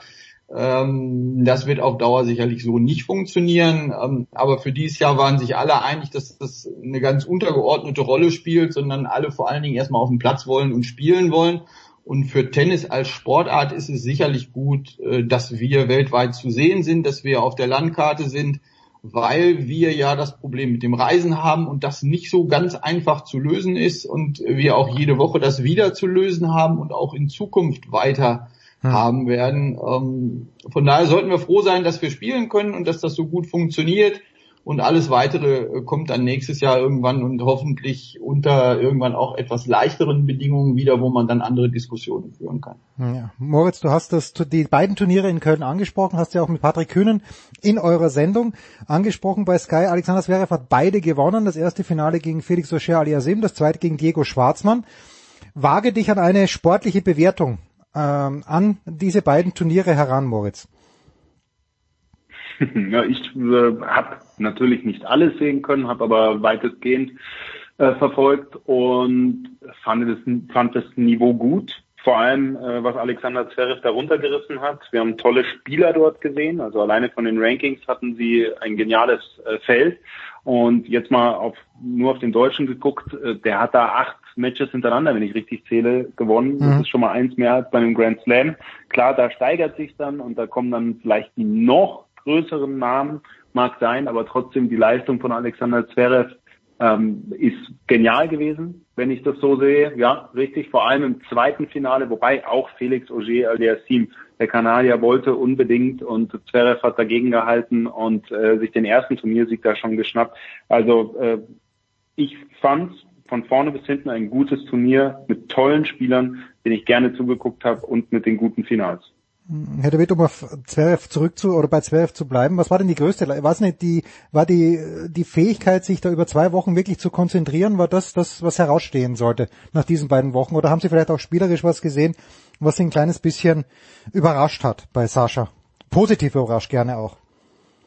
Um, ähm, ja, positiv überrascht würde ich nicht sagen. Ich finde, dass das eher eine Bestätigung des äh, sehr starken und positiven Eindrucks aus den USA war, den wir äh, von Sascha ja vorher auf dem Hartplatz auch schon hatten. Und da war er auch in der Lage, sich äh, über sieben Matches ähm, über einen langen Zeitraum, also zwei Wochen, sehr konstant zu konzentrieren. Und ich fand, in Amerika war schon zu sehen, dass seine Herangehensweise an die Matches sich etwas verändert hat. Und da können wir jetzt drüber philosophieren, ob das am neuen Coach liegt oder ob das an persönlicher Entwicklung liegt oder an der Situation mit Corona vielleicht auch liegt. Das weiß ich alles nicht, aber er hat es auf jeden Fall geschafft, qualitativ auf ein neues Niveau zu kommen. Er hat im Offensivbereich ähm, mehr Punkte selber erzielt. Er hat seine Position ein bisschen verändert und er hat viel gelassener hingenommen, was in den Matches passiert ist aber selbst wenn man gut spielt, auf dem Niveau ist ja so, äh, man kommt ja früher oder später dann an Leute, die einen richtig fordern, wo dann irgendwas nicht so funktioniert und das Ergebnis vielleicht auch mal nicht so ist, aber ähm, Sascha hat einen sehr stabilen Eindruck gemacht und ähm, den, finde ich, hat er in erster Linie für mich in Köln bestätigt. Das war jetzt hm. nicht so, dass er mich da äh, groß positiv überrascht hat, sondern er hat einfach da weitergemacht, wo er vorher auch war. Also in Paris, da war er ein bisschen tot. Ähm, ich denke, dass er da das rausgeholt hat, was der Körper ihm noch gegeben hat. Da war es dann irgendwann zu Ende. Äh, selbst bei Dominik, der Monster super fit ist, hat man gemerkt, dass irgendwann der Tank dann doch ein bisschen leer ist. Dieses zwei Wochen nach dem Slam schon wieder ein Slam spielen müssen mit auf einem anderen Kontinent. Ja, das hat ja auch äh, ziemlich lange keiner mehr gemacht. Wahrscheinlich hat das noch nie einer gemacht. Hm. Ähm, das war eine besondere Situation und dass es ihm danach dann gelingt, direkt an diese gute Verfassung und auch an die gute Präsentation, weil es ist nicht nur gutes Tennis, sondern es ist auch einfach gut und gelassen präsentiert, was er macht da. Ja, das war schon stark, aber für mich jetzt keine Überraschung nach dem Eindruck, den ich vorher von Sascha hatte. Okay.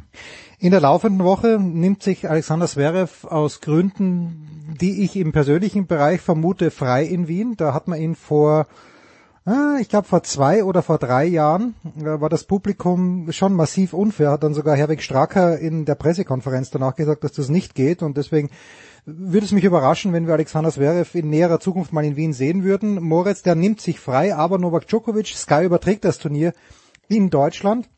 Ähm, Novak Djokovic ist am Start, Dominik Thiem ist am Start. Dominik hat sich sehr schwer getan am Dienstag gegen die Nummer 500 irgendwas in der Welt. Äh, hat zwar in beiden Sätzen hoch geführt, hat es aber dann selbst nochmal spannend gemacht. Ähm, das, das ist ein 500er Moritz in Wien. Welche, ja, welche Wertigkeit denkst du hat das für jemanden wie Djokovic, der sicherlich mit Geld gezwungen wurde, dass er antritt, möchte nächste Woche nicht in Paris spielen, aber äh, ist Novak Djokovic aus deiner Sicht auf Rekorde aus, dass er in diesem Jahr wirklich nur eine Partie verliert, die gegen Nadal im French Open Finale, oder was treibt den Djokovic an, denkst du? Ja, also ist das überhaupt noch ein 500er? Ich weiß es nicht. Es sind ja sechs Top Ten Spieler, glaube ich, da. Ja, also, Berrettini ist, Berrettini hat abgesagt, das sind, glaube ich, jetzt dann noch fünf geblieben, also was immer noch gut ist, ja. Sind es fünf?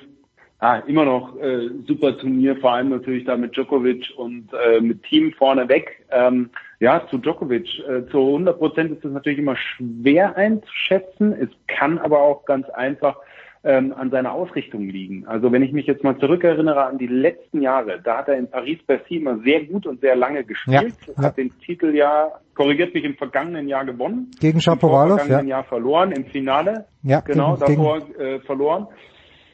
Und, äh, und die Finals dann hat er beide Male nicht gewinnen können in 2019 und 2018. Vielleicht kamen ihm die Turniere zu eng aufeinander und möglicherweise will er dazwischen einfach noch mal eine Pause haben und konzentriert sich dann wieder voll auf London. Das mag auch alles eine Rolle spielen. Also so ganz einen Blick hat man natürlich nie in die Kalender- und Turnierplanung der Spitzenspieler. Das ist jetzt mal so eine ganz lose Vermutung von mir, dass das nochmal ein bisschen mitschwingt und dass ihm diese Woche jetzt in Wien sogar ganz gut reinläuft. Das mag es sein. Ansonsten, ja, stimmt. So ein, zwei, drei ähm, Euro Handgeld wird er schon auch noch mitbekommen für den Antritt dort. Vielleicht macht ihm das auch noch Spaß. Aber Rekorde, ob es dann wirklich dieses Jahr 2020 ist mit nur einer Niederlage, boah, ich glaube, sowas ist fast unterzuordnen, sondern da geht es dann um den noch größeren Wurf, wie zum Beispiel dann in London. Diese Theorie, Herr De Witt, können Sie der was abgewinnen? Ja, kann ich auf jeden Fall.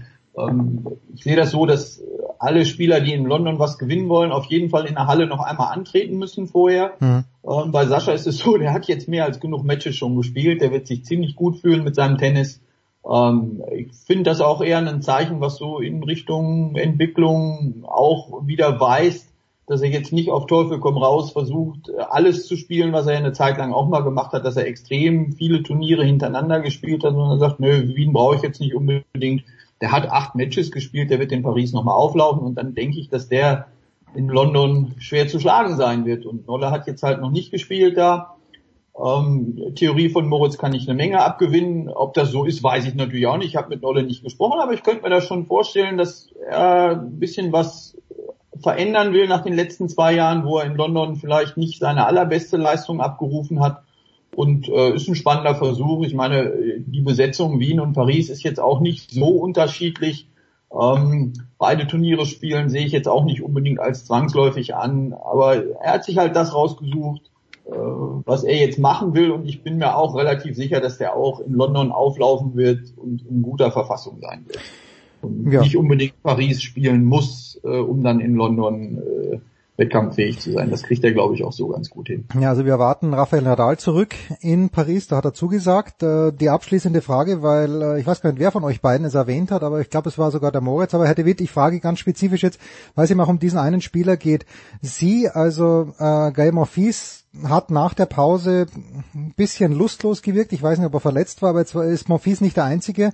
Shapovalov hat nach Wien auch gesagt, also nach seiner Niederlage gegen Juri Rodionov, er macht die Saison zu. Monfils hat das auch gesagt. Äh, woher kommt das? Man, ich hätte mir ja gedacht, dass die, die so pardon, geil sind aufs Tennisspielen wieder, nach dieser Pause, dass die wirklich alles durchziehen. Haben das manche, hat Chapovalov zum Beispiel zu viel gespielt? Und äh, wie, wie, ist die, wie beurteilen Sie die grundsätzliche Monfils-Situation? Weil er wirkt dann doch auch, wie er gegen Köpfe in Rom verloren hat, fand ich, naja, äh, ich habe schon Spiele gesehen, wo sich Spieler mehr angestrengt haben. Ja, zu Geil kann ich nicht viel sagen, weil mit dem habe ich nicht gesprochen, seitdem wir äh, wieder spielen. Hm. Er ist halt immer schwer von außen zu beurteilen. Es sieht manchmal so aus, als wenn er sich da irgendwie nicht so ganz anstrengen würde. Das muss aber nicht unbedingt heißen, dass es das wirklich ist. Ähm, wir haben bei Geil ganz häufig gesehen, dass auch in, in sehr kurzer Zeit sich das extrem wieder verändern kann. Ähm, zu Ihrer Frage, wenn der eine zu viel gespielt hat, hat der andere vielleicht zu wenig gespielt. Ich meine, ich bin selber auch in der Situation, wir ja. haben nicht mehr gewonnen als Monfils, nämlich auch nix. Und sind auch nicht in einer viel besseren Situation. Wir geben aber noch nicht aus, sondern wir werden es noch zweimal versuchen. Ähm, aber die Situation nach so einem Neustart, also das hat auch noch keiner so erlebt. Und wir dürfen auch nicht vergessen, also auch jetzt Zverev und äh, Team, die jetzt herausragend gespielt haben nachher, die haben am Anfang auch nicht super gespielt. Dominik hat die letzte Grütze gespielt in Amerika. Das war schlimm, sich anzugucken, was der da am Anfang gespielt hat.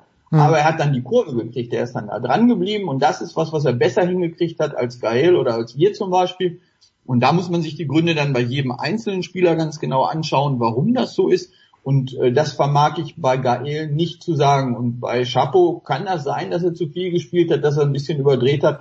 Das weiß ich auch nicht. Er hat halt einfach sehr, sehr viel, fast alles gespielt. Ich finde, er hat auch gut gespielt eine ganze Zeit lang. Hm. Ähm, ich habe aber auch Verständnis für jeden, der sagt, unter diesen Bedingungen, ich mache jetzt mal einen Haken an diese Saison und bereite mich richtig ordentlich vor, weil die nächste Saison wird herausfordernd genug. Wir müssen Stand jetzt am 15. Dezember nach Australien fliegen, um uns ja. da 14 Tage in Quarantäne äh, zu begeben. Wir werden kein Weihnachten zu Hause haben. Wir werden eine kürzere Offseason haben als jemals zuvor. Da kommen schon ein paar Herausforderungen auf uns zu und ähm, ich selber habe ja auch nicht jedes Turnier gemacht äh, und äh, versuche auch das Fliegen momentan da zu vermeiden, wo es irgendwie geht. Ähm, mag es durchaus unter unterschiedliche Gründe geben, warum der ein oder andere mit der Situation jetzt nicht so gut klarkommt und sich vielleicht auch entscheidet, wir machen jetzt mal einen Haken dran, ich versuche das jetzt nicht mit Gewalt hier noch die letzten zwei Wochen irgendwie ja, zu zwingen, sondern nutze die Zeit für was anderes und versuche dann in Australien wieder in Top-Verfassung aufzulaufen. Und das werden wir dann in Australien sehen, ob so ein Plan geklappt hat oder ob der nicht geklappt hat.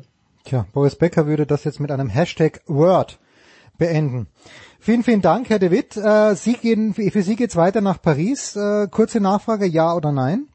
Ja, geht oh. nach Paris. Und Moritz, wo wirst du dein wallendes Haar demnächst zur Schau tragen? Nur in den Studios oder darfst du raus für Sky?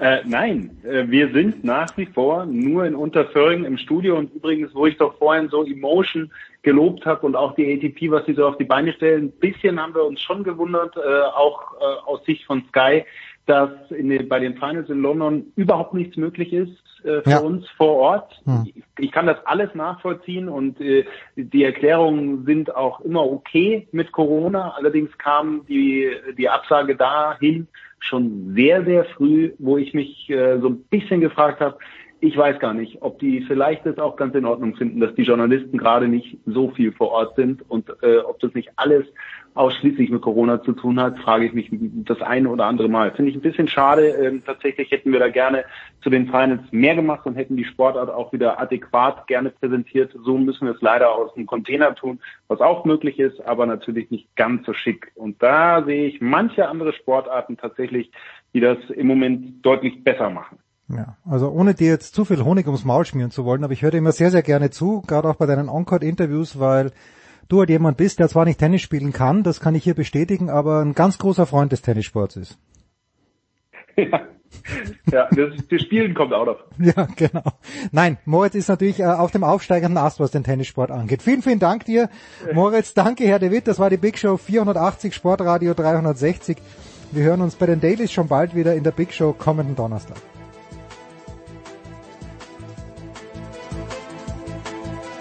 Das war die Big Show auf sportradio360.de.